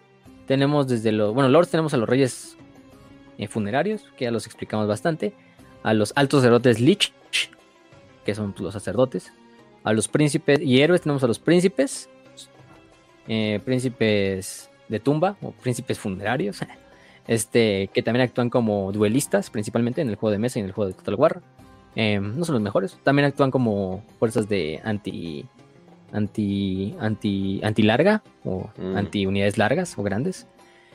Y tenemos a los sacerdotes Lich, que son un- como el sacerdote Lich, pero más como de héroe, o sea, no más tanto como el gran sacerdote que te sirve como señor de tu ejército. Y los heraldos de la tumba, que son campeones, y este guardaespaldas, que también son como duelistas. Ah, y también a los, a los estos necrotectos. Los necrotectos también los puedes utilizar como en el juego, en el juego como, como potenciadores para los constructos, para todas las unidades constructo. Entonces, pues, no mames, tienes ya de por sí a un, una unidad que hace un chingo de daño, como es una necroesfinge, pero aparte darle muchos más bonus, ¿no? pues no mames. ¿Y qué más? ¿Qué más? ¿Qué más? Creo que ya. Creo que sería todo en cuanto a unidades. Y creo que nada más para terminar el programa y pasar a lo siguiente, pues pasamos con los personajes. Con los personajes que, vaya que, que hay unos cuantos, hay unos cuantos. El primero sería Cetra. Huevo. Aunque ya hablamos mucho de él, ¿no? Pero. Mm, Don Vergas. Pero todavía hay cosas que hablar. Es de Don Vergas, pues claro, ¿no? Es un programa de los Reyes Funerarios, como no podemos mencionar, etcétera. A Nagash no lo vamos a mencionar porque Nagash tiene su episodio, vayan a ver el episodio de Nagash. Sí. Entonces, mejor vayan allá, mejor vayan, vayan a ese desmadre. sí, sí, sí. Este, de Cetra, ¿qué más podemos mencionar aparte de lo que ya mencionamos, no? Podemos mencionar un poquito de sus, de su, este, mm, de su Warrior. Primero que nada tiene la corona de Nejekara, ¿no? Que es una corona que incorpora diversas coronas en una sola eh, haciendo de este el más grande instrumento o ornamento de cabeza que jamás se ha creado en la historia de la humanidad y que le ayuda a, mm, a, a, Cetra también hacer que todos los que le estén rodeado o que lo rodeen, como que suprimir sus voluntades ante la suya. O sea, no, la corona, aparte de eso, parte de ya del pinche, de lo que impone Cetra, aparte la corona hace que todavía tu voluntad se haga más mierda frente a Cetra. Entonces, pues, mames. Luego tenemos el Chariot of the Gods, o el carro de los dioses, ¿no? Que es este, este carro que se supone que trae todas las bendiciones de todos los dioses y las diosas de Nejekara. Sus, estas llantas tienen una flama mística o arcana que se ve cuando va corriendo el, el, este, el carro. Y pues se dice que también es una de las principales. Se dice que es el carro que utilizó Petra durante la, la leyenda se supone, por lo que nos dicen, de que Vader también utilizó un carro bastante épico, jalado por cuatro caballos. Que este carro de los dioses, pues al final del día sí es el carro de, del dios Petra, ¿no? Que se supone que utilizó en la famosa guerra contra los demonios y contra todas las entidades disformes que habitaban en, esos tiempos. Luego tenemos lo que es el talismán o el broche del escarabajo de Usirian, que es un, es un broche, un collar escarabajo. Este talismán lo que hace es proteger con una aura de protección arcana y mágica que proviene del mismo dios Usirian del inframundo al, portador. Y finalmente tenemos la, la, bendita espada de Petra, que más que una espada es como una labarda. Si podemos decir que es una labarda. Es el arma que incluso se dice que el mismísimo Petra llegó a utilizar. Es bendita por el mismísimo dios Petra. Y lo que hago de esta espada es que genera como en la punta, una de las puntas, o uno de los ejes de la, de la espada, de la, eh, genera lo que es un, como que un hechizo que se supone que genera como, o reúne todo el calor del desierto y del sol, y lo, y lo literalmente lo avienta y lo, lo, lo regresa, lo refleja contra el enemigo. Entonces se vuelve como un pinche rayo, literalmente de energía calorífica que sale de toda la energía del sol de Nejekara, ¿no? Literalmente del dios Petra. Entonces pues imagínense, va el pinche Cetra ahí en el carro, así comandando a todas las tropas, y de repente nada más agarra la labarda, la pone hacia el frente y saca un pinche rayo, así un pinche kamehameha, así, que te hace mierda, ¿no? Entonces, aparte que te deja ciego, pues te quema en serio, entonces, pues, suerte con eso, ¿no? Y fíjense que Cetra tenía un pinche trasfondo medio raro antes de la. de la esta. No, no, sé, no sé hasta qué edición fue donde se lo rehicieron, creo. Pero bueno, se supone que incluso Cetra, y este punto era como que Cetra y el propio. Em, creo que Nagash convivían. No lo he leído muy bien. Eh, obviamente eso se, se, dejó atrás. Hasta un punto donde se supone que Cetra fue como comandado por Nagash. Uno de esos puntos donde quería luchar contra, contra el Kadizar. Pero finalmente eso se, se dejó y se retomó el, el lore normal, el lore actual. Eh, fuera de eso, ¿qué podemos decir de él en el fin de los tiempos? En el fin de los tiempos, pues sabiendo que viene el desmadre que se va a hacer en el fin de los tiempos, de, sí, el fin de los tiempos, el final de todas las cosas, este decide no unirse a las demás facciones, porque Cetra ese güey nunca, nunca va a hacer eso. Pero sí lograr defender lo que es Nejekara de las fuerzas de Nagash. Porque Nagash recordemos que en el fin de los tiempos revive, revive otra vez, por tercera vez, sí, es tercera vez, y tercera o segunda vez, eh, lo reviven y al poco tiempo se convierte prácticamente como en el dios de la muerte, ¿no? Como en el repositorio del espíritu de la muerte, creo que era Ulgu, em, el espíritu de la muerte, se convierte prácticamente en lo que yo puedo decir que es un dios. Entonces, este, este Nagash regresa a lo que es esta Nejekara para pues vengarse de Cetra, vengarse de todos los demás reyes funerarios, retomar lo que es la pirámide negra eh, y utilizarla para sus fines. Y de hecho tiene una batalla ahí final contra, contra Cetra, en la cual de hecho hay una imagen perfecta y bien hermosa donde se ve Nagash, pero Nagash así, pero gigantesco, güey, como un pinche gigante así, pero dios, así se ve bien mamoncísimo, así que cubre todo el pinche cielo. Y nada, se ven Cetra así en el suelo, así dorado, así brillando, el cabrón así totalmente dorado, así con su alabarda, así desafiante ante el pinche Nagash, aunque el Nagash sea pinche prácticamente un dios así de, no, güey, a mí, a mí, a mí nadie va, yo no voy a servir a nadie, a mí me vale verga. Este, entonces hace una, hace una, una batalla eh, bastante épica en la cual finalmente Cetra eh, es derrotado por Nagash. Nagash, de hecho, destruye el cuerpo de Cetra y no lo destruye en general, sino más que nada lo deshace. De hecho, deja el buen Cetra ahí en el, en el desierto, ahí como que se pudra y Cetra así como que la cabeza de Cetra así como ahí emputada, ¿no? Así con el desierto, así de verga. este, búsquenla, es Nagash versus Cetra, la, imagen ahí por ahí. Sí, sí, sí. Eh, ¿Y qué más? Este. Mm, eh, Cetra. Eh, ¿Qué más? ¿Qué más? Cetra se supone que en ese momento, cuando ya está como en. En. en pues ya derrotado, en cierta manera derrotado. Eh, se le atró voces. Cuatro voces que de alguna manera eran una sola, bailaron en la brisa. Y sus palabras bullían de risa. La batalla solo se ha acabado si lo deseas. Puedes ser rey otra vez, Cetra. Le dijeron estas cuatro voces. Cuatro voces, cuatro entidades ya pueden estar viendo que Cetra no dio ninguna respuesta. Venció las arenas de Kenry. Se supone que los cuatro dioses tiendan, tientan a, Cetra con ayudarlo a volver el rey. Eh, a cambio de su lealtad, ¿no? A cambio de que le sirva. Eh, lo cagado es que eh, Cetra, pues de cierta manera no acepta porque el punto es que se queda en silencio. Otros dicen que Cetra sí acepta. Obviamente Cetra, en el caso de que aceptara, es probable que Cetra de todos modos iba a decir, pues, me vale verga, o sea, soy Cetra, yo no sirvo a nadie, pendejos, o sea, aunque lo, mal los va, los va a traicionar. Entonces Cetra se supone que como que reconstituido y sale como a intentar vengarse, ¿no? De hecho, la historia de Cetra acaba muy anticlimática porque es como que, pues, Lo que sabemos luego es que si Cetra vence a Kolek, el de dioses. Uno, uno, uno, uno. Te cortaste nada más un segundo, pero todo bien. Otra vez, otra vez, ¿quién pedo? No sé qué pedo. ¿Se escucha? ¿Se me escucha? Sí, sí, sí, todo bien. Ah, bueno. Eh, entonces sí. Mm, mm, mm, ¿Qué más? ¿Qué más? ¿Qué más? Sí, entonces Cetra se le ofrece finalmente esta venganza por el del caos. Se le restaura en, eh, a cambio de que él asesina a Nagash. En parte le conviene a los dioses del caos porque pues, ellos saben que Nagash tiene que ser destruido, pero aparte Cetra también tiene como su venganza propia ahí contra, contra, contra el buen contra el buen Nagash. Pues, no mames, yo, no le digo a ningún pendejo. Nagash, un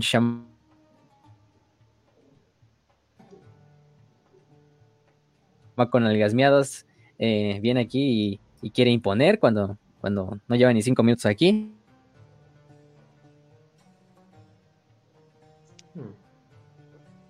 No. Sí, se te está yendo tantito. Si quieres, desconéctate y conéctate. Sí. Usualmente. A ver, espérame, déjame, déjame cambio, déjame recambio. Sí, sí, sí. Mientras. Mientras. Kench. De hecho, la red en general como que está fallando. O sea, no solamente Telegram, ¿eh? Sí, te digo, ¿eh? Porque pues, hay esos problemas. Pero pues bueno. Por mientras, Kench eh, recuérdame qué libro vamos a, a leer este mes. Eh, de hecho, ni lo he iniciado, así que voy a hacerme güey. ok, siguiente tema. voy a hacerme completamente güey, voy a pretender que sí, así, sí, sí, sí, sí, sí, cómo no, estamos bien listos, todos bien preparados. ¿Tú ya lo empezaste? Prepárense para el club. Este, no. Busted. No. Chale.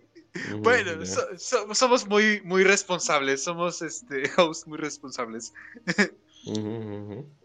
Así que no hay pedo, no hay pedo. No, sí, ¿Listo, listo? Ah, ya, listo. Vamos a estar teniendo, de hecho, bastantes eh, cápsulas y todo eso. Es que, güey, si cuando haya tiempo hablamos de los Patreons, acuérdate, güey. Entonces vamos a estar haciendo cápsulas nuevas este fin de semana. Eh, obviamente tenemos varias pendientes, pero yo creo que la más chida eh, bueno, en lo personal, eh, la que siento que va a jalar eh, mucha, muchas discusiones sobre las más grandes rivalidades que ha habido en toda la historia de Warhammer. Entonces, al chile sí, sí, sí está, sí está muy entretenida esa idea. Entonces vamos a tenerlo pendiente. ¿Y qué más? Y yo creo que ya, ¿no? ¿Tempestus? Ay, los Tempestus, claro. Ay, los Tempestus. Un, especial y por varias semanas. Por varias semanas esos programas van a estar exclusivos para los patrons, pero no se preocupen. Eh, si no pueden ser patrons, entendemos que la economía no está muy bien, que digamos, he escuchado algo así de una guerra o algo por el estilo que está haciendo y causando estragos mundialmente. Al parecer en Estados Unidos eh, el crack ya es más barato que la, que la gasolina. Bueno, creo que ya lleva tiempo eso. Pero... Sobre todo en Baltimore y lugares por el estilo. Pero de todas formas... Eh, uy, sí. Pero no, sí, obviamente va a haber eh, bastante contenido para ustedes, sean Patreons o no. Pero si les urge escuchar ese contenido ahorita mismo o el fin de semana, pues contraten un Patreon eh, en Patreon desde, desde 2 dólares eh, hasta 10 dólares. Y en 10 dólares literalmente es como que, güey, ¿quieres una cápsula? ¿Quieres un este? ¿Quieres un abrazo? ¿Qué quieres, güey? O sea, y entonces es literalmente así como los tratamos. Y recuerden los Patreons eh, que cada semana tienen su 5 de 5 completamente para ustedes, una pregunta que pueden hacer y cada mes una cápsula para los custodes. Ahí van a entender cuando entren a Patreon qué pedo con los custodes. Pero bueno, ahora sí continuemos. Y ya para terminar lo que le era la historia, entonces dijimos, Nagash es derrotado por, digo, Cetra es derrotado por Nagash, eh, y los dioses del caos le ofrecen vengarse, ¿no?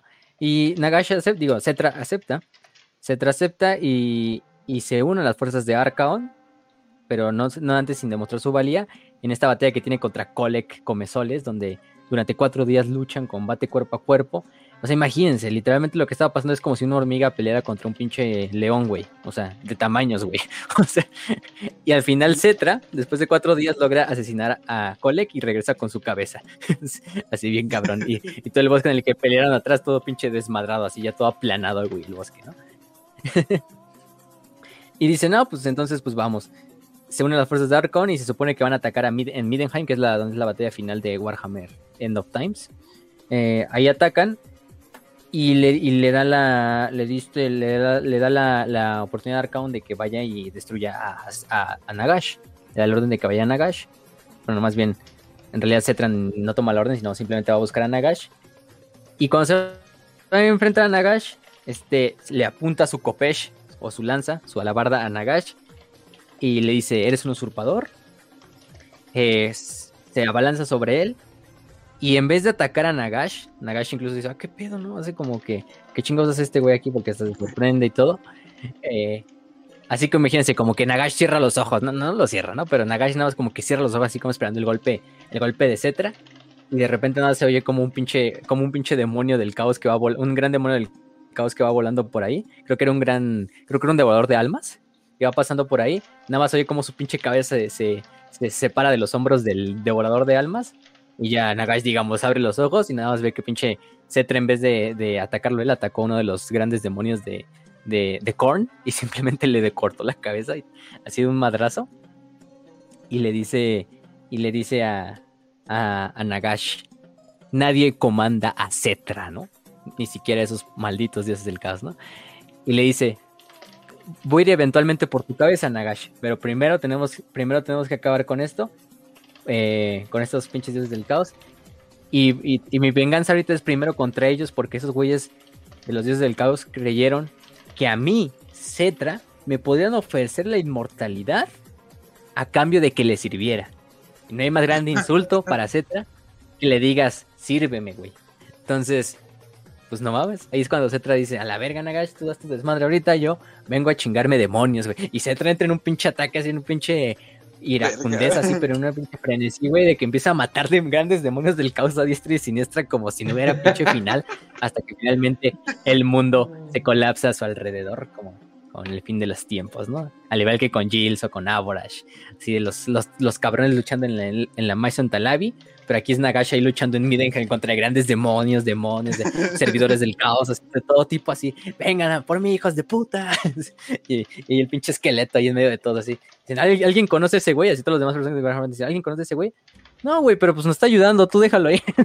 Entonces ahí no. Pues mira, está chingándose al malo, así que tú déjalo. El Cetra así, y el Cetra así bien pinche dorado, así con todo el poder de los dioses de Nejecar, así eh, personificado él y con su alabarda, güey, matando grandes demonios, grandes inmundicias, señores del cambio.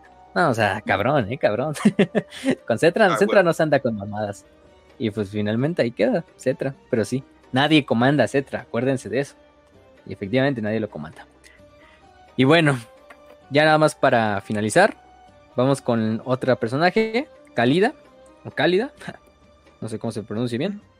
Cálida Neferher, o Cálida Neferher, la amor, la, la beloved of Asap o la, la querida de Asap.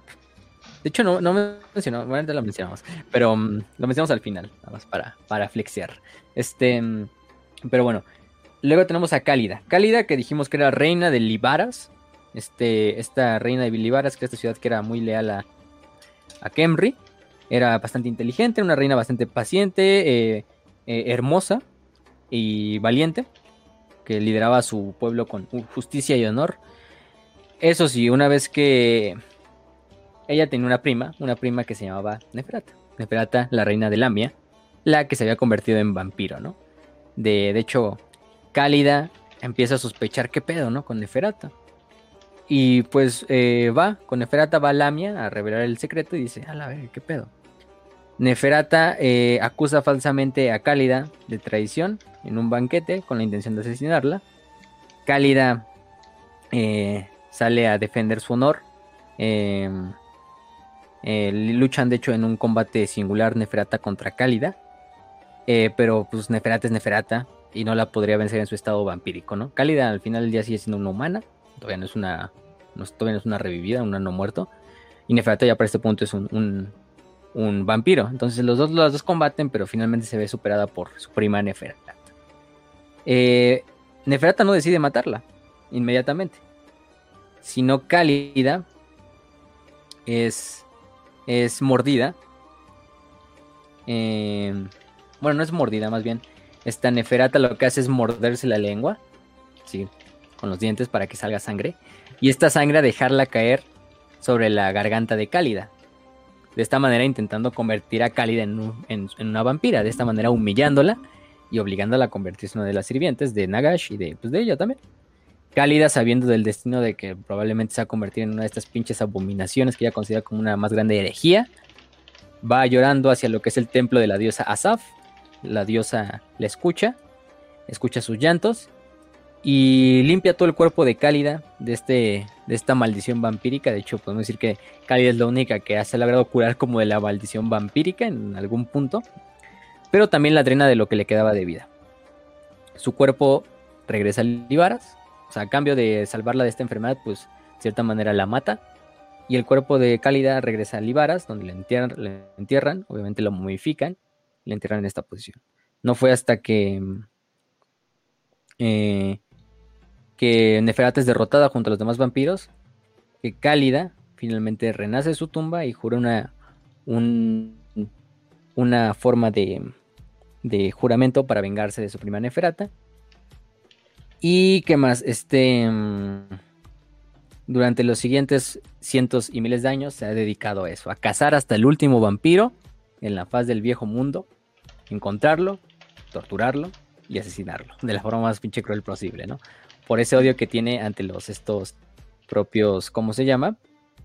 Los propios vampiros.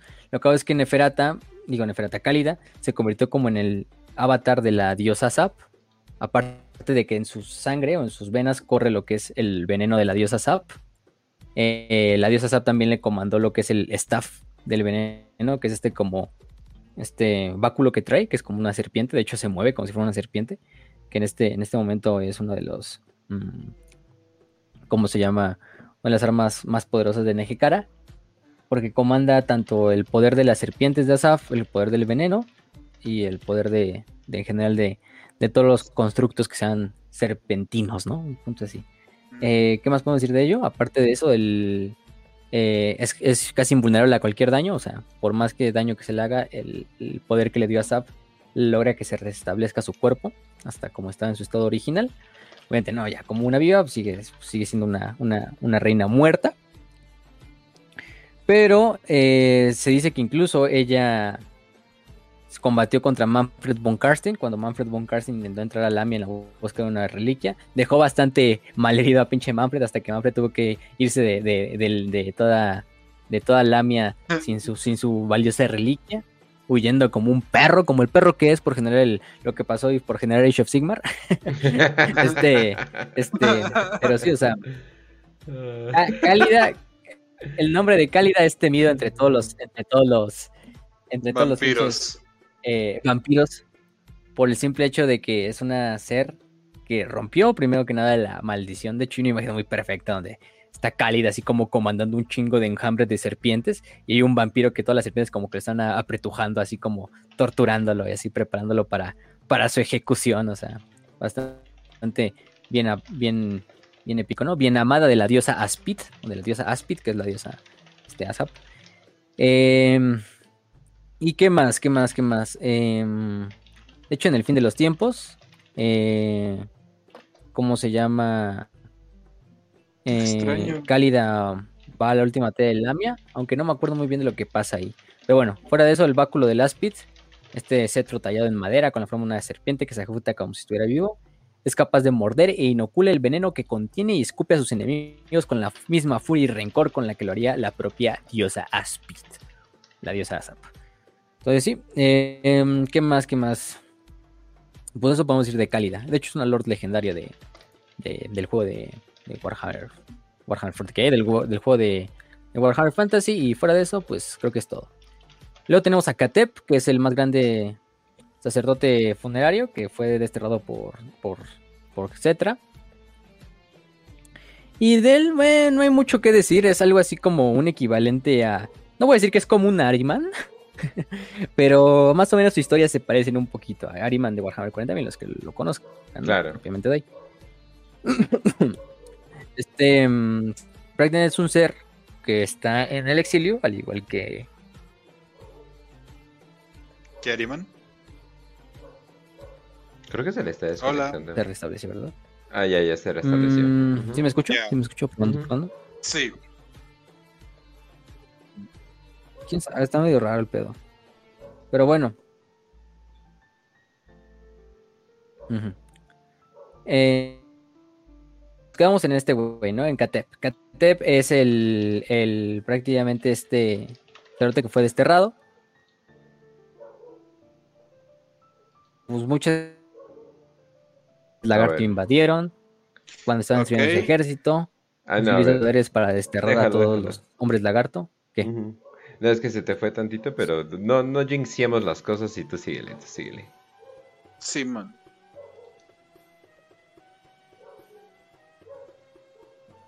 Oh no, su ahorita se salió. oh no. A ver, esperen, tal vez soy yo. Eh, porque los te, te, escuché ahorita Ras también como que fallar tantito. Entonces dejen yo reinicio la llamada. Ok.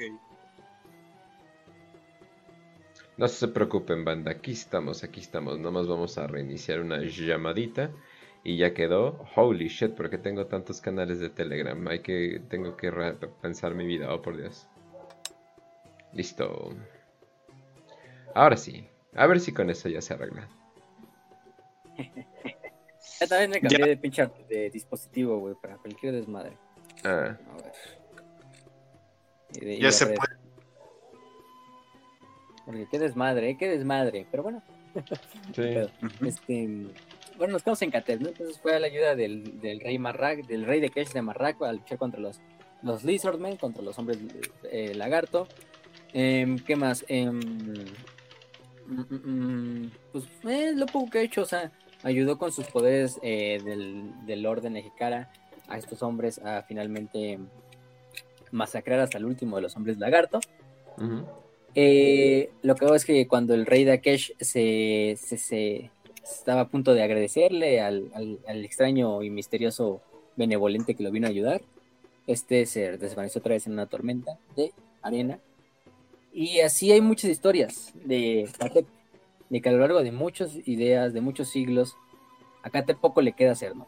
A Catep poco le queda hacer, obviamente Cetra nunca lo va a perdonar.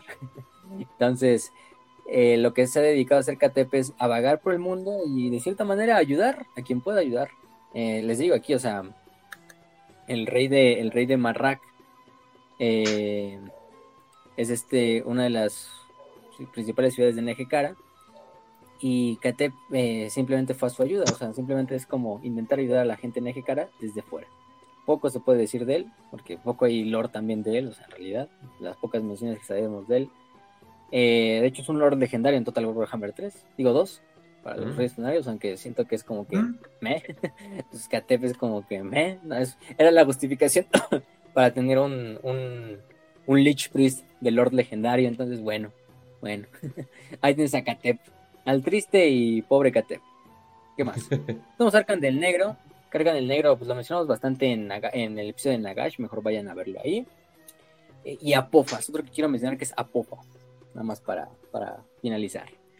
Hay otros, ¿no? Como Ramotep, como Far, Far, que es el rey también de Marrak, que fue considerado el más grande eh, adversario de Cetra durante su, su cuando estaban vivos, aunque finalmente murió de, edad vieja y finalmente sus territorios fueron gobernados por, por este, por Cetra. Pero Apophas, Apophas es un, un personaje que a mí me gusta mucho, que es el señor maldito de los escarabajos vaya que el nombre nos dice mucho, es el ejecutor y el avatar, podemos decir, del dios Usarayan, el dios del escarabajo.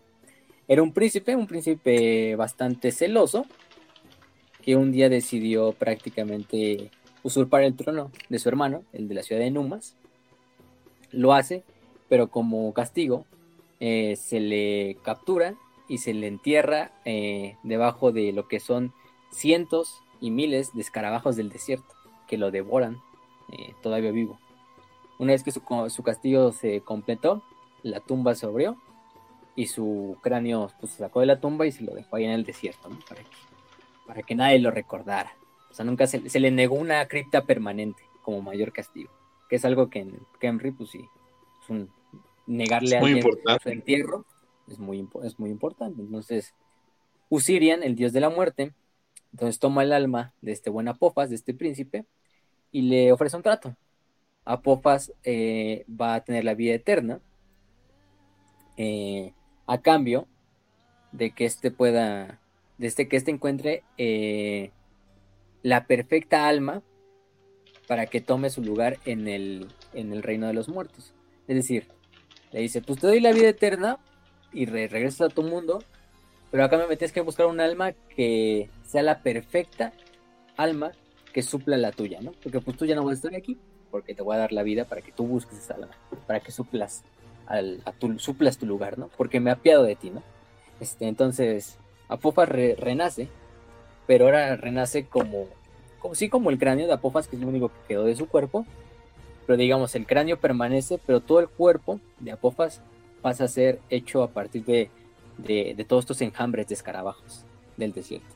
Entonces es un pinche, digamos, su cuerpo es un pinche mar de escarabajos, del cual de repente se toma forma humanoide y sale este pinche cráneo que es la cabeza de Apofas, eh, que toma como control de todo el enjambre. Entonces es súper cabrón, hay una imagen ahí eh, que pusimos de Apofas, en la cual está ahí como chingándose unos imperiales y literalmente lo está ahogando así como en pinches escarabajos a los cabrones y es como una pinche serpiente de escarabajos, entonces nada, se ve su cabeza, ¿no? Entonces, pues sí. Em, Apophas sale a, sale a, sale a relucir como este nuevo ser de, pues de, escarabajos, como este ser vengativo que habita en el desierto. Em, ¿Qué más? Y em, no tiene, no tiene, de hecho buscan su miniatura, también su miniatura es una de las miniaturas, sí, digo, también está muy bonita. Vayan a verla, está muy, muy cagada.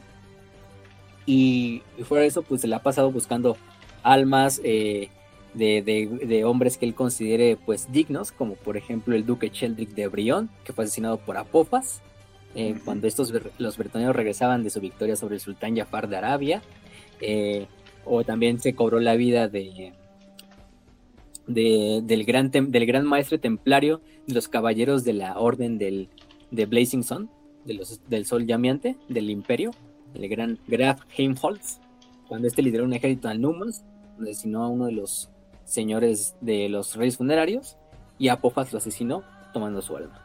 Em, ¿Qué más? También asesinó a uno de los más grandes campeones del caos llamado Kagul eh, Puño de Sangre.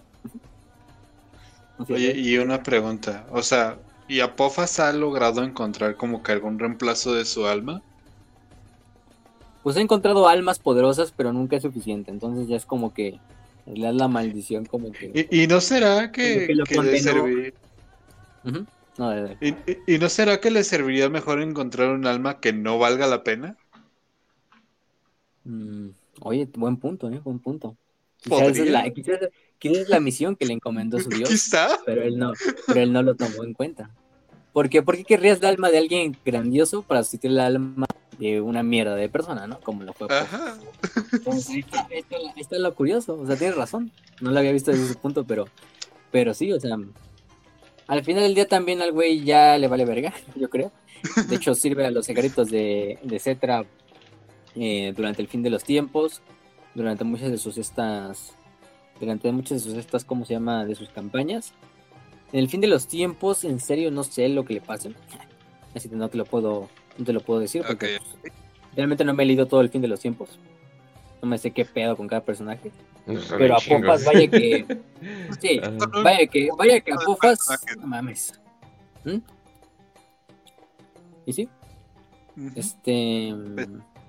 Fuera de eso, pues tenemos a ese buen Apofas, ¿no? Que, ay, La miniatura también está preciosa, la miniatura de. de.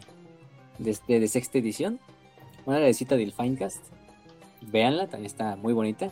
Pinche cráneo ahí, pero todo el cuerpo hecho así de escarabajitos y y entre los carabajitos hay cráneos y, todo el desmadre, ¿no? Pero, pero bueno, sí. ¿Qué más? ¿Qué más? ¿Qué más? Em, ah, ya vi, este...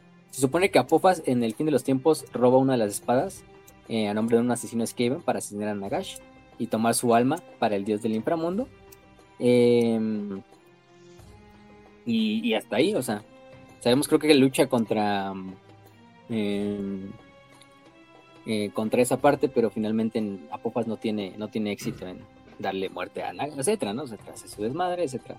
Hace lo que hizo, se combate contra Nagash y fin del corto, Y Apophas, pues no sabemos qué finalmente pase con destino. Obviamente, en el momento en que se destruye el mundo de Fantasy, pues, pues ahí, va Apophas, entonces, pues. Em, sí, entonces, lo que hago es que sí, como dice Raz, Usirian al final del día lo engaña, porque al final del día ninguna alma es igual a otra alma. Simplemente fue una mentira para permanecer a Popas. Y más bien es que Apophas se convierta como en un güey que se la pase enviando almas para alimentar a Usirian en el inframundo. Entonces, está jodido por donde la quieran ver. Sí, sí, sí. ¿Y ya? O sea, pero ¿te, imaginas cómo, cómo, será cuando le preguntan, oye, ¿y las almas? Sí, sí, sí, ya, ya, lo, lo hago mañana, no te preocupes. Mañana sin falta, carnal. Eh, al principio de, puta madre, tengo que conseguir almas, a ver dónde hay gente. Y como ya cuando pasan los años, ah, puta madre, lo hago mañana. Sí, sí, sí, sí. Pero pues, pobre, pobre Popas, pero bueno, no tienes un modelo chingón, güey. Del juego de mesa, nada. y bueno, ya nada más para terminar el episodio, pues con eso creo que acabamos. Creo que con eso acabamos el episodio de los Reyes Funerarios. Vaya con el episodio. Uh, uh. Em, hay una hay una frase que, me gustaría mencionar. Y esta frase como tal no es de ningún rey funerario, pero, pero sí entra, más o menos. Y es de un, un hombre con una máscara muy graciosa llamado Baltasar Geld eh, en, en el juego de Total War. Bienvenidos a Stalia, caballeros. No les voy a mentir, las posibilidades de su supervivencia son muy bajas. Algunos incluso se conviertan en, en cuerpos vivientes y, y ataquen a sus amigos. Pero tienen mi palabra de que voy a usar todos mis regalos arcanos para asegurar que sus cuerpos sean llevados al jardín de Mor. Esta es la más grande recompensa, más que el oro, por, porque el destino de sus almas es una preocupación eterna. Ahora vengan, síganme, ataquen a... ¿Cómo diríamos un dead? ¿Los no muertos o los muertos? Ataquen a... Ataquemos a los no muertos que se levantan contra nosotros. A- a- ayúdenme a encontrar este maldito amuleto. Sí, No les las- pregunto. Ajá. Dale, dale. No les pregunto por mi propia. por, por mis estudios egoístas, sino por el bien del imperio. Ya. Basado. Basado. Ah, sí, ese es de la Quest Battle de, de Baltasar Geld. Esa batalla en Bretonia. Digo, en Bretonia, eh, en Estalia. Estalia. Este, Estalia. pero sí, mira, yo tengo una, una, una frase. Ustedes dirán, No. no, no es, la frase, no es la frase más bonita ni la frase más memorable, pero es la frase con la que vamos a tener el programa y la frase que viene como anillo al dedo a, a, a este programa. Es un programa que al final es de los Reyes Funerarios, pero también al final es un programa de Cetra, porque los Reyes Funerarios son Cetra. Entonces, esta es una selección de los títulos de Cetra, el mayor rey funerario de Kemre. Señor de la tierra, Señor del cielo, Señor del horizonte, poderoso león del desierto infinito, gran halcón, sol resplandeciente, Señor de las arenas movedizas, el que reinará hasta el fin de los tiempos, soberano eterno, aniquilador de enemigos, el que porta el cetro, Kemrikara, Cetra, el imperecedero. Pues, ¿qué más podemos decir? Shit. Cetra es Nejekara y Nejekara es Cetra. No hay más grande rey que jamás haya existido en toda la historia de Warhammer Fantasy, que más haya visto por su pueblo, por la grandeza de su gente y por la redención de sus almas, ¿no? Entonces, con eso despedimos creo que el programa. de- de es, así. Que por cierto, vamos a hacer una pequeña mención antes de pasar a las 5 de 5 eh, sobre, pues, Get Fucked fans de los Taos. Pero, pues, su gran serie, es su épica, su épica serie que se iban a maratonear, pues al parecer ni va a durar ni media hora. No, yo creo que va a durar unos 37 minutos o algo por el estilo. Depende de cuánto dure el último episodio. Pero The Exodite, esa serie que pueden ver en Warhammer eh, Plus o, o Minus, depende de cuál sea su escala monetaria. Pues el siguiente episodio que va a salir, que es el tercero, va a ser el último episodio. Así es, ya no va a haber más Exodite. Literalmente dijeron episodio final. O sea, ni siquiera dijeron como fin de temporada ni nada. O sea, literalmente dijeron episodio final. Entonces, Get Super Fucked, fan de los Tau. Eh, aunque hubo muy buenos momentos, sobre todo en el episodio 2. Eh, pero El mejor momento fue cuando estaba un Crick matando a un Tau, así que. sí. sí, sí, la verdad. Cuando están picando taus para ver si están pretendiendo estar muertos. Y uno le hace "Ugh", así como puta madre. ¡Ah, huevo! Ay, no, sí. Pero, pero bueno. Eh, que por cierto, les. ¿Cómo se llama? Les pregunté algo en el chat. Díganme que sí o no. ¿Cómo se llama? Y depende de que que sí o no, pues depende de lo que lo siguiente que voy a decir. Pa, para, pa, Ok. pa, para, para, Ah, para. ¿Sí o no? ¿Sí? Ok, es que no hay que hacer planeación Ah, en no lo he vivo. visto, no lo he visto, no lo he visto. Y ver, espérame, Razi, Razi, supongo. Ah, sí, sí, sí. Sí, Ah, sí, ok. sí. No, no Ok. tengo pedo. Ok, entonces, eh, pero si quieren escuchar más de nuestras opiniones de lo último que ha salido de Warhammer Plus eh, y de Warhammer en general, eh, se van a tener que meter al, al Patreon. Eh, pero no se preocupen, esas opiniones luego van a salir al público. Pero Nada más una opinión rápida, guárdenla si quieren ya para el programa. Opiniones rápidas de los squads, banda. Regresaron, pensé que era broma. Yo sí, sabía que era real, güey. No, yo, yo pensé que era real, güey, porque el aviso ya lo habían dicho desde antes del día del primero de abril. Cuando se rompió el reloj, ¿no? Sí, lo, lo, lo, dijeron el, pues creo que el día anterior, entonces, eh, y antes creo, de hecho. Entonces yo ya decía, no, pues, o sea, además se ve muy bien el trailer como para que gastes todo esto en una broma. bueno, es por Javier, eh, no, pero sí tienes razón, o sea, se veía demasiado bien. Eh, yo dije, esta broma la esperaría como de Blizzard o algo por el estilo. Blizzard gastaba un chingo de dinero en sus bromas de, de ¿cómo se llama? De, de April Fools. No sé, eh, Santos Inocentes Gringo o algo por el estilo. pero él sí, él sí gastaba, ¿cómo se llama? Él sí gastaba mucho. O sea, pero mucho, mucho, mucho, mucho. Entonces, de hecho, pero de ahí salieron varias ideas. De hecho, el, el Chen, eh, que era un como panda borracho que hacía kung fu, que de hecho fue antes de Kung Fu Panda. Eh, entonces, e, esa idea salió como un April Fools, ¿no? Así de, no mames, como un panda haciendo karate, eso es ridículo, ¿no? Y alguien de DreamWorks dijo, ¡Ey, agarra esa idea, ¿no? Oye. no, sí, pero... Y de hecho, en Kung Fu Panda el vato la mayoría del tiempo está luchando en estilo borracho. Entonces es como que, ah, mira, o sea, sí está haciendo una referencia directa a Warcraft, ¿no? O sea, qué cagado. Ay, lo que dijiste, Facio, sí, completamente. Nada más, nada más dime que yo no tengo descansos así cuando es. Pero sí, sí, sí. Si quieren lo dice al final. Si quieren lo dice al final. Pero sí, entonces si quieren nuestras opiniones completas de los squads, por mí les voy a decir, estoy feliz. Soy gran fan de los enanos en cualquier tipo de setting. Eh, me agradan su actitud creo que soy un enano de corazón, entonces me, gusta mucho todo, toda su onda. No me gustan las viejas barbudas, pero sí la cuca peluda. Pero bueno, ya continuemos. oh, esa no me la esperaba. pero, pero sí, no, yo estoy de acuerdo, yo estoy de acuerdo en que necesitamos squats, 20 años sin esas chingaderas, 20 años sin lore, 20 años sin miniaturas. Eh, entonces, pues ya se lo merecían. Y vaya que Ojalá salga bien. Yo creo que los van a anunciar como un estilo Kill Team. No creo que todavía los anuncien así como una facción entera para el juego de mesa, así.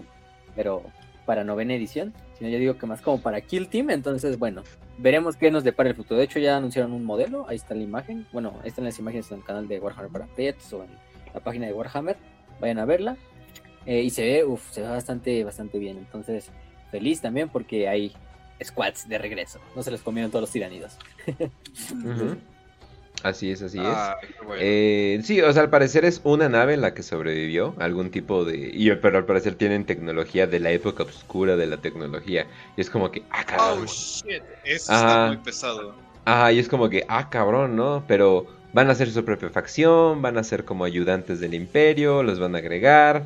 Espero que sean su propia facción. En realidad espero, espero, espero que sean su propia facción. Eh, pero pues vamos a ver, vamos, vamos a ver cómo para dónde van. Eh, no me gustan tanto sus armaduras que estén tan limpias. Pero pues vamos a ver para dónde lo llevan, como estos tal vez mineros futurísticos o algo por el estilo.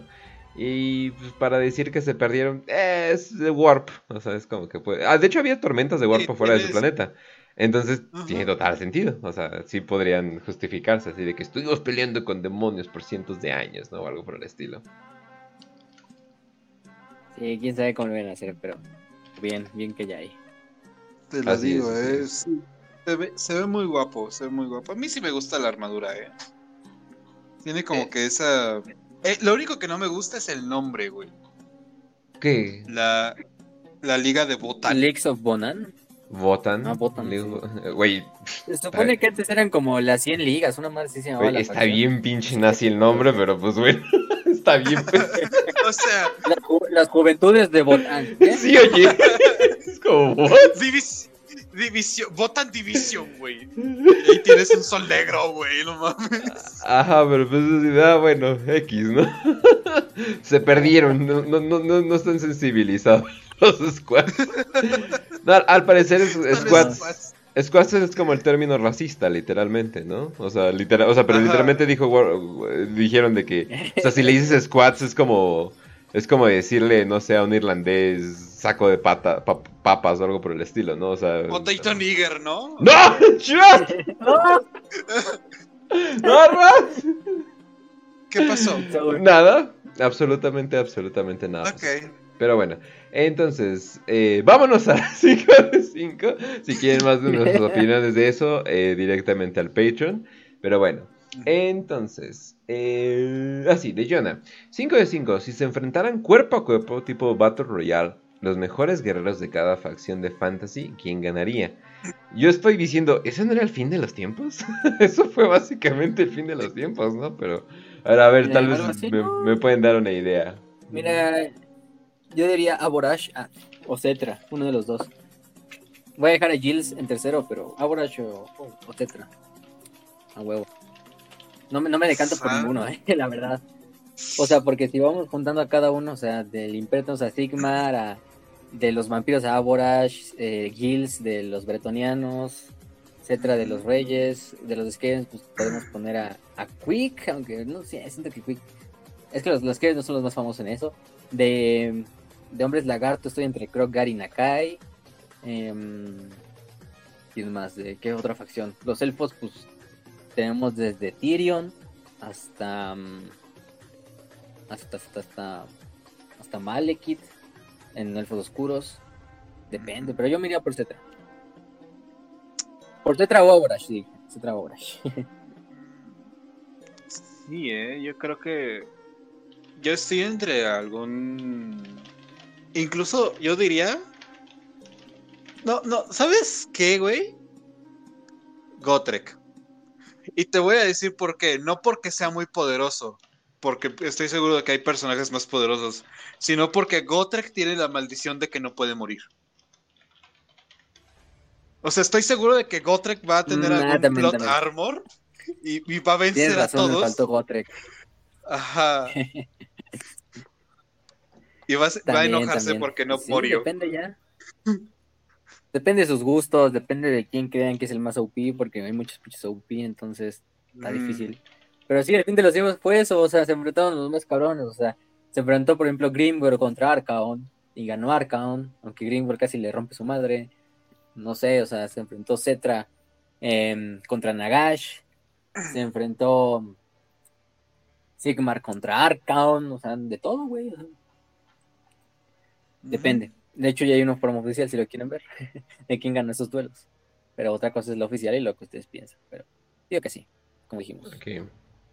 Ok, ok. Por cierto, Ras, mándale un saludo a Emilio Yepes, es su cumpleaños. Y lo pidió de ti, ¿eh? No, no.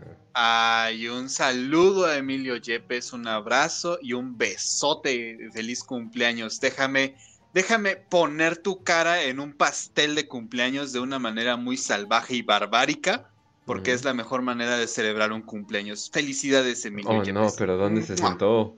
Pero bueno, entonces. ok, eh, Ay, y. Y de Balsaín. 5 que 5. ¿Qué pedo con las deidades de Nekehara? ¿Existieron o eran, o eran puro choro? Yo creo que ya eso ya lo aclaramos, ¿verdad? pues yo, yo Sí, diría. es que es lo que es lo que dije desde el principio que le íbamos a guardar, pero yo digo que eran old ones, de cierta manera. Oh. O sea, es lo que más se me junta. Mm, Mira. Porque, o sea, directos que enfrentaban a los demonios, aunque bueno, estos sí tuvieron éxito, entonces también eso me deja. Pero, ay, es que no sé, güey, o sea, siento que son old ones, pero al mismo tiempo que no. Pero al mismo sabemos que sí están ahí, o sea, que no son los dioses del caos, por lo mismo. O sea, de que Petra le da el poder a Cetra, y entonces este, al otro cabrón dándole a, a Pofas el pinche, la maldición, o sea, no sé, te lo diría que son ancestrales, pero, o, o pueden ser también seres heroicos que pasaron a la leyenda y que finalmente con todo el, el- la creencia de los nejecarianos, pues pasaron a hacerse dioses, como todo en Warhammer, de que la fe les da poder. Entonces yo te diría esas teorías. ¿De ¿Sabes? O héroes legendarios? Híjole, qué brutos. No puedo creer que hayan perdido el tiempo alabando a Old Ones. Estos. Bueno, me voy a ir a abrazarle a la dama del lago, que definitivamente es una deidad humana. Estúpidos. Típico, típico bretoniano, típico virgin bretoniano, este simp. Entonces, pero sí. Yo te diría que eso, esas dos teorías. Ya es headcanon, la verdad no. Al final la pregunta también está hecha para que respondamos con headcanon. Pero, pero sí. Sí. ¿Y qué más? Pues ya. Muy bien, muy bien. De tipo cualquiera. Uf, el ganador. el ganador de nuestra última trivia. Dice 5 eh, de 5. ¿Cuáles son los elfos, ya sean altos elfos, elfos oscuros o elfos silvanos? Bueno, aquí dice silvamos. Que más le agradan, eh, que más les agradan en fantasy. ¿Y cuáles son los que más detestan? Eh, silvanos top tier el resto. el resto top, así para abajo. o sea, simplemente es. Así se como que Goth y ya el resto, eh, mátenlo si quieres, no hay pedo. Y de hecho, los silvanos también quieren hacer eso, entonces estoy ahí de acuerdo. Mm. A ver, a ver. Yo diría. Híjole. Es que sí está medio complicadona, ¿eh? Yo diría que, mira, te la digo fácil, me cagan todos, excepto los, los elfos oscuros, porque al menos son culeros, pero lo, lo, admiten. los demás, pues sí, ay, somos altos elfos y la verga. Pero de que me, los que menos me gusten son los. Los, los estos, los silvanos, ¿eh? te voy a decir, los silvanos son los que menos me gustan. Pero están ahí entre los altos y los silvanos, ¿eh? no es mucho la diferencia. Em, pero los que más me gustan son los, los elfos oscuros. ¿Sabes? Yo creo que. Puta madre, es que. Es que sí cagan la madre. Pero ¿sabes qué? Por Malekith. Malekith es el de los oscuros, ¿no? ¿Sabes qué? Entonces, oscuros son los chidos. Son los que permitiría que. Los que tolero un poquito más su existencia, ¿no?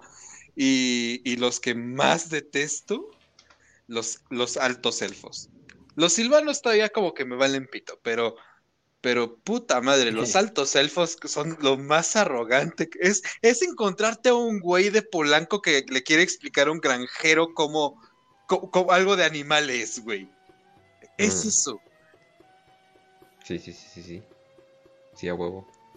Sauron era un alto elfo, teoría eh, increíble. bueno, ese es, otro, ese es otro universo. Pero sí, te entiendo completamente. Bueno. vámonos a la siguiente de Grop Persing. Eh, ah, que ya se cambió el nombre. Gropersin Marlock. Ok, muy bien. Eh, respeto tus pronombres. 5 de 5. ¿Cuál novela, ya sea de fantasy o 40k, preferirían que le escribiera otra persona? Por ejemplo, la de los cuervos sangrientos le escribiría Ben Counter. Me imagino, eh, o sea, universo. O sea, universo de, de los escritores, no, no, no quien sea, ¿no? O sea, o sea, no, no, o sea, no, no el güey de, Diablo Guardián que escribe una novela de adolescentes de, de, de cómo es ser un ángel sangriento o algo por el estilo.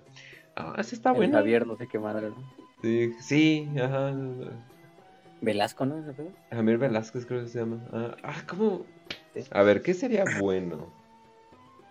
Yo te diría rápido, las de si es Goto, que las escriba cualquier güey que no sea si es Goto. Las de Dawn of Fire, digo de Dawn of War, y ya. ah, qué culero, pero sí. Dáselas hasta, dáselas hasta el pinche. ¿Cómo se llama este güey que escribió las salamandras? Nick Kime. Hasta él que las escriba, Hasta que las escriba y no hay pedo.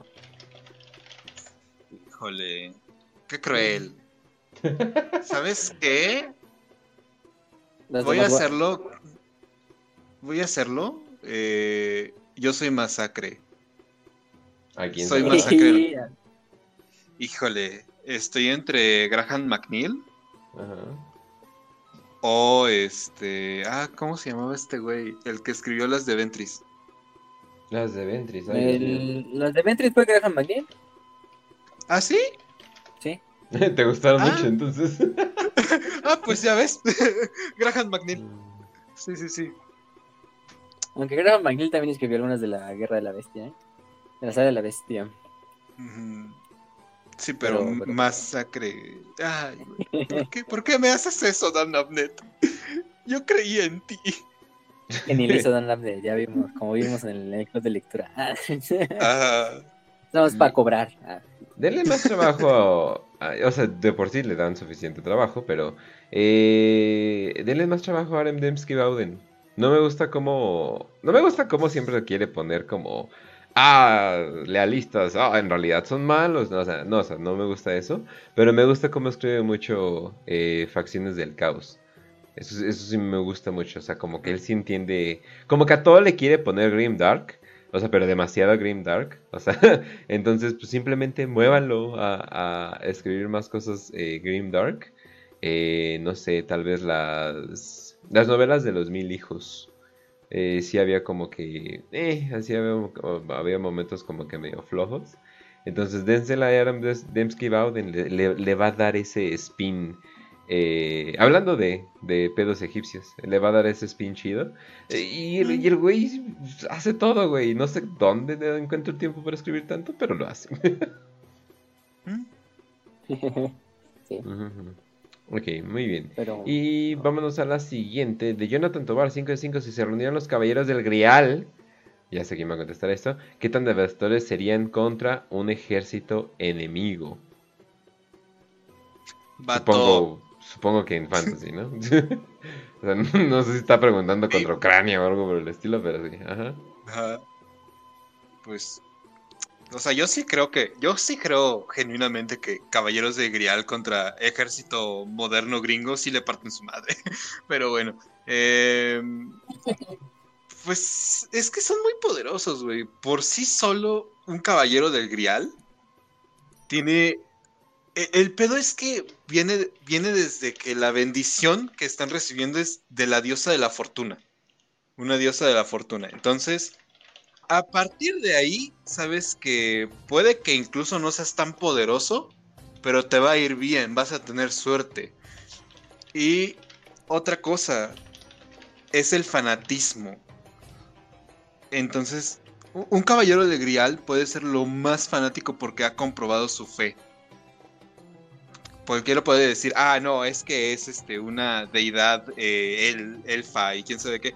Pero comprobaron su fe, entonces tienen ese punto de fanatismo en el que nunca van a perder la moral.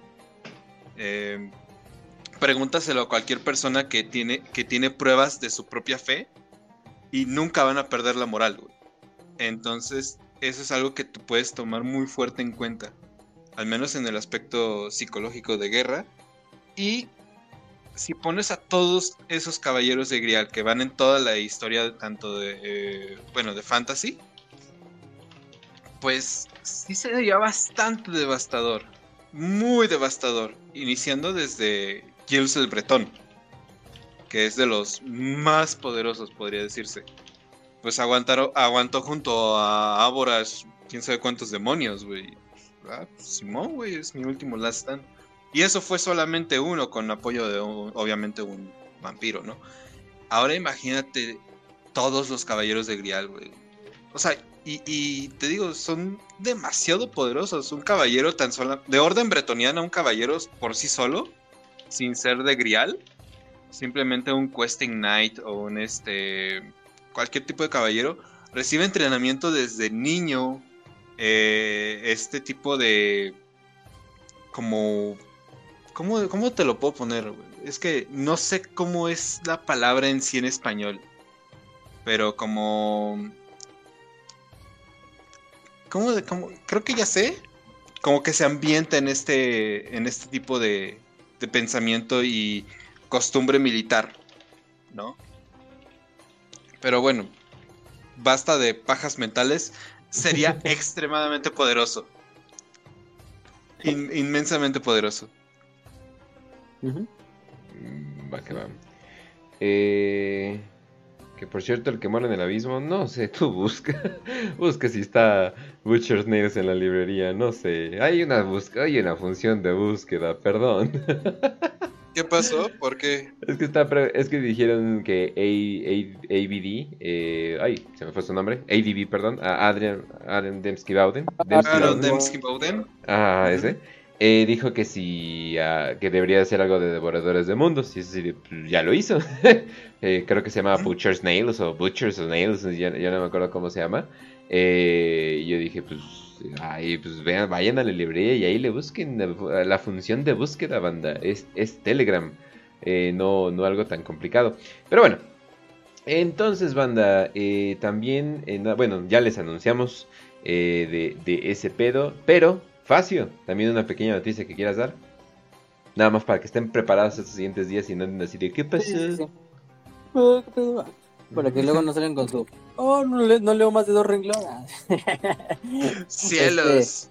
Eh, no, pero la siguiente semana, que es este Semana. eh, lunes 11, ajá, es Semana Santa aquí en México. No sé si en otros países de Latinoamérica lo celebran, pero bueno.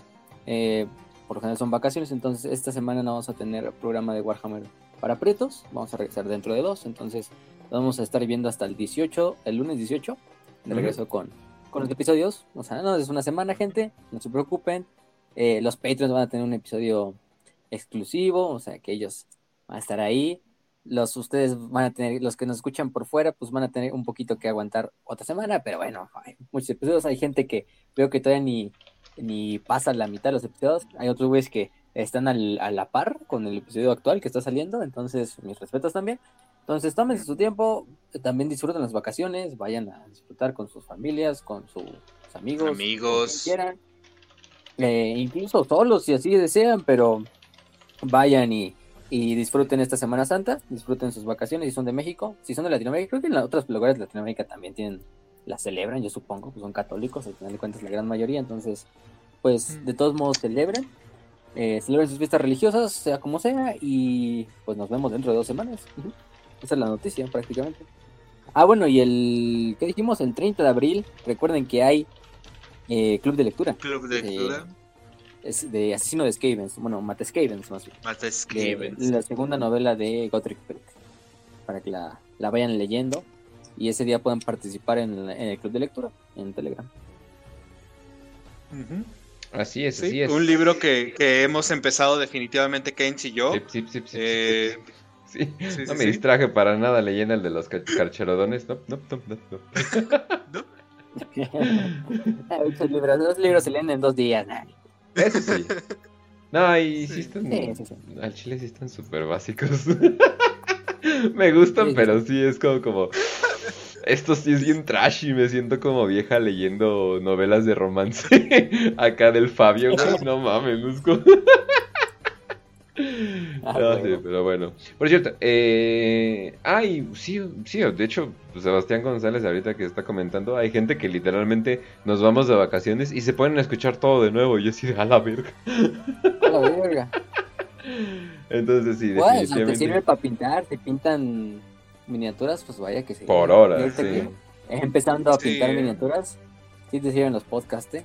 Y es- ya se ha acabado, güey, ya llevo como cuatro semanas con eso así. Ya apenas va a acabar un marina. Ah, cabrón, Ahí va, ¿cuán- ahí va. ¿cuándo el capítulo del alfa? No, básicamente ya hicimos. No, ¿verdad? No. Oh, sí, Bueno, o sea, le haremos, le haremos un episodio de Sí. la... O sea, Así sí propio. de herejía. Pero, Pero no, no- propio, que yo recuerde. Estaría No, de hecho, chido. déjame checar. Déjame checar. De hecho, creo que era de los episodios próximos en la... En la... De legiones. De legiones. O tal vez ya lo hicimos, pero tuvimos que borrarlo. Ah, por- Porque la Legión Alfa nos dijo, no, no, córtele, córtele. Córtele, señorito. Yo soy Alfarius. Y te Ah, digo Verga, que ni no me lo dónde quedaron los resultados, güey. no te preocupes. Lo- lo- No los pero yo creo que creo que era de los próximos episodios, ¿eh? Entonces... Güey, lo, que- más irónico es que o el segundo, güey. Lo más irónico es que creo que la Legión Alfa ganó con trampa. Entonces, sí, pero falta un episodio de bien bien la Legión Alfa. O sea, no solamente de Legion, que qué pinche buen libro, cuando- sigo recordándolo. Pero, pero sí, fa- falta como que esta. e- Ah, miren, quedaron en segundo lugar, güey. De hecho, son la siguiente legión que tocaría. Excelente. Entonces, eh, ahí les decimos con qué regresamos, pero en Semana Santa, pues vamos a estar acá bien, bien, bien, bien metidos en, en descansar. Entonces, hasta el 18, banda, ya saben que aquí los queremos mucho. Y nos y sí, ya bueno, voy a, voy a terminar el programa. Ya saben que nos pueden encontrar en YouTube, en Spotify, en Instagram, en Facebook. Eh, si quieren beneficios y si quieren programas exclusivos en Patreon, eh, también estamos en varias plataformas de Anchor, inclusive Apple, Podca- Antes- Apple Podcast Ah, sí, dime, dime. Eh, antes quiero decir, porque siempre me pasa que nunca se escucha lo que quiero decir al final del programa, así que me voy a adelantar rápido, no te interrumpo más, y voy a decir la frase antes, antes de que acabe. ¡Viva Venezuela! Listo. Ya, sigamos. Ah. Ok, ok. Ya, ya, ya, ya todo listo. Muy bien, muy bien. Ya, Ah, listo. Y ya saben que pues básicamente está en formato de audio, en formato de video, como nos quieran, como nos quieran escuchar. Y si no, pues literalmente váyanse al grupo de, de Telegram y ahí hasta se publica el pinche video completo.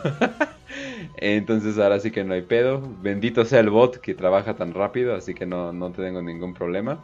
Y ya, eso sería todo. Erras, eso es todo. Viva Venezuela es todo. Sí, sí, sí. Ya le dejo, le dejo para Facio que diga la, la del programa. Ya, eso era todo. Este, pero bueno, entonces, eh, gracias por escuchar este episodio de los Reyes Funerarios. Un poquito accidentado al final, pero no pasa nada. Este, entonces, esténse atentos en dentro de dos semanas, porque vamos a regresar hasta dentro de dos semanas. Eh, y qué más, pues ya saben dónde nos pueden encontrar. Sigan a todos los canales amigos. De hecho, creo que ahí el Inquisidor Murdo va a tener un podcast, está poniendo un podcast. Entonces, esténse atentos. Ya le dije que cuando lo vaya a hacer nos avise y, lo chileamos con todo gusto. Ah, o sea, un podcast, este, ah, un podcast exclusivo de Warhammer. Es que el vato tiene como dos podcasts. Ah, ya, ya, ya. Sí, porque idea. nos había dicho que tenía otro, ¿no? Es buena idea, es buena idea. El día a esto se dedica en su TikTok, entonces vaya, vaya, también vayan a ver su TikTok, entonces sí. Eh, ¿Qué más? Pues nada, eh, esténse atentos a todas las actualizaciones. Vamos a seguir tomamos en el canal de, comunidad y en el canal de Telegram, el otro, el, principal y la página de Facebook actualizando y hablando. Eso sí no se va a perder, pero programa vamos a tener hasta dentro de dos semanas. Todavía no tenemos un tema para confirmar, los confirmamos en estas semanas. Y pues, sin nada más que decir, les deseamos salud y victoria y que Cetre el imperecedero les acompañe. Desde el fondo de mi ser, digo, maldito seas estado de Nagash.